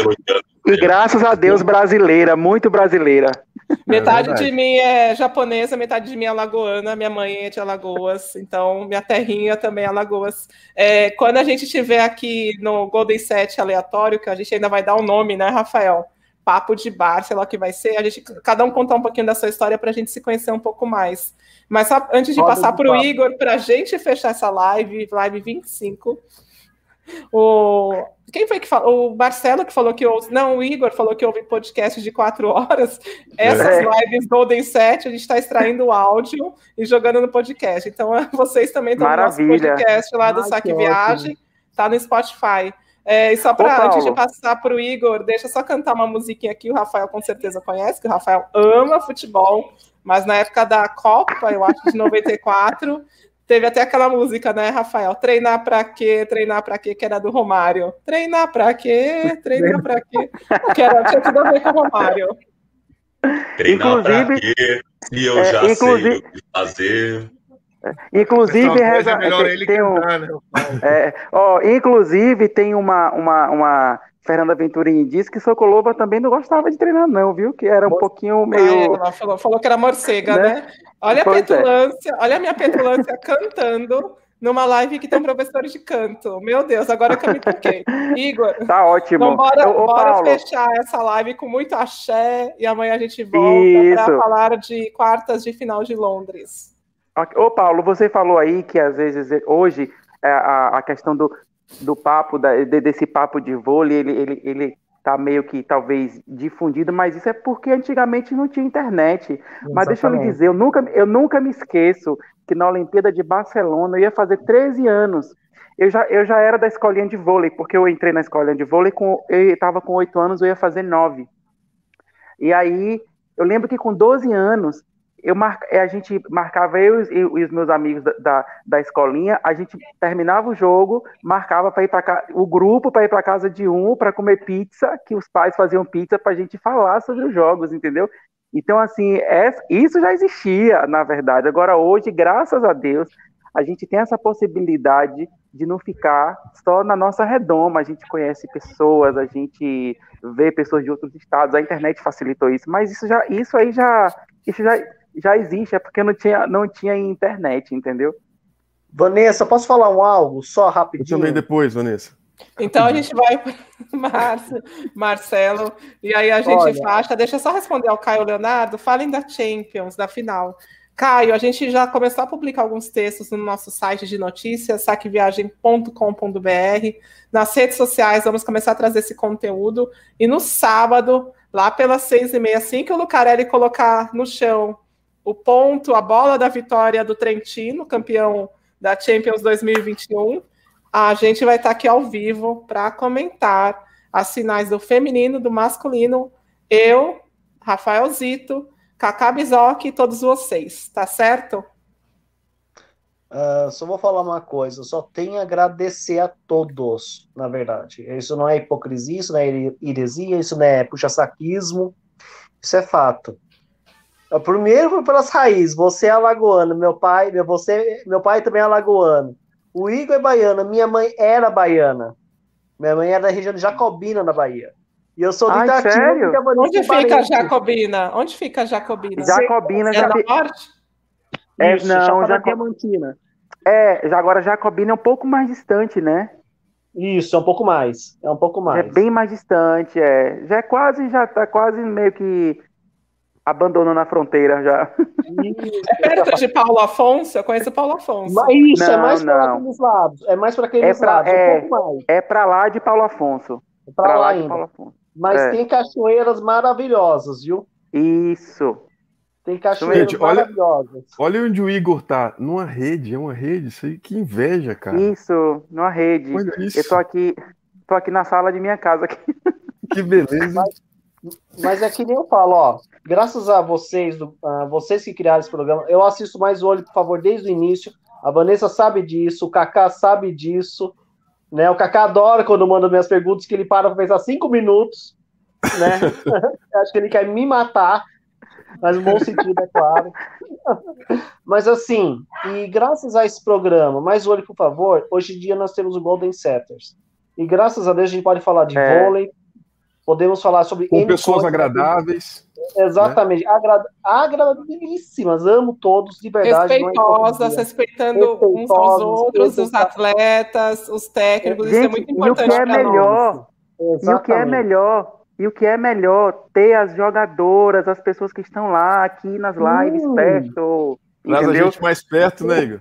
É, o que, que, o, que, o que, que pode ser melhor que isso? Eu vou voltar de novo à tecla da, da entrevista de Rafael com Sheila. Gente, que negócio que deixou a gente, me deixou próximo aquilo ali. Eu falo, meu Deus do céu, eu, tô, eu tô, acho que eu tô mais próximo do que eu imaginava. Então, assim, é, é, é vocês estão falando da rede, essa rede aqui, ó, eu, começa 8 horas o Golden Set, Sete horas da noite já começo já a arrumar tudo aqui, meu trono. Mas sabe que eu, sabe que eu gosto muito? Sabe, deixa eu só fazer um comentário aleatório, o Rafael vai me matar. Mas sabe o que eu amo no Nordeste, Igor? Aquelas cadeiras que. Eu não sei como que chamam. Sabe as cadeiras. Cadeiras de balanço. É, nossa, pelo Sim. menos lá na, na cidade da minha avó, Sertão Alagoana, ali já na divisa com a Bahia, Sim. perto de Paulo Afonso. Sim. Chega às seis da tarde, o pessoal almoça, janta cedo lá, né? Janta cuscuz. Aí depois vai para a calçada, fica cada um com a sua cadeira de balanço fofocando da vida de todo mundo. Essa é a rotina de um alagoano do sertão. Eu adoro aquelas cadeiras. Todos. Eu adoro aquelas cadeiras de balanço, é muito Nordeste, me remete muito à minha infância, sabe? A minha adolescência que eu passei meses ali no Nordeste. E sabe o que eu, eu falei, gente, eu conversei. Eu, não pode falar. Eu falei, gente, eu conversei, eu vou, eu conversei com o Mike. Eu sou fã de Mike, eu não acreditei. Às vezes a gente não chama vocês porque a live já está estourada no tempo. Hoje, por exemplo, foi um dia desses, por isso que a gente não convocou vocês. A gente, Rafael e eu, ainda precisamos nos planejar melhor, porque a gente não está conseguindo. No Golden 7 a gente já consegue entender que se eu não, se eu não parar de falar do vôlei masculino até 25 não minutos, vôlei, a gente né? vai estourar. Isso, o que, que eu falei? No Golden 7. É. Se a gente não, não falar do. não trocar de assunto até o 25 minuto, a gente vai estourar no tempo. Aqui eu ainda não consegui pegar esse time, entendeu? De, de ah, eu preciso comentar esse tema até, esse, até tal horário. Vocês que são professores, vocês sabem disso. A gente não está conseguindo terminar em uma hora, que é o horário que a gente combinou com os nossos convidados, e é um desrespeito a gente chegar à segunda hora e falando aqui ainda com um monte de pergunta para fazer e o tempo já super estourado. Mas, Márcio, diga. Não, é que eu ia falar o seguinte, sabe, agradecer, porque na verdade, por exemplo, eu moro no interior de São Paulo, Itatiba. Quem conhece ah, voleibol? É pertinho aqui. É pertinho. Mas aqui ninguém conhece, conhece nada de voleibol. Uma ou outra pessoa. E isso no, no, no, nosso grupo de WhatsApp é fundamental, porque a gente pode conversar sobre tudo, sobre vôlei, qualquer coisa. E aquela coisa que você falou, é, é o respeito que fica. Isso é, pra uhum. gente é muito importante. Para mim, para todo mundo aí. Imagina aquele, aquele carinha lá do sul do país, lá na cidade tem 2 mil habitantes. Vai ah, conversar é com, com quem? O Marcos. Cadê o Marcos? O Marcos está sumido. Vai conversar na praia com os peixes? Não. tem que conversar. São as tribos, né? Por isso que a gente gostava tanto dos grupos do Orkut. Eu amava aqueles grupos, porque ah, a gente se conectava com as pessoas. A gente entrava nos grupos é, é, dos nossos gostos. Era muito Exatamente. bacana. Eu tinha, Mas... eu tinha, eu fazia dois. Eu fazia parte do seleção de vôlei feminino brasileira. Ah, eu também fazia parte desse. Era o maior. Era muito era legal. Maior. E eu queria também, ia, queremos Yakult de dois litros. Você fazia só parte de dois, eu fazia parte de um 100. Eu não saberia nem aqui contar não, não, quais dois, eram meus fora grupos. Os outros, fora os outros. Fazia parte Vanessa, dos outros. 23 horas e 59 minutos. Vamos encerrar antes da meia-noite para terminar no dia? Não, o Marcelo quer, quer finalizar. E aí vamos todos acompanhar Big Brother, torcer para a Juliette ser líder e ir direto para a final. E amanhã o Rafael volta, então, 8 da noite, para fazer Golden 7 meus clássicos. Diga, Marcelo. Seja, seja compreensivos comigo Vanessa. amanhã, hein? O que no WhatsApp? O grupo do WhatsApp que eu não consegui entrar. Como, como é que Você ainda não entrar? conseguiu entrar no grupo? Meu Deus! Não, Rodrigo, é porque acho que você como ficou de colocar o link. E... Aí eu não vi o link. dois minutos, tem 1.500 mensagens ali para ler. Ó, sejam compreensivos comigo amanhã, hein? Ah, mas com certeza. Bora, Marcelo. Finaliza aí, Marcelo. Um, um, minuto. É, duas colocações em cima do que o Paulo falou aí. Ele falou da questão da política, bem rapidinho, prometo que eu não vou estender. Mas tem um cara chamado Confúcio que falou o seguinte: para você governar uma cidade, você precisa, para você governar um país, você precisa governar uma cidade, uma cidade, um bairro, o bairro, a rua, a rua, a sua casa, a sua casa, você mesmo. Ou seja, é tudo começa por você, né? Individual ali. Então tem tudo a ver com política e está tudo associado. Jamais a gente vai conseguir ter um dirigente é, que ele não consiga primeiro se governar. Como é que ele tem moral o suficiente para poder governar os outros? Impossível. Então já parte por aí. Segunda coisa, quando você fala da, Paulo, você falou da questão do treinar, treinar, treinar, numa entrevista que o Zé Roberto falou, ele disse o seguinte, que tudo começou esse boom da a, fora que o Bernardinho já tinha feito, mas a forma de estruturar toda a seleção brasileira foi tudo depois de 2004, onde ele começou a ir para fora, onde ele começou a treinar ser técnico treinar é, técnico, inclusive ele foi do Fenerbahçe, se eu não me engano, né? Acho que no time na, na Itália, não sei, não tenho muita certeza, mas ele foi campeão, inclusive como é, Champions League, né? Ele foi campeão. Isso. E ele conheceu lá, que ele conheceu grandes jogadores e foi lá que ele conheceu a, a Kun, que detonou a gente na Coreia no time no jogo em 2008 contra contra a Coreia. Foi ela que é, Kim, né? Kim, Kim, Kim, Kim. Ou seja, né? É complicado. E respondendo você, Rafa, seleção italiana é superestimada, sim tem três jogadoras só para mim ali. As outras são básicas. Egonu, Marcelo sem dúvida. puxando não, mais não, não, rapidinho. Egonu, sem dúvida. A, a, levantadora delas é. Eu acho que ela é mediana um pouquinho para cima. Né? Aí você tem que ver que se vai, se vai ser a, as Bossete da vida, se elas vão. Aquela Kirikela, eu acho ela anhaca. As centrais deles não são boas, ela só tem altura. Eu acho que ela está ali entre a quarta e a quinta potência e não ganha a Olimpíada.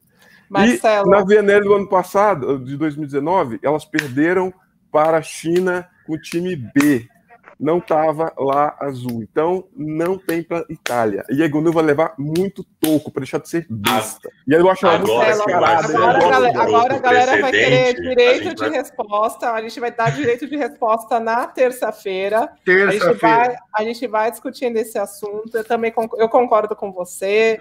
Também acho superestimada. Chega em Olimpíada, não passa das quartas de final e dessa vez não vai ser diferente. Inclusive, hoje eu respondi lá nos stories Alguém perguntou quem eu achava que chegaria a semis, obviamente Brasil, Itália, é, Brasil, Estados Unidos, China e Sérvia. Não acho que a Itália chegue, porque depende de uma jogadora e numa Olimpíada, não sei se, se essa jogadora pode fazer tanta diferença assim. Claro que a gente está falando de Egonuma é, fora de série, mas numa Olimpíada, com, com a Itália com todo esse histórico, a gente vai continuar esse assunto Itália, superestimada, na terça. Tá. Aí vocês vão ter esse direito de resposta. Queria agradecer ao Marcelo. Obrigado a vocês. Todo Jardim, mundo, por mais uma vez estar aqui, sempre super lúcido. Márcia também sempre acrescenta demais. O Paulo também, às vezes vem polemizar aqui, né, Paulo? Mas é sempre muito gostoso de te ouvir. Ó, um retorno rápido para você. É... Não pense que esse tempo todo está sendo esse tempo do que vocês preveem, do que acontece, está sendo muita coisa para a gente. Pelo contrário, nós estamos adorando. Acho que a única coisa de fato é combinar com os caras que estão sendo convidados, as caras. Mas o que me parece, te, tá todo mundo eu, gostando, né? Paulo, eu te convido para uma live. Aí eu falo, ah, então, Paulo, você gostaria de participar da live amanhã, terça-feira? Amanhã não, né? Semana que vem, é, duas horas de duração.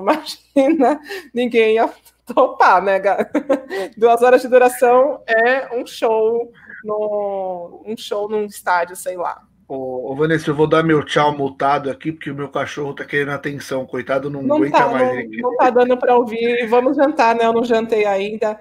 Igor, mais uma vez aqui, eu adoro ouvir o sotaque baiano, me dá, é música nos meus ouvidos. Obrigada. A gente se Ai, vê então. Beijo, até amanhã.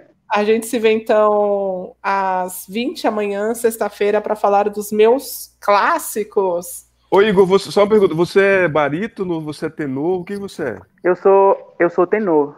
Olha só. Termina dando é. uma palhinha aí pra gente, por favor. Ai, gente, mas tá tarde já, tá todo mundo dormindo aqui. Abaixa o Luciano Pavarotti, José Carreiras. Ó, oh, você, eu tenho, eu tenho vídeos meus no Instagram, vai lá, meu Instagram é Igor Garcia 72. Tem um bocado de vídeo lá, então. cantando lá. Mais uma, pole... mais uma pauta aqui, ó. A China também, tira azul. A China eu já não acho, eu já acho não. uma seleção melhor. Não. A, seleção... Não, a China tem muita jogadora é boa. ser batido, eu acho. Mas é uma eu, outra pauta, Rafael. Olha, é, olha, se essa, se essa live se essa live aqui ficar até mais uma hora, daqui a pouco o tema Estados Unidos não é nada e só tem o Brasil de bom.